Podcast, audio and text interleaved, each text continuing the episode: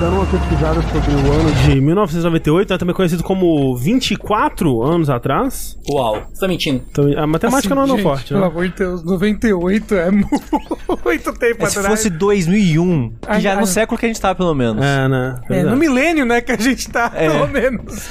E eu tava querendo ver justamente o contexto em que Metal Gear Solid lançou, né? O que que estava sendo colocado ao lado dele como os maiores jogos de sua época e tudo mais. E eu me deparei com uma verdade que eu talvez sempre tive ela comigo, mas eu nunca tinha parado pra pensar sobre. Não existem jogos tipo Metal Gear, né? Não existe um gênero Metal Gear-like, assim. Ah, existem outros jogos de stealth, existem outros jogos cinemáticos, existem outros jogos autorais. Você não tem nenhum jogo que te ofereça o que Metal Gear te oferece, né? Até se você for pegar ah, o jogo que mais competiu, entre aspas, com Metal Gear ao longo da existência dele, que foi Splinter Cell, é um jogo de stealth muito diferente, até na parte do stealth mesmo, né?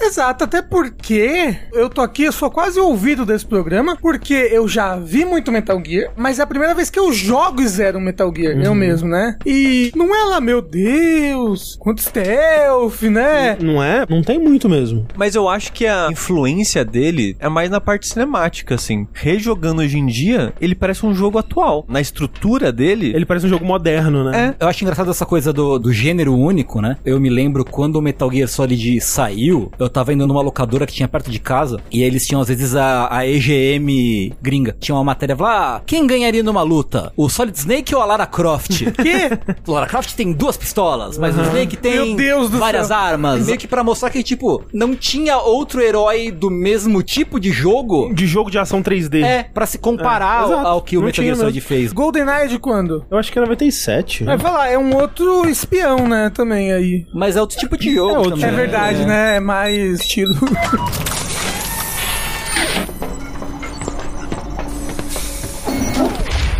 Eu sou o André Campos. Eu sou Eduardo Sushi. Eu sou Rafael Kina. Eu sou o Fernando Tengu. E esse é o centésimo quadragésimo segundo Dash Podcast no Jogabilidade.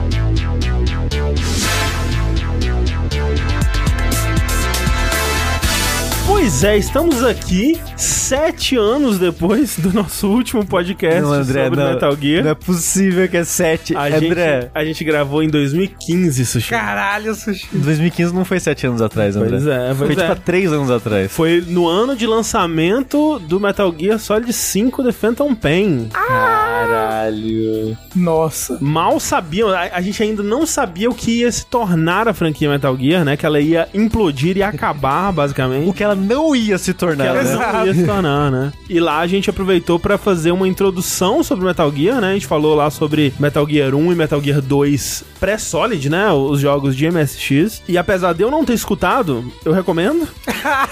Eu tenho medo.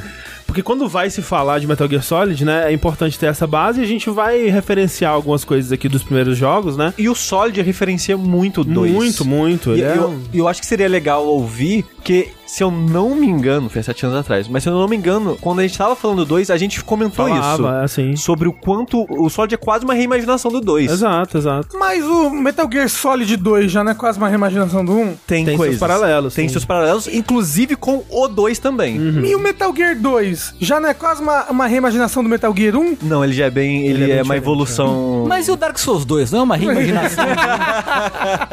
Tudo é, uma reimaginação, nada se cria, é isso que a gente conclui aqui. Dito isso, eu fui jogar o Solid sem nunca ter jogado os de MSX. Sim. a maioria sinto- das pessoas. Que eu sinto que é a verdadeira experiência Não, Metal Gear Solid. com certeza. Porque quem naquela época jogou os jogos de MSX? Tal qual Street Fighter começou no 2 e Persona começou no 3, Metal Gear começou no Solid, né? Mas é louco porque tem uma refasagem Hum. de Metal Gear no Nintendinho, não tem? A gente fala sobre isso nesse podcast, que eu recomendo, então, que você escute, mas sim, tem um porte de Metal Gear de MSX pro Nintendinho, que, dadas as limitações do Nintendinho e, né, a visão do, da equipe que fez o porte, ela é bem diferente. Mas eu acho que é importante a gente dar essa recapitulada, antes da gente chegar no Metal Gear Solid, sobre o nosso querido amigo Hideo Kojima, né? Que, obviamente, não é a única pessoa responsável por Metal Gear Solid, né? E nunca foi a única pessoa responsável pelos seus jogos, mas, de fato, desde Metal Gear e Metal Gear 2 e aqui também, ele é uma das figuras principais, especialmente na parte de game design, né? Até nos jogos do MSX ele era acreditado como o único escritor, né? Aqui ele divide esse cargo com o Tomokazu Fukushima, que eh, coescreve Metal Gear com ele até o Solid 3, mas ainda assim, ele é um dos grandes autores, É. né, do mundo AAA aí já há bastante tempo. É, né? eu acho que, pelo menos na minha memória, acho que ele foi o primeiro cara de direção de games que ficou nessa posição de o autor, de botar a visão de autor dele no videogame, né? Especificamente na mídia videogame. Que ele foi o primeiro diretor autoral. Eu não, acho, não sei se chega a ser autoral da maneira que a gente pensa hoje em dia de colocar a personalidade dele num jogo, mas ele foi um dos primeiros nomes a, a se destacar dessa forma, porque né, desde os anos 80 já fazendo isso. Sim. E ele meio que entrou pra isso, né? Porque quando ele entrou na Konami, ele não era programador, ele não era artista. É, ele foi a primeira pessoa na Konami a ter o cargo de planner, né? Que gerou um certo bullying de seus colegas na época, né? Porque, pô, esse cara não é um programador, ele não é artista, o que ele tá fazendo aqui, sabe? Você tinha outros game designers que colocavam já seus nomes nos jogos, né? Você tinha, desde a época da Atari, que o pessoal da Activision começou a querer valorizar mais os game designers, né? E desde aquela época você tinha jogos que eram feitos por uma pessoa só, né? Tipo Jordan McNair fez sozinho, basicamente, né? Karateka, Prince of Persia, etc. Mas o que destaca os jogos do Kojima é que eles têm uma sensação de que você tá conhecendo um pouco mais do Kojima quando você joga eles, né? Como se os jogos fossem uma janela pontos de vista que ele tem, pros gostos dele, pro tipo de mídia que influenciou ele. É um jogo que, mais do que os outros jogos, você realmente consegue ver a pessoa ali por trás, sabe? É. E ver tudo que influenciou aquela pessoa tá ali. Ou a fazer aquilo do jeito que ela quis fazer. Sim, é claro que isso fica mais óbvio e evidente à medida que os jogos vão avançando, né? Que você vai vendo o que eles têm em comum, né? E como que certos temas vão se repetindo, certos interesses vão reaparecendo. Mas eu acho que, especialmente quem jogou os primeiros jogos de MSX e agora tá indo pro Solid, por exemplo, já consegue ver muito claramente temas sobre os quais ele gosta de falar, interesses que ele tem. Isso tudo a gente já consegue ver bem claramente aqui no Metal Gear Solid. É, é interessante porque realmente a gente tá acostumado já muito a ver obras estadunidenses sobre guerra, sobre. Uhum, é, uhum. A gente tá cansado de, de ver essas coisas por aqui. E a gente vendo isso através da lente de um cara japonês, né? E que tem outro tipo de carga cultural, Exato, né? né? Então é filtrada por essa visão dele. Mesmo entre autores japoneses que tratam de guerra, eu acho que o Kojima ele ainda tem uma visão muito própria disso. Eu sinto que ele é um pouco diferente do outros autores que acabam chegando pra gente, principalmente através de videogames. Mas eu acho que não é nem que ele, nossa, como ele é diferenciado. Eu acho que é porque a gente não tem tantos na posição que ele tá. Acho que o lance do Kojima é um caso único porque de alguma forma ele foi colocado nessa posição de autor, né? Talvez por vontade dele, talvez pelas circunstâncias, talvez pelo sucesso inesperado dos primeiros jogos dele. Ele foi colocado nessa posição de, OK, a gente quer saber o que você Kojima tem a dizer sobre isso. A minha visão do Kojima ao longo dos anos foi deteriorando, assim, um Uhum. pouco, sabe? Porque na época, há sete anos atrás, eu possivelmente tinha uma visão muito mais positiva do Kojima. Ah, eu também. Eu acho que todo mundo, assim, quer dizer, da nossa bolha, assim, vai, por assim Sim. dizer. O André comentou de, ah, não, você vê o Kojima nos jogos. Mas quando eu via o Kojima nos jogos, eu pensava que tinha algo além dos jogos. Mas vendo entrevistas ao longo dos anos e ele falando mais abertamente sobre a parte de criação e o que ele acha de personagens e momentos dos jogos e tal, não, é raso e superficial e exata e tá no jogo já. Eu acho o Kojima ainda um autor interessante, apesar de sim. que, de fato, eu vejo menos profundidade nele hoje em dia do que eu via há 7, 10 anos atrás, com certeza. Mas eu não acho também que é tão superficial assim, não. Eu acho que em todos os jogos dele, ele diz coisas num mesmo nível de profundidade, em todos os jogos mais ou menos. O lance que eu acho que mudou é que a gente cresceu. A gente sim. consumiu mais mídia, a gente viu outras pessoas falando de coisas parecidas. Estudou, A gen- né? é, a gente viu as coisas que inspiraram o Kojima e eu acho que o, o que torna esses primeiros jogos especiais, em muitos casos, mais do que, por exemplo, um Death Stranding, em termos de o que o Kojima está dizendo sobre isso aqui, é que naquela época não tinha outras pessoas fazendo o que o Kojima fazia. Eu acho que uma coisa importantíssima pra se jogar Metal Gear Solid hoje em dia é tentar o máximo possível se transportar para o final dos anos 90 em toda a sua cultura e situação sociopolítica, assim, sabe? Se você tentar olhar pra Metal Gear Solid hoje com os olhos de hoje, você pode acabar não enxergando, eu acho, a obra como ela foi, que eu acho que, né, é, é uma obra, ela tá intrinsecamente ligada É um produto da sua época. É, é um produto da sua época. E, e eu acho que é extremamente importante a jogar Metal Gear Solid você tentar fazer esse exercício aí de transporte temporal. O Kojima, ele continua escrevendo de forma tão profunda quanto ele escrevia Eu naquela acho. época, até Eu hoje, assim. Concordo. Em termos de, sei lá, sutileza, Aham, aham. Do quão fundo ele vai em certos assuntos. Sim. A sutileza pra mim é o que mais sofreu nisso. Uhum. Porque eu lembro, e a, e a gente jogou, tipo, ah, sei lá, um, dois meses atrás, um pouco do Solid, né, em live, no Saideira. Uhum. E o André tava comentando, tipo, Sushi sabia que esse cara que tá conversando com o Snake aqui na verdade não é ele, alguém se passando por ele, não sei lá o quê. E eu lembro de, na época, isso ser uma coisa, tipo, caralho, Sim. esse personagem não era ele o tempo todo, tinha gente na época que não tinha sacado isso. Por algum motivo, na minha cabeça, era sutil isso. Mas o jogo, ele literalmente fala pra você o que aconteceu. Ah, É porque sim. é inglês, né? É, talvez, É, tal- talvez por isso, mas eu pego isso como exemplo de, na minha cabeça, o Kojima era muito mais sutil. Mas ao mesmo tempo eu, eu sinto que há um quê de estilo do Kojima no jeito que ele escreve que eu acho que dá pra se aproveitar mesmo fora dessa sutileza. Eu acho que muita coisa que o Kojima fez envelheceu mal, outras coisas envelheceram muito bem. Eu acho que, por exemplo, se você for jogar Death Stranding hoje em dia, ele é mais interessante do que ele era em 2019. Você acha? Eu acho, pelo que ele fala sobre isolamento, a sociedade em, em suas bolhas, né?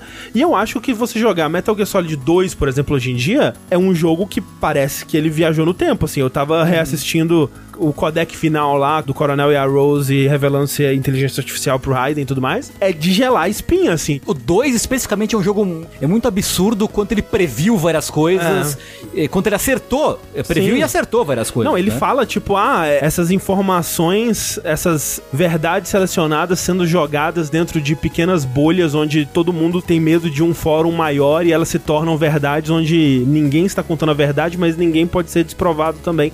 E você fica, caralho, velho, 2001 vai se fuder, cara. Cara, o quê? Ele, ele já tava vendo o Brasil já em Né? 2018 pra frente? Até menos, né? Então eu não quero vir aqui e falar, não, o Kojima paga comédia, né? Eu acho que tem, Não, não. Kojima paga como? tem muito valor ainda no que ele fez, especialmente, né, considerando a época em que foi feito, né? E eu acho que o Metal Gear Solid 1, ele é mais simples, mas ele tem muito o que se analisar e o que se discutir também. Nossa, demais.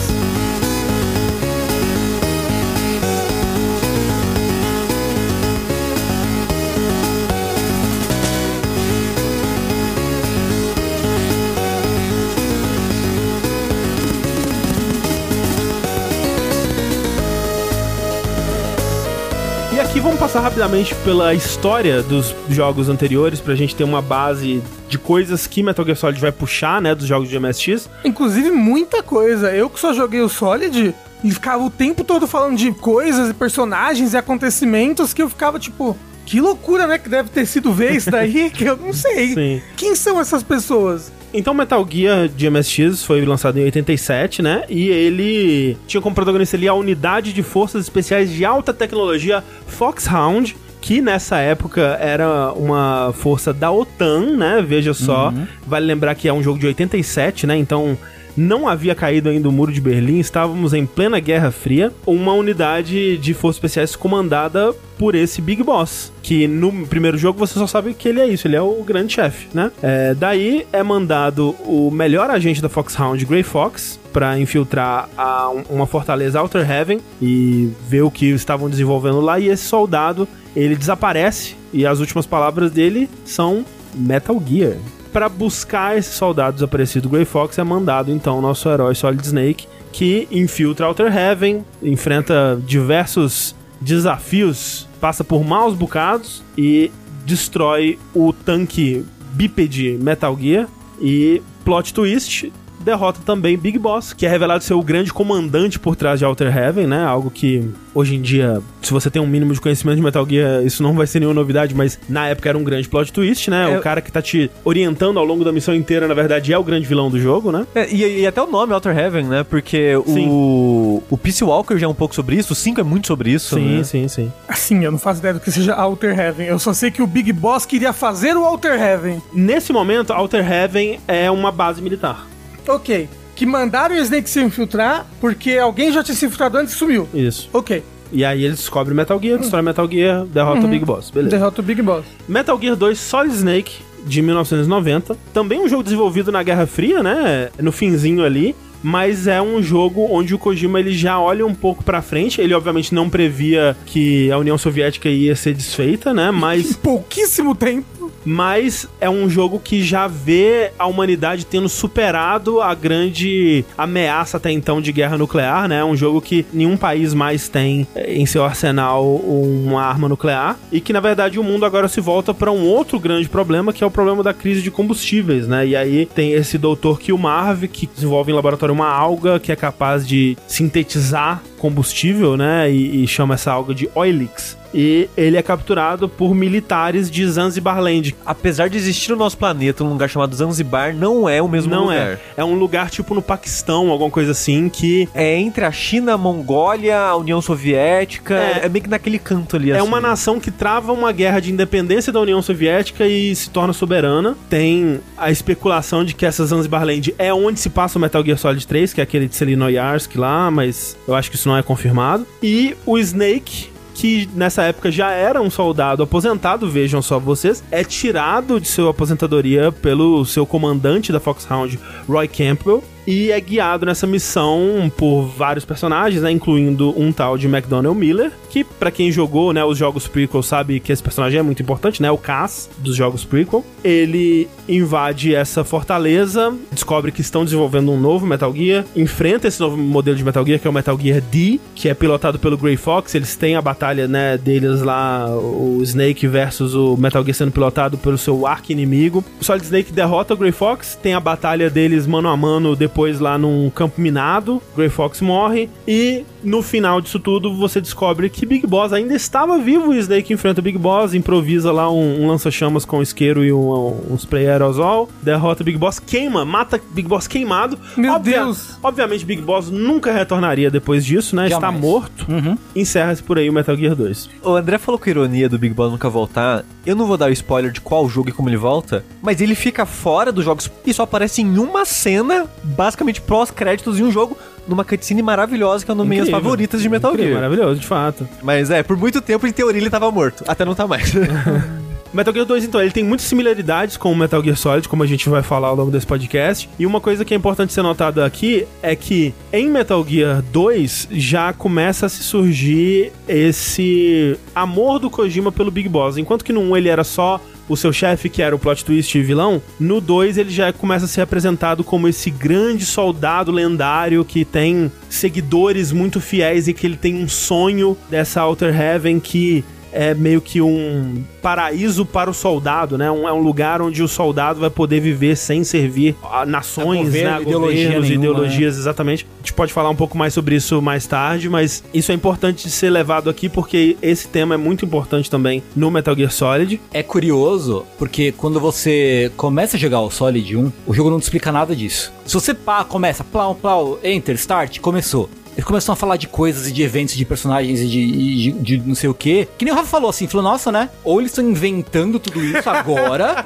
se você não nem sabe que existem os jogos, os jogos do MSX. que na época a maioria das pessoas acho que não sabiam. Né? Não tinha acesso, não, não jogou, não sabia. Ou tem um livros e livros de história que eu não conheço e tô por fora e tô boiando. É Tom Clancy's É. Metal Gear? Como assim? Mas tem uma opção, né, no, no- no começo do jogo, que ele passa tipo um filme pra você, que é o interrogatório do Snake, que ele mostra, tipo, ah, não, porque Snake, na verdade, pegaram ele à força e trouxeram e deixaram ele pelado e pintaram o cabelo dele. Tem dois vídeos É. secretos entre as. Tem um se você deixar parado na tela de, de Press Start É. lá. Ah, é só isso que eu vi. Tem mais Mas um. você vai nas opções, tem o briefing pra você É, assistir. então, porque assim, Ah! Isso é uma coisa que eu tenho certeza, eu nunca ouvi o Kojima falando sobre isso, mas tenho certeza que essa é uma grande derrota pra ele, porque nos outros jogos, quando ele já tinha mais poder dentro da Konami, e Metal Gear já era uma franquia mais popular, né? Todos esses outros jogos, eles começam com, tipo, sério, 30 a 40 minutos de conversa Meu antes de você poder, de fato, controlar o personagem e fazer alguma coisa. O que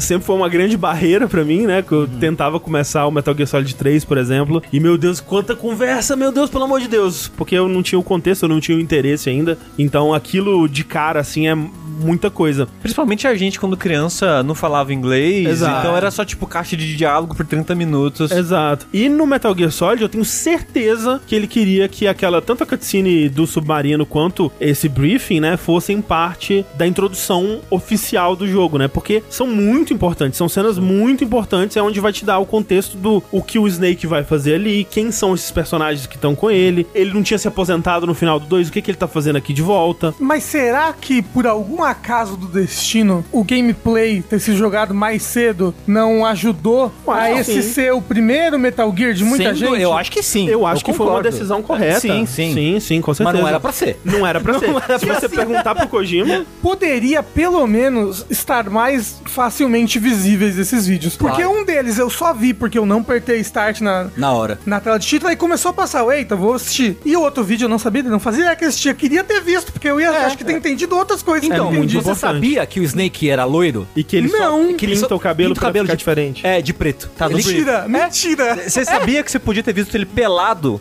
Caramba, No brief ele tá pelado o tempo Meu todo. Deus. Lembra que ele menciona em algum momento que a Naomi tirou as roupas dele. Mostra Ah. que ele tá, tipo, a cena é ele meio que pelado, assim, sentado num canto, com o cabelo comprido e loiro, enquanto naquela- eles conversam. Na arte do codec. Igual o... o Liquid. Igual o Liquid. É, exatamente. Ah, E aí, quando mostra uma foto do Liquid pra ele, ele fala: Bom, melhor eu cortar meu cabelo e pintar ele de uma cor mais escura, senão vão me confundir com o líder dos terroristas. não sabia Mo- disso. Mostra a mulher aplicando a vacina lá. Então, no- nos jogos de MSX, ele era loiro de cabelo comprido? Não, Não, não. Mas assim, muito retcon, assim. Tem muita coisa que é mudada no Solid pra fazer mais sentido dentro do Solid e, e tudo Ah, mais. ok. ok. É, é porque, tipo, ele aposentou há 10 anos, ele parou de pintar o cabelo e cortar o cabelo, gente. É, porra. Isso. Por exemplo, uma coisa que não é mencionada no Metal Gear 2, mas no Solid já é pra você saber disso, até porque no Solid, outra coisa escondida no meio dos menus que tem é uma recapitulação dos eventos do Metal Gear 1 e 2, em- isso em texto, né? Acho como se fosse um livrinho, E é bastante texto. é bastante texto. Já fala ali que Solid Snake é um clone do Big Boss, que Big Boss, de certa forma, é o pai do Solid Snake, né? Isso não é dito nos jogos de MSX? Isso é inventado no Solid. Ah! No textinho, porque durante o Solid, Ele já sabe. ele já sabe. é, As conversas dentre os personagens, o Snake já sabe que ele é filho do Big Boss e essas coisas todas. Mas ele acha que ele é filho, não que ele é clone. Eu acho que ele já sabe que é clone, sim. Ok. A revolução é que ele é irmão do Do Liquid. Liquid, já. Isso ele não sabia.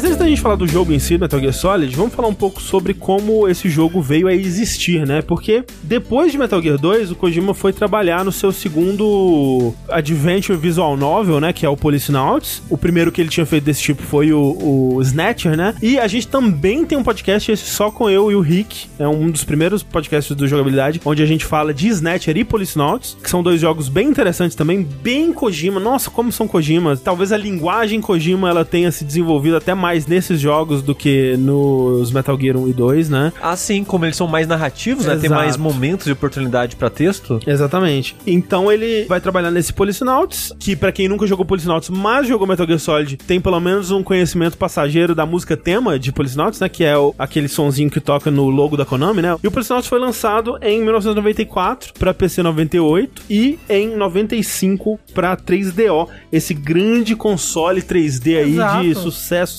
certo. Futuro, né? É o futuro. O Kojima apostava muito no 3DO. E inclusive depois do porte do Policenauts pro 3DO, ele começou a trabalhar na, na sequência, na próxima sequência de Metal Gear, né? No Metal Gear 3 pro 3DO, né? Mas logo percebeu que aquele console não tinha muito futuro pela frente. Ah, que pena. Eu Acho que ele nem percebeu o console, simplesmente implodiu e acabou, né? É. E mais importante que isso, lançou o PlayStation, né? E o lançamento do PlayStation foi muito importante porque naquela época tinha-se talvez uma impressão de que CD era a mídia do futuro, mas não exatamente o que fazer com todo esse novo espaço, com toda essa nova capacidade dos consoles de CD, né? A primeira solução era, putz, vamos ter anime pra caralho, vamos ter cutscene, vamos ter vídeo, vamos ter música de CD, Voz. vamos ter voz e tudo mais, mas jogos, em muitos casos, ainda eram primariamente 2D, né? Ou misturando sprites com 3D. A Konami mesmo começou a desenvolver jogos em 3D pra arcades, mas os primeiros jogos de console dela eram, em sua maioria, jogos 2D ainda, né? Suicoden, Castlevania, Os primeiros jogos pro PlayStation, você do diz. PlayStation mesmo, né? É, Até a Capcom, né? Tava comum nessa Exato. época. Não se sabia que o 3D ia ser essa revolução toda em jogos, como se provou, principalmente depois que o PlayStation lançou, depois que o Nintendo 64 É. lançou, né? Até se sabia, o negócio é que não se sabia fazer ainda jogos em 3D. É, mas assim, não, não sei se se sabia também, porque, por exemplo, um dos pontos que derrubou o Sega Saturn é que ele era um, um console de 32 bits que não dava tanto valor pra 3D. Tipo, ah, 3D vai ter aqui e ali, mas os jogos ainda vão ser 2D. A Konami viu esse potencial no 3D, né? Ainda desenvolvendo vários dos seus grandes jogos ali em 2D, mas juntou uma equipe, juntou sua melhor equipe ali, com os melhores artistas, melhores programadores, e encabeçada pelo Hideo Kojima, pra fazerem ali, de acordo com o mandado ali, era pra ser o melhor jogo de PlayStation até então, né? E era realmente uma, uma super produção. O que vocês precisarem aí pra fazer esse jogo, vocês vão ter. Ele começou a ser feito em 95? 95, exato. Bem no comecinho do PlayStation. Três anos pra um jogo nessa época é bastante. É bastante É, tempo. é, É, né, né, bastante tempo. Louco, né? Hoje em dia é o normal, algum, até quase que o mínimo, né? É, é curto naquela hoje em época, dia. naquela época era muito tempo. É, um, dois anos no máximo. Sim. A, a From fazia dois jogos por ano. Exato. Pois é. E uma coisa importante pra esse novo projeto, né, pra essa nova sequência de Metal Gear, é que seria, pela primeira vez, né, o projeto principal focado já no mercado internacional, né, ao contrário do primeiro, que depois que ele lançou, teve um porte pro mercado internacional, e o segundo que só foi ser lançado em inglês na versão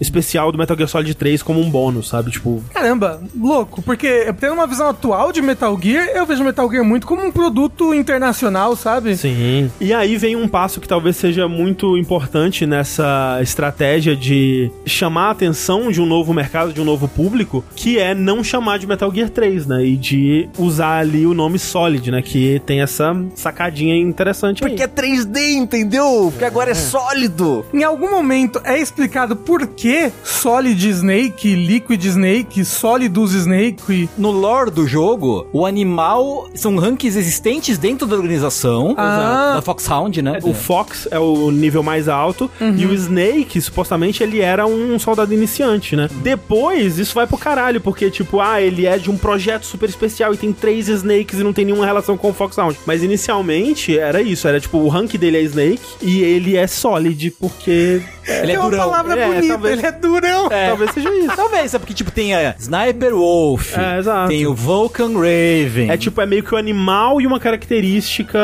de que como aquele, do que É. ele faz, exato. É porque é, é quase sexual, né? Se for pensar. Ah, assim. não, é totalmente. E assim. Será que é intencional? Ah, vindo do Kojima. Eu acho que tem uma grande carga sexual em tudo que o Kojima faz, assim. Sim. É uma grande carga homerótica em tudo Com que o Kojima certeza. faz. Então, não poupando despesas, eles fazem inclusive uma viagem a, a trabalho para os Estados Unidos, onde eles têm aulas com equipe da SWAT, onde eles fazem simulações de treinamento militar, aprendem como pilotar jeep militar e usar as armas e táticas de infiltração e tudo mais. Kojima deve ter se divertido Nossa, horrores deve. nessa porra. E de fato não é algo que é inútil, né? Porque, obviamente, nos jogos posteriores isso vai ser melhor explorado, mas é um jogo que ele tinha muito cuidado com jargão militar, com o tipo de equipamento, táticas de esquadrão, esse tipo de coisa, tudo é representado ao longo do jogo, né? Tanto que eles têm também já no Metal Gear Solid 1 um conselheiro militar, né? Que é o Motosada Mori,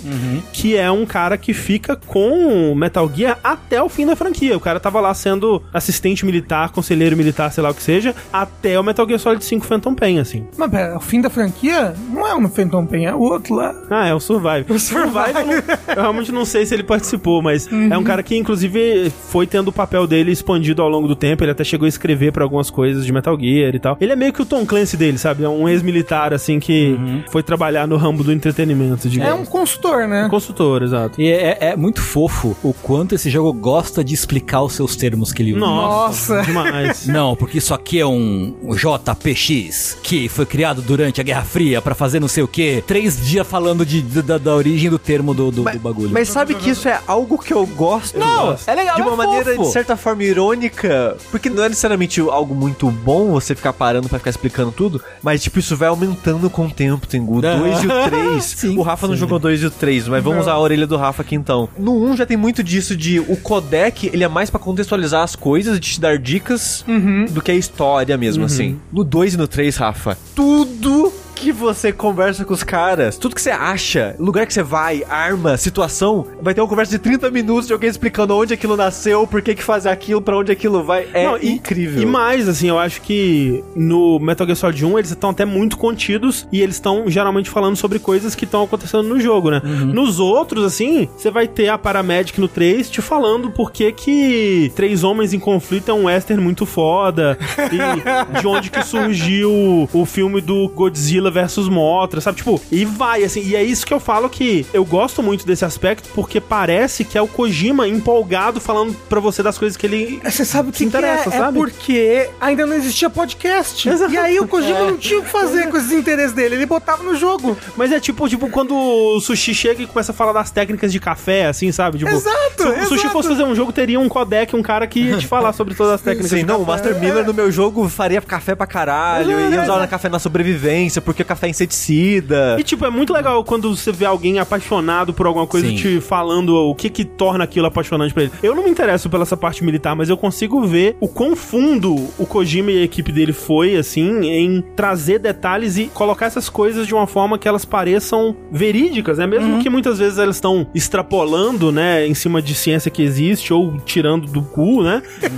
É tudo tão cravado, né, em detalhes e siglas. Olha como gosta de sigla o Kojima, Não meu é? Deus Nossa senhora. É tudo, tipo, muito detalhado, né? E dá uma sensação de realidade pra tudo, assim. Agora, o Sushi falou do diálogo assim. E essa daqui é uma arma chamada Super Snake. Super Snake? Ah, é. Sim, é uma arma usada para matar pessoas. Pessoas? Sim, pessoas são é, seres bípedes, também conhecidas como seres humanos. Seres humanos? Tudo que a pessoa fala, o Snake repete a última palavra que ela falou em tom de pergunta. Principalmente quando são termos, né? Porque. Nossa, mas até quando, até quando é uma coisa nada a ver, assim. Ah, você tem que ir pro laboratório da conquista. Laboratório da Então, conquista? mas é porque é um lugar, entendeu? Isso, Tipo, é muito engraçado. É, é- não, é, é bizarro, né? Porque chega a ser cômico, porque realmente isso acontece dezenas de vezes, assim. E uma conversa acontece dezenas de vezes. Mas eu entendo o propósito disso, né? Que é fixar na cabeça do jogador os termos, né? E os nomes das coisas, os nomes das pessoas e das tecnologias, digamos, né? É, só, só mencionadas. fica meio cômico de Fica vez quando. cômico, é. Assim, assim, os diálogos desse jogo são muito engraçados. Sim. né? Eu acho que não propositalmente às vezes, mas tem. Nossa, tinha diálogos que eu tava morrendo de rir, morrendo. e outros que eu queria me matar. a qualidade eu acho que flutua bastante, assim, do, do, do texto ao longo do jogo. Porque tem momentos que a gente vai falar que é só muito desnecessário, por- pelo amor de Deus, acaba com essa cena logo. Tem momentos que acaba sendo engraçado de maneira não proposital da repetição. Apesar de ter um propósito, é uma técnica narrativa, digamos assim, não muito boa. Não. É, é uma técnica do Teletubbies, né? É. Mas É uma técnica de conversação japonesa, na verdade. É. A comunicação em japonês se baseia muito em repetição. é comum. É que só que soa muito mais esquisito quando você transpõe isso pra outro O idioma, inglês, né? né? Mas tem momentos que é realmente interessante o que tá acontecendo ali. Sim, sim. Por falar em pessoas que começam a fazer parte da equipe e nunca mais nos deixam aí, nós temos também estreando em Metal Gear Solid 1 o Yoji Shinkawa, que é o artista, né, o diretor de arte de Metal Gear, que na verdade foi uma das pessoas que seguiu o Kojima pra fora da Konami, né? Ele tá Olha trabalhando na só. Kojima Productions até hoje, ele é o artista principal de Death Stranding e vai ser do próximo projeto do Kojima aí. Assim, esse cara é bom. Esse cara é bom demais. Esse cara é muito demais. bom, porque se tem algo que ainda é muito impressionante em tudo que o Kojima faz, é a direção de arte. De vez em quando tem uma quiet, Mas ela respira, você, você vai engolir as suas palavras, André. Mas, mas até aí foi o Kojima que pediu, faz É, né? exato, né? Não tinha muito pra onde ele ir. O que eu mais gosto do estilo do Yoshinkawa é o design de tecnologia dele, né? Os mechas que ele faz, é o estilo de roupas tecnológicas que ele cria, sabe? Tipo, eu gosto muito de como ele faz isso no Metal Gear Solid 3, por exemplo. Uma característica que eu acho muito engraçado nas coisas que hoje Shinkawa faz é que ele gosta muito de pôr texto nas coisas, assim. Então você tem um, um equipamento tecnológico, ele inteiro é cheio de textinho que me lembra muito um design de produto japonês dos anos 80, assim, sabe? Tipo, ah, Master System, né? Todo botão tinha um desenho apontando uma seta e o nome do botão, assim. É um tipo de design que eu aprecio muito, que me, me remete muito a uma certa época. E o Shinkawa faz isso muitas vezes de um jeito mais estilizado, estiloso, né? E moderno. Putz, as artes, né, dele, mesmo fora do jogo, né? Aqueles desenhos de personagens, artes conceituais, né? Que parece uma coisa meio sumiê, assim, que é tudo esfumaçado, né? E tinta nanquim, assim, estourada pela página, assim. Tem vídeos do Shinkawa trabalhando e é aquele tipo de cara que ele começa a pintar, você não sabe pra onde tá indo, você pisca o olho e tem um Snake, assim, você não sabe de onde surgiu o Snake. Isso é, magia, isso daí é pacto com o demônio. É, porque ele não faz aquele esquema tradicional de, ah, eu vou começar de um lugar básico pra construir É, a eu vou- estrutura do rosto. É, eu vou fazer a estrutura do rosto, vou fazer o olho. Não, ele vai jogando um É. monte de tinta e de repente tem uma forma ali, né? É, é, É muito louco. E outra coisa que é bom ressaltar também sobre o desenvolvimento de Metal Gear Solid é a trilha, né?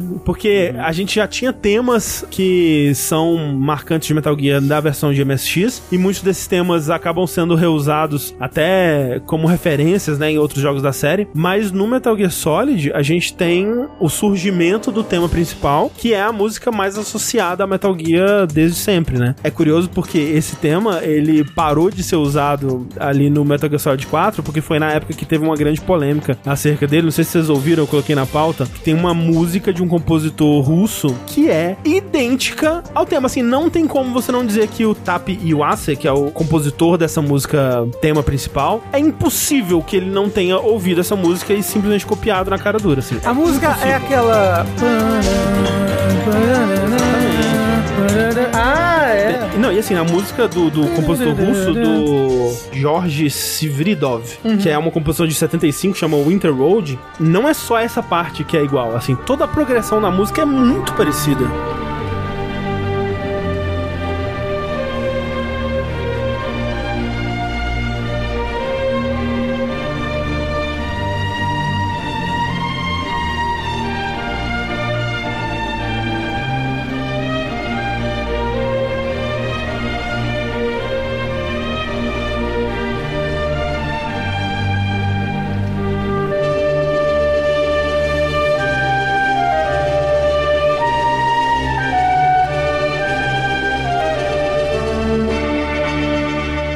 Que é original é o tan tan tanana, que é uma coisa meio James Bond, assim, uma coisa meio espião, né? É como se ele pegasse esse- essa música como base para um tema e fosse colocando mais camada em cima, né? Exato. Então é como se ele tivesse feito uma música em cima da música antiga, digamos assim, É. mas sem falar que ele fez isso. Sem acreditar, né? E tanto que no Metal Gear Solid 4 não tem, eles criaram um novo tema, né? Que é o tema do Old Snake. Ao longo do jogo você não ouve esse tema clássico mais. O que é uma pena, porque apesar dos pesares, eu gosto do. do É, né? tema. Parabéns pro compositor russo, né? Exatamente música. Sim. É principalmente a versão do, do 3, né? Que o 3 eles refazem sim. ela, é boa. É que a partir do 2, a trilha é composta pelo Harry Gregson Williams, né? Que é um compositor de filmes e tudo mais, e ele traz essa coisa da orquestra e as, as versões dele desses temas são muito boas. E fica aqui também, né, um destaque também pra trilha sonora, que é a música de encerramento, que é a música The Best Is Yet To Come, né? Que é uma composição da Rika Muranaka, que, ao contrário, por exemplo, de outro encerramento famoso da Konami do PlayStation 1, a encerramento do Castlevania, né? I Am The Wind, Gloriosa, gloriosa. que é uma música tenebrosa, assim. É, é, cara, é um caminho. né? Essa daqui é, é uma música que eu gosto bastante dela. Eu acho que ela é uma música bem bonita. Ela é cantada em irlandês, né? Uma coisa assim. Parabéns, assim, é uma puta composição legal. Eu diria que, no geral, o Kojima e a- as produções que ele está envolvido têm bons gostos musicais, assim. Ah, é, sim, é sempre um grande destaque. É. E, e a gente vai falar mais sobre isso ao longo do podcast, mas o Solid teve um remake, né? Uhum. Pouquíssimos anos depois pro GameCube. Sim. Pouquíssimos. 2004. É, foi bastante tempo. Twin Snakes em 2004. Tinha Seis bem anos é né? não é tempo pra remake, não, Rafa. Nessa época era porque o salto do Play 1 pro GameCube é muito grande, em questão de gráfico. Mas eu ainda acho muito rápido pra um remake, mas de qualquer forma, uma das coisas que eu acho que piora do original pro remake é a trilha. É a trilha. Uhum. Porque a trilha acaba ganhando um tom mais Orquestral. assim. Mais padrão, digamos assim, e a trilha do Solid 1, ela é bem diferente, com um tom mais eletrônico, e eu gosto mais dela. É, eu acho que eu gosto mais dos temas, que eles são realmente mais marcantes na trilha original pra mim. Mas realmente não era o que o Kojima queria originalmente, né? A trilha, ela é do jeito que ela é no Solid 1, mas por uma limitação, porque ele queria já algo que ele foi conseguir fazer nos jogos posteriores, né? Ter aquilo da trilha dinâmica, né? Que ela vai alterando à medida que as coisas vão acontecendo, né? Ter aquela coisa como se fosse uma orquestra tocando em tempo real junto do jogador, né? E que no Solid 1 não, não funcionou, acho que era muito avançado ainda pra época, né? E aí a gente tem pela primeira vez imagens, né, do que seria esse jogo na E3 de 1996 já, um ano depois. É muito claramente um trailer conceitual, nada daquilo tava rodando em tempo real, não sei se vocês viram, mas assim, é um CGzão safado, né? Safado. Porém, as ideias já estavam lá. Já estavam lá. assim. Já tinha o Celote girando o revólverzinho. O Ninja Cyborg, né? Exato. Vários momentos visuais, assim, que eu acho que o, o Kojima já tinha na cabeça de, não, eu quero um momento cool com, com Cyber Ninja, né? É, e Mas esse trailer foi mostrado quando mesmo? é 3 de 96. Ah, não, foi dois anos antes. É realmente não. É realmente ainda. É, era conceito, Era assim, conceito. era algo que até eles talvez não soubessem, né, as totais capacidades do que eles conseguiriam alcançar no PlayStation e estavam mirando pra aquilo, talvez, mas você vê que tem, tipo, efeitos de iluminação muito mais elaborados do que seria possível, né, e, e coisas do tipo. Mas o jogo mais próximo do que a gente conhece foi mostrado pela primeira vez na E3 seguinte, de 97, e aí sim você tem já ali o Metal Gear Solid com os assets, né, com os bonecos do jeito que a gente conhece. Algumas coisas diferentes, assim, uma- ele tinha uma, uma câmera um pouco mais cinematográfica em algumas cenas, mas talvez seja coisa do trailer mesmo, né? E tem o, o L-pad um pouco diferente, né? Aquele, aquela É. área do comecinho do jogo. Talvez não tinha subterrâneo antes, eu não sei. O layout, Parece maior, né? É, o layout área. um pouco diferente, mas já é bem próximo do jogo que a gente tem ali. E que, assim, é um trailer muito curioso, né? Porque é um trailer, tipo, de 5 minutos. Sim. E eles meio que tinham que enrolar, então eles começavam, tipo, ah, vamos colocar coisas explodindo.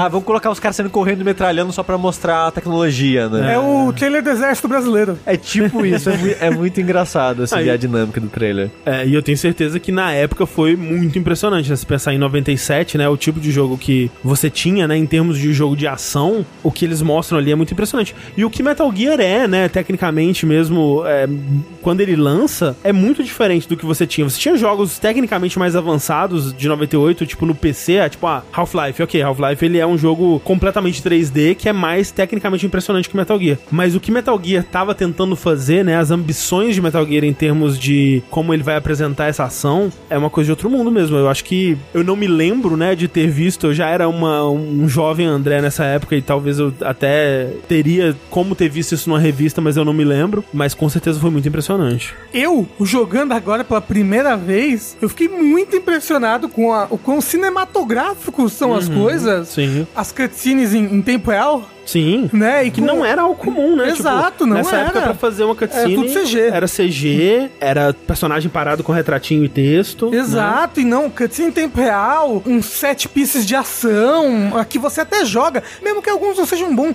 mas que você joga as coisas, as- a ação que tá acontecendo ali. Nossa, isso pra época é muito impressionante. Não, o movimento de câmera, sabe? Cinematografia, Exato, né? Você ter cinematografia em a- videogames. a- os personagens conversando e a câmera se movendo de forma interessante entre eles. Se é uma cena tensa, os cortes vão ser mais rápidos. Mas, tipo, se pensar que isso foi considerado pra ser feito nesse jogo, né? Tanto que eles falam que as ferramentas eram tão primitivas, tão primitivas, que primeiro eles recriavam a cena inteira em bloquinhos de Lego. E e aí, massinha. É, e aí eles tinham câmeras ali filmando, né, os ângulos que eles queriam fazer. E aí eles faziam todo o, o ensaio primeiro, né, com a câmera de verdade, e depois tentavam recriar esse movimento no computador, porque pra você tentar um- uma coisa e testar aquela coisa e depois tentar outra vez, né, era muito mais trabalhoso do que é hoje em dia, né? Então, é algo que é muito diferente de tudo que estava sendo feito naquela época. Até se você for pegar, assim, ah, 98, o Green Fandango, ok, é um jogo muito cinematográfico também, mas ainda assim usava bastante CG, nas cenas mais elaboradas visualmente, né? E tanto o Grim Fandango quanto o próprio Half-Life, eles eram iterações tecnológicas de gêneros que já existiam, né? De Como a gente é. falou, o Metal Gear era uma coisa que até hoje você é um pouco difícil de você definir o que, que ele é de verdade e copiar, tentar copiar esse estilo. Como assim? Tá escrito embaixo do jogo. É Tactical Espionage alguma coisa. Mas o primeiro, né? Aí que tá.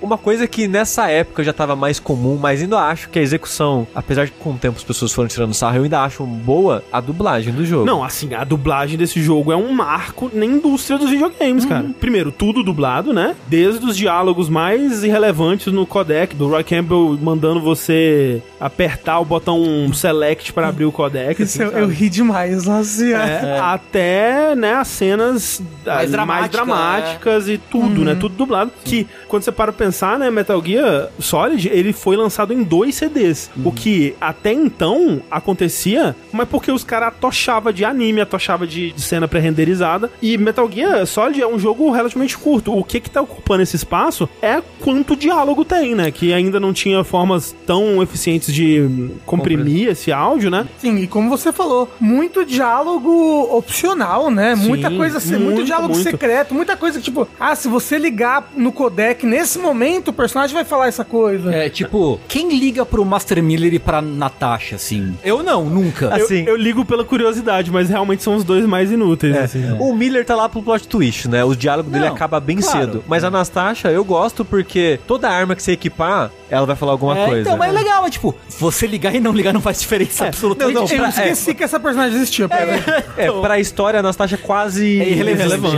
é. é. Ela é relevante pra acontecimentos depois que levam pro Solid 2, mas pro Solid 1 mesmo é meio que relevante. O Miller, né, serve pro plot twist, mas eu acho engraçado porque ele é um dos caras que mais quebra a quarta parede, porque ele tá lá pra falar sobre sobrevivência e saúde no campo de batalha, coisa do tipo, mas os escritores usam o Miller muito pra falar sobre a saúde do jogador, né? Então, tipo, não jogue por muito tempo, se os seus dedos estiverem doendo, dá uma descansada, você precisa ter uma boa noite de sono, esse tipo de coisa, assim. Ele começa a falar desse Ele, ele fala de gamer. Inclusive, essas quebras de quarta parede, quando vem dos personagens que não esses personagens que já quebram a quarta parede por si só, quando vem, sei lá, do, do Campbell, Snake, se você quiser baixar, você tem que apertar o botão X. É muito. Eu é- acho fantástico. assim, a primeira vez, mas eu encasquetei de rir, porque é muito do nada, assim. Snake, aperte bolinha. Você tipo, ele não está falando pra mim, jogador. Ele tá falando, para o Snake, Snake, aperte bolinha. Aí, como assim? Tem momentos ótimos, tipo, quando você tá enfrentando o Hindy lá no, em cima da, da torre, né? Que você liga pra ele e aí ele fala: Snake, se tiver com problemas pra localizar de onde tá vindo o helicóptero, use o sistema estéreo da sua TV. Caralho. Preste atenção no som se você tiver uma TV estéreo. E aí, acho que você pode ligar de novo, tipo, Snake, você não tem uma TV estéreo? Poxa vida, né? Que pena. Mas eu, eu acho que você vai conseguir ainda assim. Eu vou estar torcendo por você. Mas é tipo, é muito diálogo, né? É muito, muito diálogo. E aí, assim, tanto diálogo que a Chris Zimmerman, que foi a hum, diretora dessa dublagem, né? Ela conta que quando ela recebeu os roteiros, né? Veio uma, chegou uma caixa pra ela assim, recebeu os roteiros. E aí ela falou: beleza, aqui, né? Estão os roteiros, né? Pra eu entregar pra todos os, os atores, né? As várias cópias. Ela começou a ler e era um único roteiro. Caralho. Baseado no que ela tinha de experiência em dublagem de jogo até então, ela achou que seria uma cópia pra cada ator. É um roteiro tão grande, né? E, e tão amplo pro que se tinha na época. E uma coisa que é importante ser notada também é que hoje em dia a gente olha o David Hayter, né? Que faz o Snake. Putz, ele tá, né? Super cafona, né? O Liquid Snake parece um vilão de desenho animado. Mas a qualidade dessa dublagem pra época era muito acima do que você tinha, né? Tipo, primeiro que, como a gente disse, grandes jogos dessa época raramente eram dublados, né? Tipo, você tem lá Ocarina of Time, não é dublado. Breath of the Wild é o primeiro Zelda com fala, gente. Com fala é. dublada. O- mesmo em termos de Konami, o próprio Castlevania Symphony of the Night é dublado e é maravilha, Porcamente, né? exato. É, e, tipo. e assim, é, mesmo jogos dessa época que eram dublados, não era o jogo inteiro. Eram É. algumas partes em específica do jogo mais importantes. Você tem exceções como, de novo, Grim Fandango, né? Talvez o jogo contemporâneo de Metal Gear Solid mais cinematográfico que existia. Mas também, como o Tengu disse, é um jogo que já vinha de uma tradição que aprendeu aos trancos e barrancos ao longo de uma década Sim. e que tá chegando naquele nível de qualidade agora. Sem falar que eles tinham acesso ao rancho Skywalker e os caras eram quatro. É pequena, pequena diferença. Pequena diferença. É. O Metal Gear é meio que a primeira empreitada da Konami nesse tipo de jogo, nesse tipo de complexidade e nesse tipo de localização também, né? Então, eles têm ali o Jeremy Blostin, que é um, um localizador de jogos dessa época é, icônico aí, responsável por grandes adaptações de jogos de japonês para inglês. E ele diz que ele tenta fazer milagre ali com o texto do Kojima, né? Tanto que, por mais esquisitamente escrito que seja Metal Gear Solid, nos outros é pior. É pior. Porque Kojima pensou, esse cara aí, ó, ele tá querendo mudar a minha ideia, a- a- o meu texto perfeito e impecável. E demitiu o Jeremy Blaustein, nunca mais trabalhou com ele. E o, o texto, na, na sequência, ele é muito mais duro, muito mais Sim. truncado, né? Ele é uma tradução muito mais direta e por isso Ele ele é soa... literal, né? É, ele soa pior em inglês, né? Ele é menos uma localização. Nossa, eu lembro quando eu fui jogar o Peace Walker HD, eu, tipo, chocado com o quão ruins são os diálogos desse jogo. Nossa, é muito ruim. E é, infelizmente, direção do Kojima. né? É, sim, sim, sim. Agora, por um lado bom em questão de fala e tudo mais, uma coisa que eu, que, que eu achei muito legal desse jogo é que, como ele é cinematográfico, de cinema, aparece, sei lá, Solid Snake embaixo, o ator que está Sim. fazendo Solid Snake, É né? O- muito legal. O voice actor, né? Como se realmente fosse um filme com atores que estivessem atuando É, ali. tipo, eu É. fico assim, ah, nossa, que legal o Kojima querendo valorizar os atores. Era Não. mais pra ter a estética É mais de a filme, gimmick. É, que ele queria ali. E é engraçado porque a maioria dos atores, acho que tirando o David Hayter um ou outro, tá com o nome real ali porque era um trabalho fora do sindicato. Ah. Então eles não podiam colocar o nome verdadeiro. Então, por exemplo, é a Jennifer Hale, né? A grande dubladora de baioneta que faz a Naomi. Mas se você for ver nos créditos ali, ela não tá usando o nome dela. A grande dubladora de baneta atual.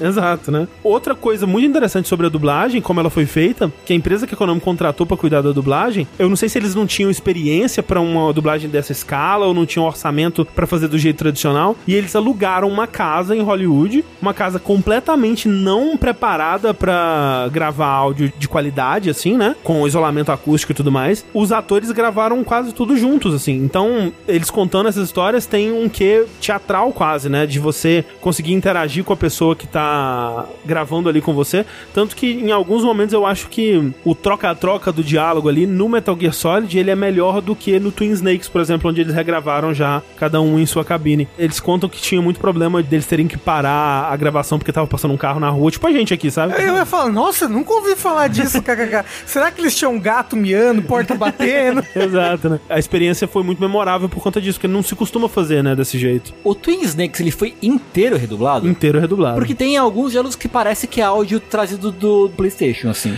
Tem uns diálogos que são idênticos, Não, sim, né? É, sim, sim, sim. mas tudo refeito. Até porque se for ver, por exemplo, a Naomi e a Mei Ling, São elas, completamente diferentes. elas não têm mais o sotaque, exa- né? É. É. Nossa, graças a Deus.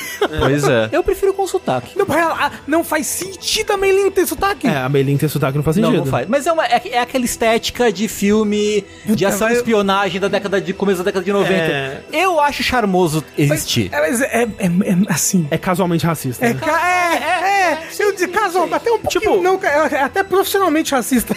Não, assim, e, e é, é algo que ele podia muito bem falar. Não, ele é uma mulher chinesa e foda-se. Ela é uma mulher chinesa que talvez mora nos Estados Unidos, sabe? Naturalizada americana, mas, sei lá, morou 15 anos na China, sabe? E aí por isso ela tem o sotaque. Mas não, eles falam que ela é filha de imigrantes chineses, mas ela é nascida nos Estados Unidos. Então não faz sentido ela ter aquele sotaque carregado chinês, né?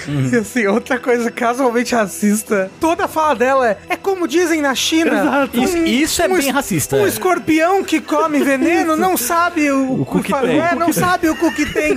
O que significa, Snake, que você deveria tomar mais cuidado na próxima Ela- sala que ela você... só fala em Ela provérbios. só fala em provérbios. É, olha, eu vou te contar, viu? Isso, é, isso é bem caricato. Eu queria dizer que, né, rejogando agora, eu joguei em emulador e por causa disso eu parei de salvar. Porque, tipo, eu sempre tentava ouvir o máximo possível dos diálogos. Sim. Sempre que eu jogava, joguei Metal Gear ao longo da minha vida, eu tentava fazer isso. Tipo, quando foi jogar o 2, eu sempre ficava salvando de propósito pra ouvir mais a, as, Sim, as discussões sobre filmes, esse tipo Aham. de coisa. Rejogando agora o Solid 1, eu salvei, tipo, umas 3, 4 vezes e falei, acho que eu tô de boa, né? É, é porque não tem muita coisa, né? É- é- o Solid 1 é o que tem menos desses conteúdos extras, assim, no codec, né? Assim, a Meilin, Meilin. ela tem um, um 700. Provérbios diferentes. Tem muita É, coisa, mas é- só não mas é isso, né? Então, é. E assim, porque eu joguei, eu queria ter uma experiência mais próxima e tudo mais. Eu joguei no PS1 Classic, que é aquele Uhum, PS1 de Natal que a Sony lançou uns anos atrás. Que inclusive eu tive que trocar de CD no meio do jogo, Aham. porque ele tem tipo uns CDs virtuais, você aperta lá o botão de open, aí aparece, você troca o CD. Sim. E eu tive, que- tive que salvar, porque é muito ruim o, o save state do PS1 Classic. Hum. Porque ele é um controle com fio, né? E o save state é no console, você tem que ir lá, apertar o botão, tirar de power, ele vai voltar pro menu. Aí lá no menu eu faço save state. Tal qual um Master System. Né? Exato, então eu só salvava pelo jogo mesmo, normal. É justo. É checkpoint só pelo jogo, não Que, tinha me- como. que mecanicamente o save do, do Metal Gear é bem de boa, né? É. Sempre na sala que você acabou de entrar, as salas não são longas. O então é né? Você diz, É. né? Mas eu, eu sempre salvava, porque uma vez crashou e eu perdi umas horas. E outra coisa, eu só fui descobrir que tinha uma lista de codecs que você tinha, uma lista de números, Ah, status. sei. no final do jogo. É mesmo? Caralho. É, eu tinha, eu tinha decorado, tipo, eu tinha. Ah, o dela é ponto 96, o do outro é ponto 85. Ah, mas aí, aí depois quando botou que era 191, eu, eita porra, agora como é que eu vou lembrar? Era tudo analógico ali. É. Acho que a única outra coisa interessante com a Mei-Ling, você pode irritar ela, né? Se você liga pra ela e ela fala quer salvar e você fala que não quer salvar, tipo umas cinco vezes seguidas, da sexta vez que você liga, aparece um retratinho dela com cara de puta assim, ela não fala nada. Ela fica só te olhando assim, e aparece, você quer salvar? Não. E ela fica te dando o tratamento silencioso até você salvar de novo. Não, não é, é aí que ela mostra a linguinha, que eu lembro que É, tem um- então, aí quando você decide salvar, ela mostra a língua. Aí e fecha. High-Tech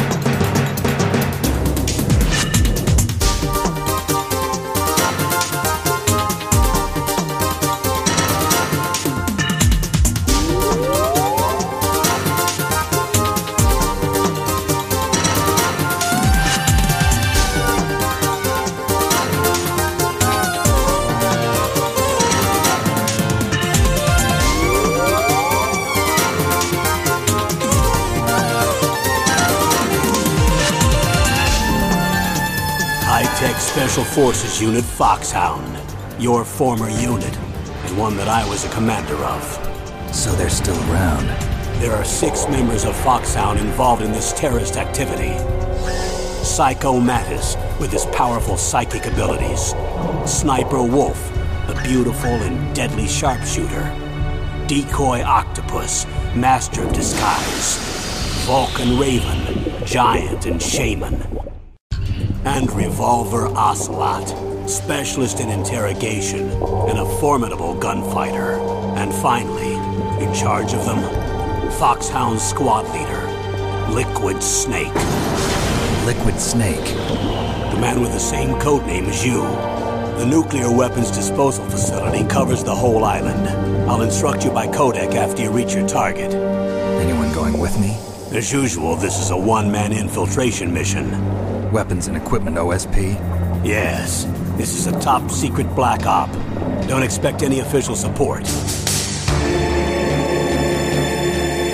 Eis que Metal Gear Solid então foi lançado em 3 de setembro de 98 no Japão e 21 de outubro nos Estados Unidos. Pra você ver, um mês de diferença quase, algo que na época era raro, né? Então é um jogo Exato. que ele já foi pensado pra ser localizado, já foi desenvolvido nos dois idiomas, né? E aqui a gente precisa falar um pouco sobre essa premissa inicial, essa premissa que o Rafa perdeu boa parte aí por não ter encontrado a opção de briefing no menu. O jogo ele se passa 10 anos depois de Metal Gear 2, né? Então, o Metal Gear 2 ele se passa no universo em 1995 e o Solid 1 se passa em 2005. Os jogos de Metal Gear eles sempre fazem isso, né? De se passar um pouco no futuro pra poder dar aquela especulada em tecnologia e coisas do tipo. Só que com os acontecimentos do mundo real que aconteceram desde Metal Gear 2 pro Metal Gear Solid, também conhecido como o fim da Guerra Fria, queda do Muro de Berlim, o Solução da. solução da União Soviética e esse novo nova ordem mundial onde os Estados Unidos é a grande potência, fez com que o Kojima voltasse atrás em coisas que ele tinha estabelecido no Metal Gear 2, né? Como por exemplo, não, a ameaça nuclear ela está muito viva e muito forte, inclusive, né? E de uma, uma forma meio clandestina, né? Porque você tem acordos, né? Eles citam o, o Start 1, o Start 2, o, o START 3 estava para ser assinado na época que acontece a história do jogo, que são acordos de não proliferação nuclear, né, que garantem que os países vão destruir as suas ogivas, que vão destruir as, as armas nucleares, mas ele fala muito sobre como, na verdade, essas armas elas não foram completamente destruídas e que na verdade tem desaparecido muitas dessas armas. A gente não sabe os paradeiros dessas armas, que é algo que realmente acontece e aconteceu muito nessa época, né? É, porque, tipo, apesar desses tratados todos terem sido assinados, ter ogivas nucleares, ter bombas nucleares ainda é um gigantesco trunfo na mão de vários países hoje. É, me- Mesmo que talvez não, não seja um trunfo. ah, Nunca foi, eu acho, um trunfo puramente militar, é um trunfo político muito forte. Ah, sim, sim. Ele se passa então na ilha de Shadow Moses, que é um lugar inventado, né? No arquipélago do Alasca, que supostamente é uma base de descarte de material e armas nucleares, né? Porque ele fala muito também dessa coisa do o que fazer, né, com esses restos de armas nucleares, restos de plutônio, coisas do tipo, e que não tem muito como você descartar, né? Você tem que meio que colocar num barril e enterrar essa porra.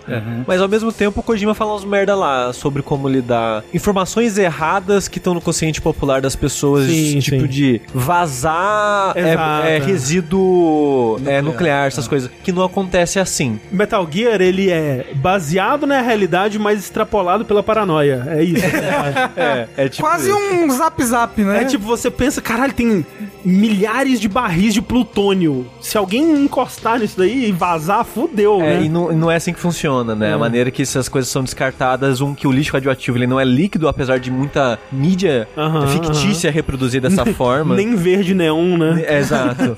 São bastões sólidos presos num barril de concreto. Uhum. Ah, mas o barril vai enferrujar, o concreto tá ali segurando, sabe? Não é o barril que tá segurando, é o concreto que tá segurando Uhum. sim. a radioatividade. Então, essa parte da- da- desse vazamento radioativo não é assim que funciona, mas é algo, é um medo que existe na mente das pessoas através da ficção até hoje. Sim, então, sim. compreensível o Kojima ter reproduzido isso, já que é reproduzido isso até hoje, de certa Uhum. forma. E aí nessa base tá rolando um exercício militar secreto conduzido pelo governo dos Estados Unidos, supervisionado pelo chefe da DARPA, Donald Anderson. DARPA, pra quem não sabe, é uma entidade governamental que existe, né? Não o... é do Lost? Não, isso é Dharma. Ah, porra. DARPA é o Defense Advanced Research Projects Agency. É uma galera que faz pesquisa militar, basicamente, né? Também supervisionado pelo presidente da Armstack, Kenneth Baker. Essa Armstack é fictícia, É, é- é privada, fictícia. mas é como se fosse uma empresa militar privada aí, algo que vai ser muito importante em Metal Gear.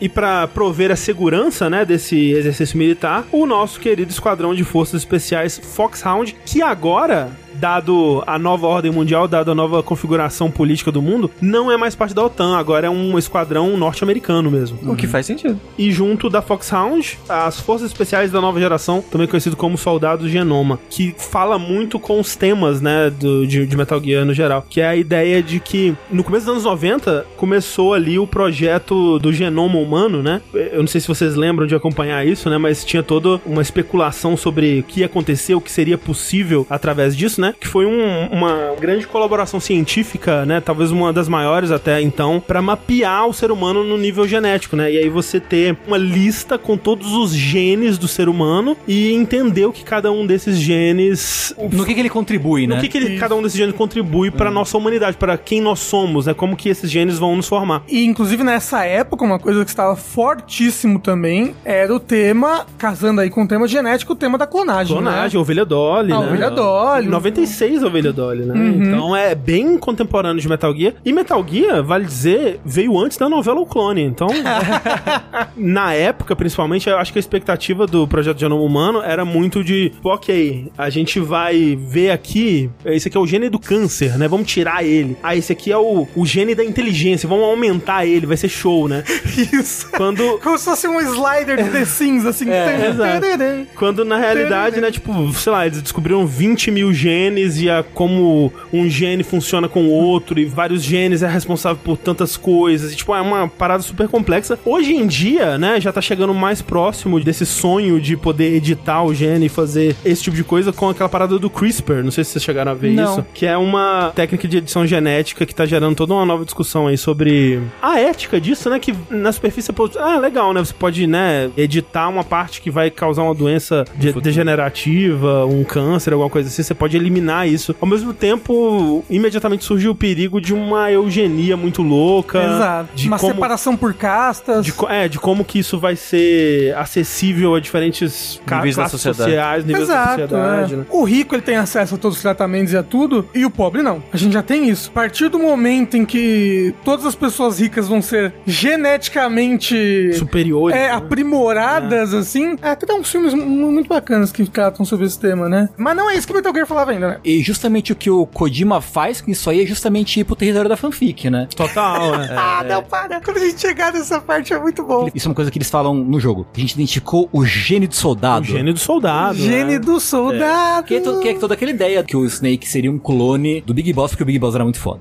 esse exército da nova geração aí, o- os soldados de genoma, eles não são clones do Big Boss, mas eles passaram porque eles chamam de terapia genética, né? Que é você editar os genes desses soldados para que eles se pareçam com a formação genética do Big Boss e que eles tenham essas características genéticas que a gente observou mapeando o gene do Big Boss, assim, basicamente, né? É engraçado que em questão de, de gameplay ou até mesmo da apresentação do, do jogo, os soldados não fazem muita coisa, né? Eles são, são qualquer coisa. Mas aí eles justificam isso pelo fato de que esses soldados, eles só foram treinados no videogame. Eles só foram treinados na realidade virtual, né? Que é outro tema que vai vir muito mais forte no Metal Gear Solid 2, inclusive. Mas assim, o, o que o 2 faz com treinamento virtual, pra tentar replicar alguém, é melhor do que essa terapia genética. Porque o que faz a pessoa ser boa em alguma coisa é se ela treinou naquela coisa. e- Mas né? essa é a discussão central de Metal Gear Solid. Uou!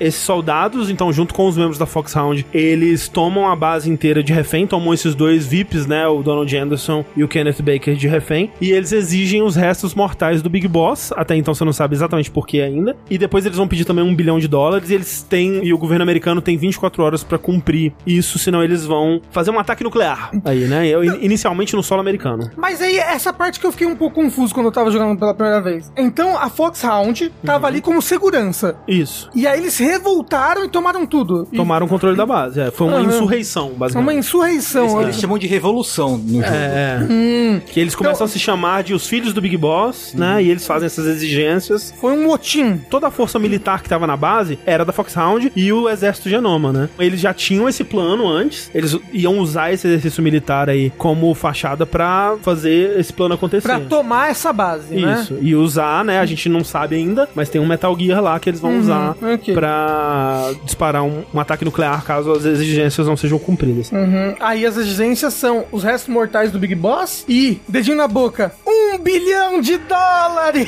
Que é, é melhor do que um milhão, né? Que o Dr. Evil pede. então, mas é engraçado, né? Um bilhão hoje em dia. Ah, um bilhão é um bilhão ainda. Mas não vai. compra nem o Twitter. É porque você não sabe o que eles querem fazer com esse um bilhão. Né? Com certeza não é comprar o Twitter.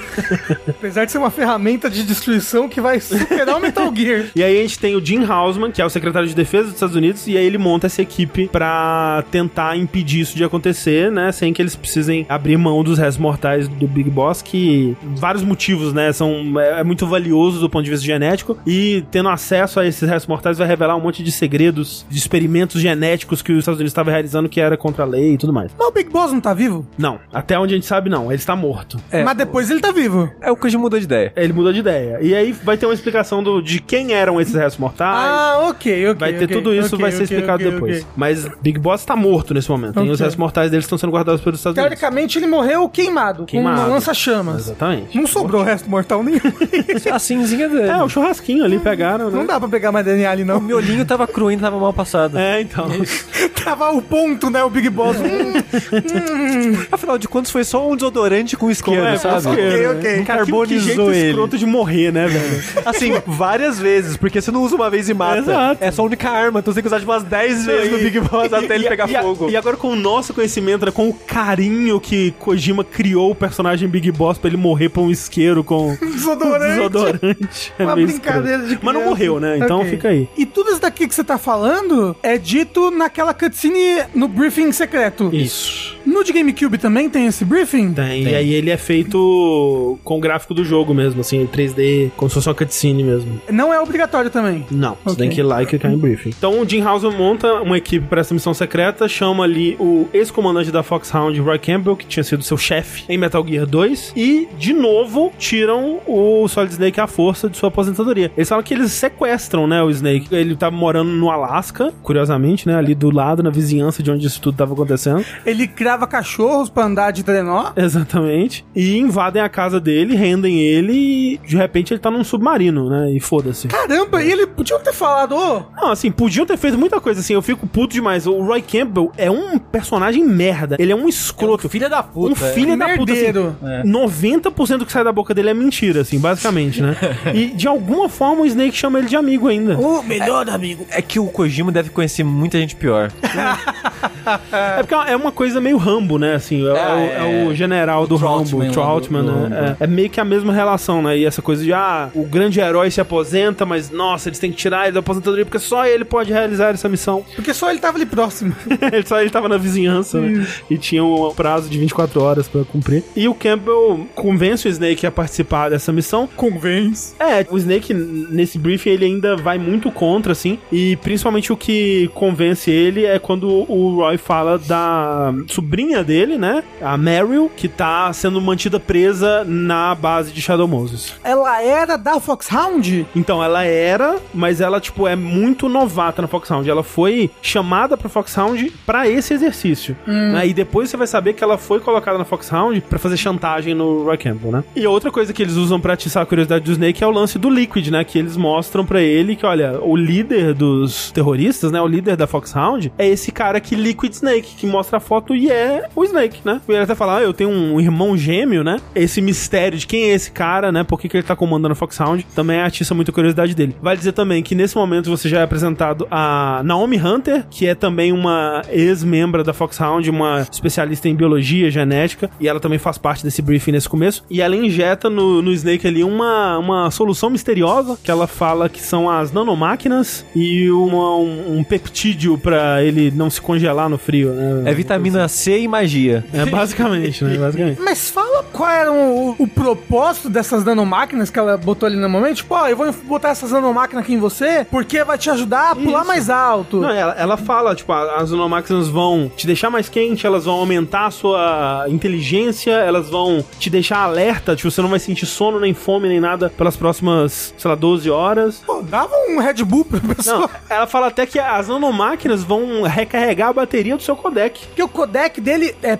dentro do ossinho do ouvido, né? Ali do Isso. tamborzinho, do como é que é o nome? Do labirinto. E eu acho engraçado, né? Porque mais pra frente eles vão abusar muito mais de nanomáquinas do que aqui, mas aqui é meio que o primeiro momento onde elas já aparecem. E elas já aparecem como essa solução mágica pra tudo. Tudo que você precisar, ah, as nanomáquinas vão fazer por você. Vai te deixar mais inteligente. Em dado momento, eles falam que quando o Snake tá entrando naquela sala que tem O armazém de. o armazém de mísseis, né? Eles falam, ah, a gente vai desativar a sua capacidade de dar tiro. Então, tipo, as nanomáquinas estão controlando ele ali. Caralho. E aí a gente tem também a cena do submarino, né? Que é meio que um- uma versão resumida do briefing, né? Tem o- a- os diálogos que acontecem nela são retirados de diálogos mais longos do briefing, basicamente. E se você não pular, né? Ela provavelmente vai ser a sua primeira impressão de Metal Gear Solid. Vai ser a primeira cena, a primeira coisa de história que você vai ver. E ela já te dá um resumo do que tá acontecendo, né? Dos objetivos do Snake, que ele tem que resgatar os VIPs e descobrir se ah, eles têm realmente a capacidade de fazer esse ataque nuclear que eles estão ameaçando. E já introduz os membros da Foxhound, que a gente vai falar mais sobre quando eles forem surgindo na história. Mas eu acho que é muito engraçado já como que a gente vê essa dualidade de Metal Gear, né? É um jogo que ele tá sempre andando nesses extremos, né? Ele, por um lado, ele é extremamente realístico e pé no chão, por outro, ele é muito anime. Uhum. Por um lado, ele é um melodrama safado, do outro é comédia escrachada. Por um lado, você tem esse personagem Solid Snake com esse histórico e essa presença no mundo. Por outro, os caras do codec estão tratando você como o jogador e te pedindo pra quebrar essa parede o tempo todo. Então, nessa cena do submarino, é a primeira vez que você tem contato com isso que, na mesma frase que eles estão falando, ah, tipo, ah, esse é um submarino de classe Ohio e o caralho é 4, estão falando, né, da DARPA, estão falando de, de termos militares que realmente existem. Você começa a falar da Foxhound, do Psycho Mantis e do Vulcan Raven, que é a gigante xamã, jogar uma pessoa dentro de um torpedo em direção à base no Alasca. Tipo, é isso. Essa é a realidade de Metal Gear, lide com isso, sabe? Sabe uma coisa muito louca dessa parte? Hum. Que ele tem uma parte debaixo d'água. Você pode andar ali Você debaixo d'água é. e nunca mais tem aquilo. Não, e você não nada, né? Você anda, é como se só tivesse uma, a bota do Link lá. Exato, mas, mas é, tipo, diferente ali quando É, você tá debaixo d'água. Então, é uma mecânica criada por um lugarzinho opcional ali que nunca mais é usada. De fato, de fato. Talvez fosse até planejado ser usado em algum outro lugar, mas não foi, não. A respiração você só vê depois em. Câmera com gás, esse tipo de coisa. Câmera com gás e quando você tá no dutozinho e entra naquela parte que tem água É, e o ratinho verdade, sai duto no duto. É verdade, Que não verdade. serve pra nada aquele duto, né? É, um, É, uma, é uma das entradas É. pra base. Que você pode entrar pelo segundo andar, e se, mas se você entrar pelo primeiro, tem essa parte com água. Ah, tem entrada no primeiro. E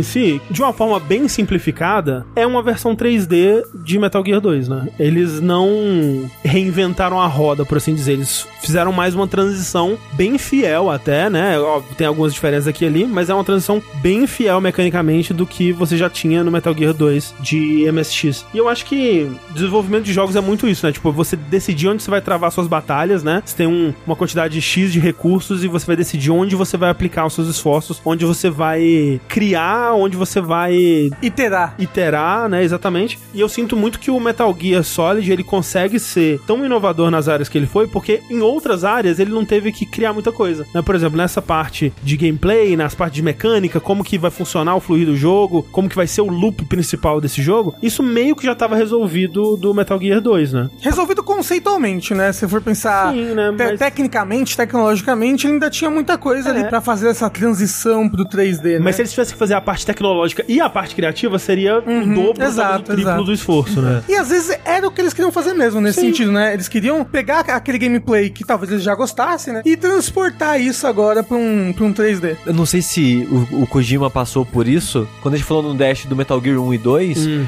o André comenta até que ele acha que o 2 é ambicioso demais pro MSX. Eu acho, é. E eu concordo, apesar que eu, eu não acho isso ruim no jogo. Que você acha que, tipo, limita um pouco porque o jogo não consegue acompanhar a ambição dele. Talvez o Repeteco é exatamente pro, tipo, agora vai. Total. Agora a gente tem a Eu que é tecnologia isso. pra fazer a ambição do 2 do, do, do dois no MSX. E eu acho que eles executam, assim, óbvio que jogando hoje em dia tem seus problemas, mas eu acho que a visão que eles tinham ali pro Metal Gear 2, ela é muito melhor executada aqui, né? Obviamente, né? A segunda vez que você vai fazer uma coisa, vai sair melhor. Geralmente, né? Espera-se É, vai sair melhor que o e como o Sushi falou, foi a chance deles executarem aquela visão Sim, que eles sim. tinham tido no jogo anterior. E de o jogo de oito anos atrás, né? Olhando com a visão de hoje em dia, por exemplo, você tem coisas que parecem estranhas, é, esquisitas. Por exemplo, a câmera do jogo, ela é a mesma do Metal Gear 2. Apesar de que você tem um jogo completamente em 3D que poderia ter usado das vantagens de você ter uma câmera que ela pode ser posicionada em qualquer lugar e te dar uma visão mais aberta, mais interessante do combate. E não, ela é aquela câmera bem de cima, bem próxima do personagem. Você enxerga muito menos do que o Snake estaria enxergando, né? Você enxerga muitas vezes, sei lá, 5 metros na sua volta e é isso, né? É por isso que eles botaram o botão de primeira pessoa. E radar, né? O, o É. Soliton. E eu acho que isso, André, é parte da limitação da época, e nem só técnica, mas criativa de o Criativa. que, que a gente faz com essa câmera. O que, que é uma câmera 3D de videogame, né? É. Ninguém sabe ainda. Mas ao mesmo tempo que ele vai por um denominador comum que ele já estava acostumado a fazer, ele tenta brincar. Sim. Porque o primeira pessoa é importante, a visão É em primeira importante. pessoa é importante em vários momentos. Porque você É. não consegue enxergar, né? Você tem que olhar em primeira pessoa pra ver o que Mas tá tem, acontecendo. mas tem brincadeiras com isso também, tipo, se você tá com a máscara, a visão Ah, sim, muda, sim. e você tem que fazer isso em alguns É. pedaços específicos. A luta contra o Psycho Mantis, você sabe onde ele tá se você usa em, olha em primeira pessoa, você olha do ponto de vista dele. E se você não tem a parada de visão de calor, é assim que você acha ele, né, pela sala. Outra coisa que eles fazem que eu acho legal, até mais legal do que útil de fato, mas a mecânica de cover, por exemplo, né? De você encostar na quininha e aí quando e você. a câmera vira. Uma girada super cinematográfica, super maneira, na época devia ser incrível. Mas assim, não tem muito uso, assim, né? Não. É, se você Ah, quer ter uma visão no corredor, é muito mais prático você só apertar triângulo e ter a visão em primeira pessoa. É engraçado esse negócio da câmera, inclusive. Você entra numa sala e imediatamente você toma um tiro, morre, porque você não sabe o que é na sala. Você tem que parar na frente da sala, apertar triângulo pra olhar. Ah, tá bom, ok. Aí você entra na sala. É que a visão ela é muito limitada e até muita gente critica o jogo que você tá só olhando a visão do, do radar, né? O radar ele é tão útil que acaba sendo mais vantajoso você olhar pra ele do que pro mundo do jogo. É, até si. porque se você ficar olhando muito pro mundo do jogo, você não vai ver da, da onde tá vindo o soldado, da É, onde, vai- porque da, o- da onde tá o cone de visão o cone dele. de visão, né? Exatamente. Dito isso, eu acho essa crítica um pouco descabida, porque eu acho o radar de jogos de mundo aberto muito mais vitais pra navegação do que do Metal Gear. Eu não vejo ninguém falando, tipo, ah, nossa, o GTA é um jogo de olhar pro mapa Ah, e mas não falam, de... Pô, Falam, falam. Tanto que hoje em dia, né, você vê mais jogos que põem o waypoint na pista, por exemplo, por causa desse problema. Porque senão você realmente passa o jogo olhando tudo pra ali. Eu acho que o que fode é, é justamente que o radar você tem mais visão da sala e você tem uma informação que só tá no radar, que é o cone de visão, que é super importante, né? Inclusive, tadinho do soldado, eles vêm. É tudo. Tudo míope. Isso, tudo mil, pessoal. Dá só ver dois passos à frente dele. Mas eles foram geneticamente, Rafas, mexidos pra ser míope. Eu acho, eu acho muito engraçado essa parte que, tipo, é, realmente, eles falam, ah, os soldados, eles têm... Todo mundo nesse jogo tem QI de 180. E, tipo, nem fudendo, velho. Eles falam que o Snake tem QI de 180, nem fudendo. O Snake, É meio burro. ele é meio burro, cara. Ele é meio limitado. Mas o amor pode florescer no campo de batalha. Agora, o que esses soldados eles não enxergam, eles escutam bem, né? Escutam pra caralho. Ah, é, né? Porque logo nesse começo, uma coisa que eu achei bem impressionante, nessa primeira salinha que você começa, já tem, tipo, se você pisar na poça d'água, faz barulho e chama a atenção E dele. você molha o pé e faz rastro. Fácil pegar.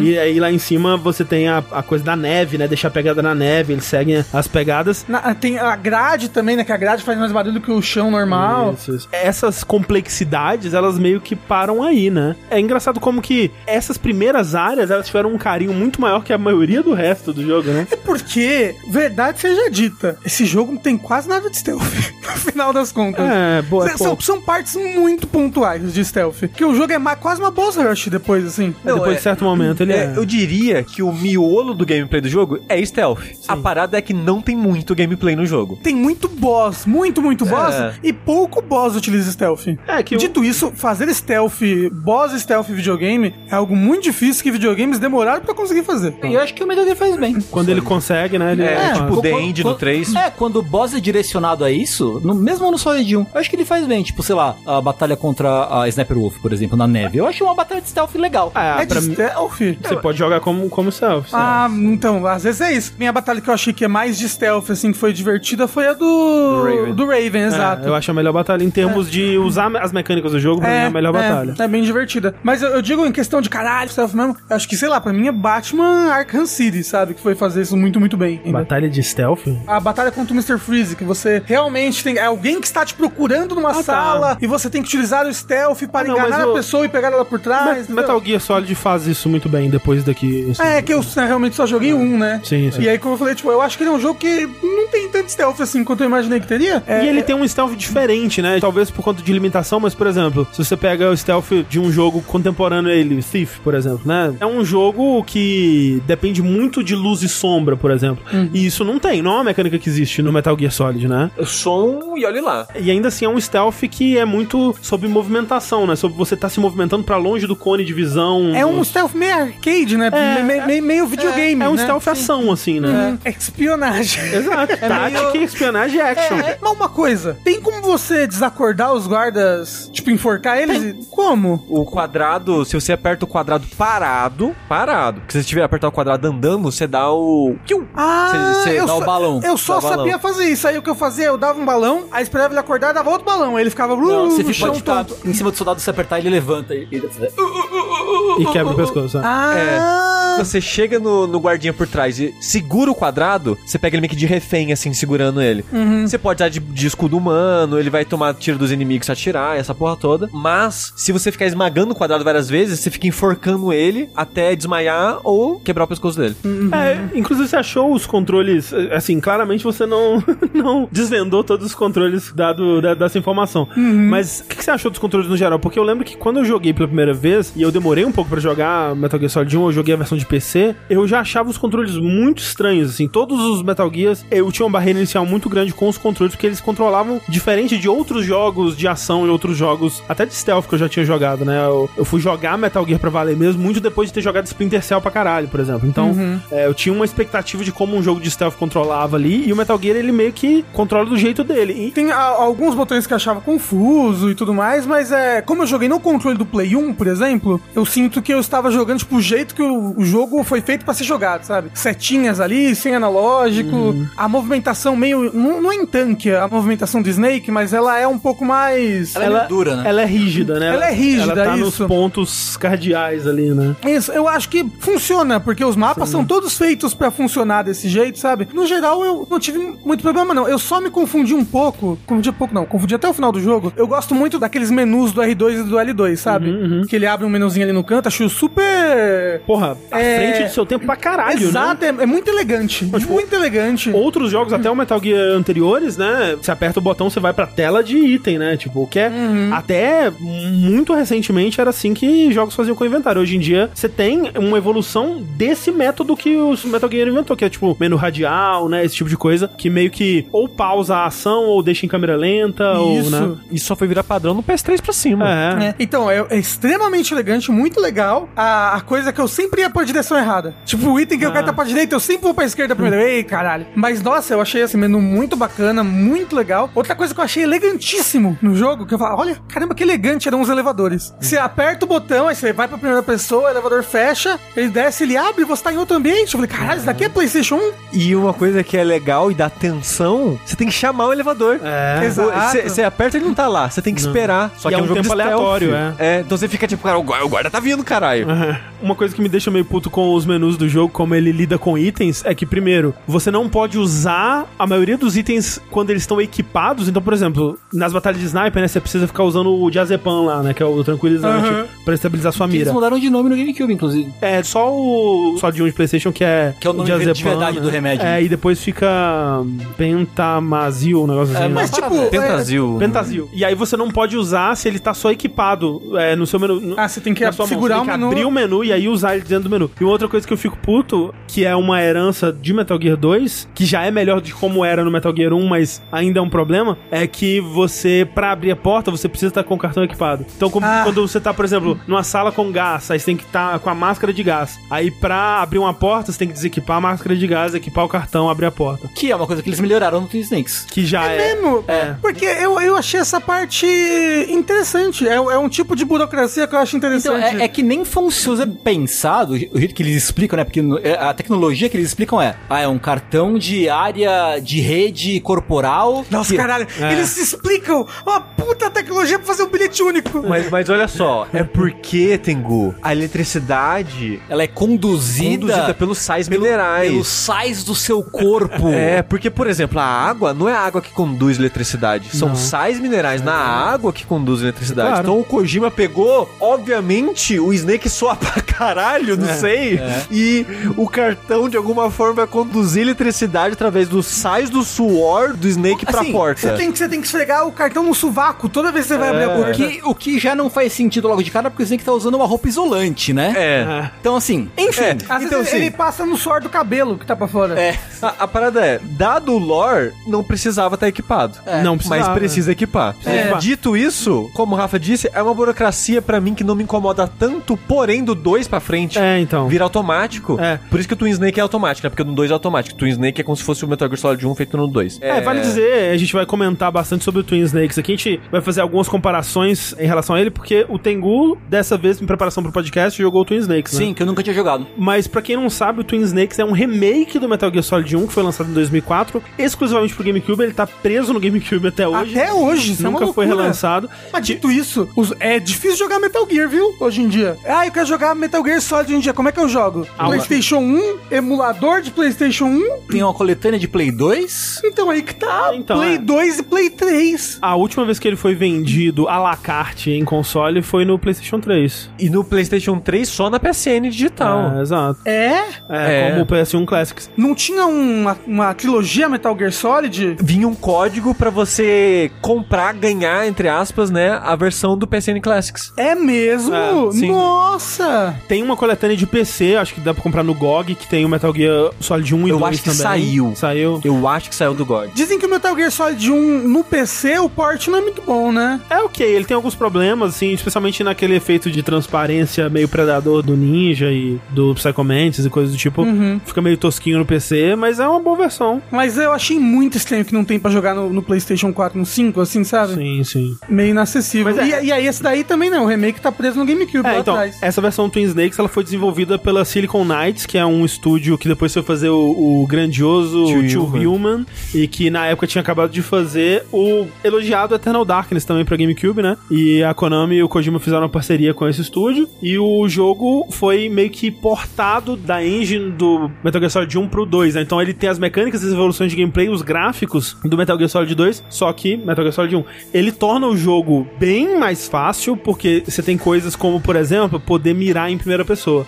Que no- Nossa! No, Metal Gear Solid 1, você até pode atirar em primeira pessoa, mas não mirar. É um esquema complicadíssimo, tem que segurar vários botões ali, é uma coisa muito avançada. Inclusive atirar é meio estranho, né? Que É, você segura o botão, né? Você segura o botão, aí você fica. a- atirar com a metralhadora, que você já, já começa É. atirando já. Você fica parecendo um Rambo em cima do carro lá, Sim. tá, tá, tá, tá, atirando pra todos os lados. É muito esquisito. Uma coisa também que é loucura do controle, que eu achei estranho. Primeiro, eu não sabia rolar e agachar. Já tinha isso num? Rolar e agachar Não. ah, ok, tá bom. Porque ele faz isso no Smash, então eu sei, eu sei que tem algum jogo. Twin É Snakes faz. do dois, é. Ah, no Twin Snakes faz, ok. Ah, eu sei que eu vou precisar usar a Stinger daqui a pouco. Vou equipar a Stinger, ele entra em primeira Uhum. Já pessoa. entra, é, não aí eu tem. fico, cara, não, aí aperta R1 pra sair da primeira pessoa. Exatamente. Todas essas coisas já são melhoradas, né? Ele, é um, ele fica um jogo muito mais legal de jogar, mais fácil, mas de, de um jeito que eu acho ok, sabe? Na luta contra o Ocelot, por exemplo, trivializa completamente a, a luta, porque o Ocelot tá escondido atrás Da da pilastra, pilastra, você mira nele. Tipo, você não precisa ficar correndo atrás dele. É Sniper Wolf também. É muito trivial as lutas, mas eu acho que, no geral, o que ele traz de melhoria, eu acho um jogo melhor de jogar. Eu gosto mais da experiência. E uma coisa que é muito criticada são as cutscenes, né? Porque elas foram dirigidas por um, um diretor de cinema japonês que claramente gostou muito de Matrix. E Dimensão Impossível 2. Missão Impossível 2 também, John Woo, né? No É, geral. John Woo, porra. E as cutscenes, elas são muito mais longas, muito mais elaboradas, muito mais mirabolantes. Na, As na- cutscenes de ação, você diz, né? é, Onde eles conseguem enfiar um,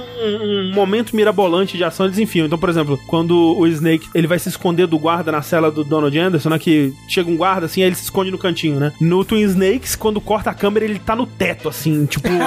Segurando na parede. É. Ah, porra, ele é o espião lendário, cara. Mas é meio, eu acho meio pateta, assim. Ai, Eu gente, gosto, mas. eu gosto. Gente, do- do- olha Metal Gear Solid 4. não, é mas a, gente, mas a gente tá falando do 1, não, Não, do 4. então, mas é, eu acho, eu acho tão Metal Gear, essa patetice em ação exagerada. Não, não precisa nem ir pro 4, acho que o 2. Acho que se é um jogo que tá transportando Metal Gear Solid 1 Ah, é. pro 2, eu acho que ele fez isso muito bem. Eu realmente não vejo essa pureza quebrada toda que muita gente se ofende, meu Deus, estragaram as cutscenes do Metal Gear Solid 1. Eu acho que deixaram elas mais divertidas, assim, no, no geral. Por exemplo, tem uma excelente, quando você vai ser torturado pelo Ocelot, né? E aí ele fala assim, ó, se você morrer é game over, e nem tente usar um controle turbo que eu vou saber, hein? Quando ele fala isso, ele olha pra câmera, assim, e dá uma piscadinha pro jogador, assim. Em vários momentos, assim, cara. Isso eu acho legal. Eu acho que as cutscenes são meio cansadas no sentido que, tipo, toda cutscene vai ter um momento Matrix de ele pular e rolar no ar, assim, Vai. pra passar as balas. Numa das últimas batalhas lá contra, do, do Ninja contra o Rex, ele vai dar umas 14 piruetas pra desviar e pra esquivar. da- Então, tipo, tá bom, vai, é, é, é, abrevia o testemunho. Oh, caramba, eu queria ver isso, porque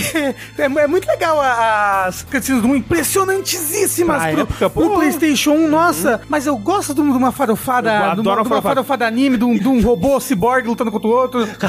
Olha, duas coisas que eu lembro de cabeça, assim, eu prefiro o Metal Gear original ao Twin Snakes em todos os Aham, quesitos. Eu basicamente. Ah, O gameplay do Twin Snakes, do 2 em cima do 1, um, não faz sentido porque é o mesmo jogo, com os Não mesmos inimigos. é. É. Só que agora o Snake ele tem mais verbos. Pra mim, meio que destrói Quebra, um pouco né? é, o gameplay do jogo, na minha opinião. As cutscenes, eu sei que são assim porque o, o Kojima pediu, né? Sim. Porque o, o diretor falou: não, eu vou fazer certinho, vou fazer igualzinho. O Kojima viu e falou: que porra, pra que, pra que que eu tô te contratando então? É, sim. Coloca a sua cara no Coloca jogo. pirueta aqui nessa porra aqui. O cara foi lá e fez mais do estilo dele. Por um remake eu acho válido, né? Você tá fazendo fazer né, uma porra, coisa nova, né? Exato. Exato. Dito isso, exatamente eu, o mesmo eu não gosto do resultado. Que, tipo, eu já tava comentando que eu não acho o Kojima a pessoa mais sutil do mundo. Então, tipo, a cena que a Mary tá fugindo, você ainda não sabe que é a Mary, né? E é pra deixar uma pista que ela tá sendo controlada pelo Psycho Mantis, é muito mais óbvio. Ela vira tirando, girando. É, em câmera arma, lenta, Em né? câmera Nossa, lenta. espiral, e, assim. o, e o Snake girando e,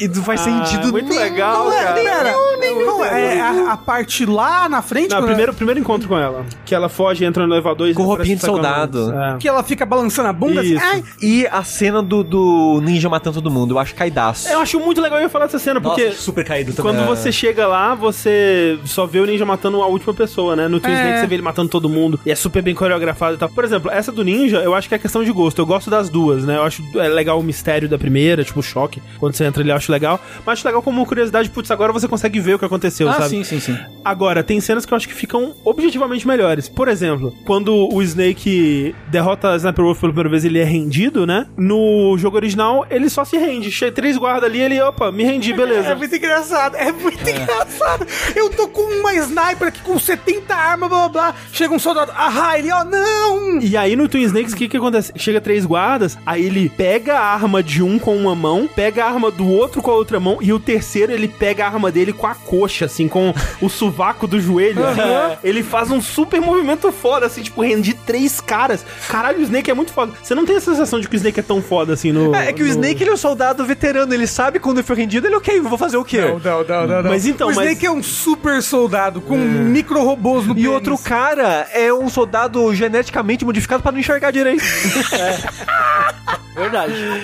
O loop básico do jogo é basicamente esse que a gente comentou, né? Tipo, você geralmente vai receber um objetivo no cutscene ou no codec e você vai saber, ah, tipo, ok, precisa encontrar o Donald Anderson. Aí você vai passar por vários cenários onde, idealmente, é bom que você não seja detectado, né? E aí você vai ter soldados, vai ter câmeras e outros obstáculos que vão te detectar. E o lance é que a detecção, ela é um, um estágio muito punitivo, né? Ela não é como outros jogos de stealth que tentam incorporar o estado de falha dentro do jogo, né? Se você é detectado, é uma merda. Todos os inimigos do lugar sabem que onde você tá. Não, e eles começam a vir infinitamente. Começam não adianta a você vir- matar todos. Exatamente. Snakes é pior até. É retry, você deixa morrer. O que é triste, né? Porque não, não, tem cê- um botão cê- de tentar de novo, né? Não tem. Às vezes dá tempo de se esconder. Mas a parada é, você foi visto. Você pode matar os primeiros ali, sair correndo, se esconder, esperar o tempo zerar e voltar ao jogo. Sabe o que é mais rápido? Morrer. Só resetar a sala. É, porque você vai perder recurso, vai perder. é, É. O item de cura é limitado. Então, se você passa por muito disso no jogo, talvez fique mais difícil. É, uma coisa que eu fiz, que eu tava vendo assim, qual que é uma dificuldade boa pra esse jogo, pra quem é o primeiro Metal Gear, blá blá. Várias pessoas discutindo em fóruns, e a pessoa falou: ah, esse Metal Gear é um pouco difícil, né? Dos Metal Gears, assim, vocês acham que ele é um. Qual em nível de dificuldade? Do Nossa. Play 1. Eu acho tranquilíssimo. Bem tranquilo. Ele é bem tranquilo. Eu acho que ele vai ficando mais fácil enquanto ele- à Vai. medida que você vai. Ah, não, avançando. isso sim. Mas perto dos outros Metal Gear, você acha os outros mais difíceis? Não, eu acho que esse é um do... Eu acho que todos são bem fáceis, assim. Esse. Eu acho o 2 o mais frustrante. Ele é muito frustrante. Porque o 2, isso que você falou, Rafa, de ah, eu entrei na sala, tomei um monte de tiro, a câmera me viu. O 2, pra mim, o tempo todo era isso: de caralho, era uma câmera que eu não via, um guarda que eu não tava sabendo. O 2 tem muito mais situação, pra mim, difícil de lidar no stealth. É porque ele, por ser mais complexo mecanicamente, ele exige mais também. É. né? O 3 eu acho que já facilita isso um pouco de novo. Então eu acho que o mais difícil na parte de stealth, os chefes no geral sempre vão ser mais de boa em todos assim. É, mas na parte de stealth, eu acho que o 2 é o mais complicado de lidar. É, se eu fosse dizer o mais difícil, eu, eu diria que é o 1, mas porque ele tem uns picos de dificuldade, assim. Eu acho que, por exemplo, a batalha contra o, o Rex no final, eu acho ela bem difícil, assim. Sério? O lance do Metal Gear Solid é que muitas vezes os recursos que você tem, eles são menos como opções de como lidar com a situação e mais como chaves. Essa situação aqui, ela tem uma solução. Você sabe qual é a solução, você vai usar a solução. Se você não usar a solução, você vai passar por maus bocados.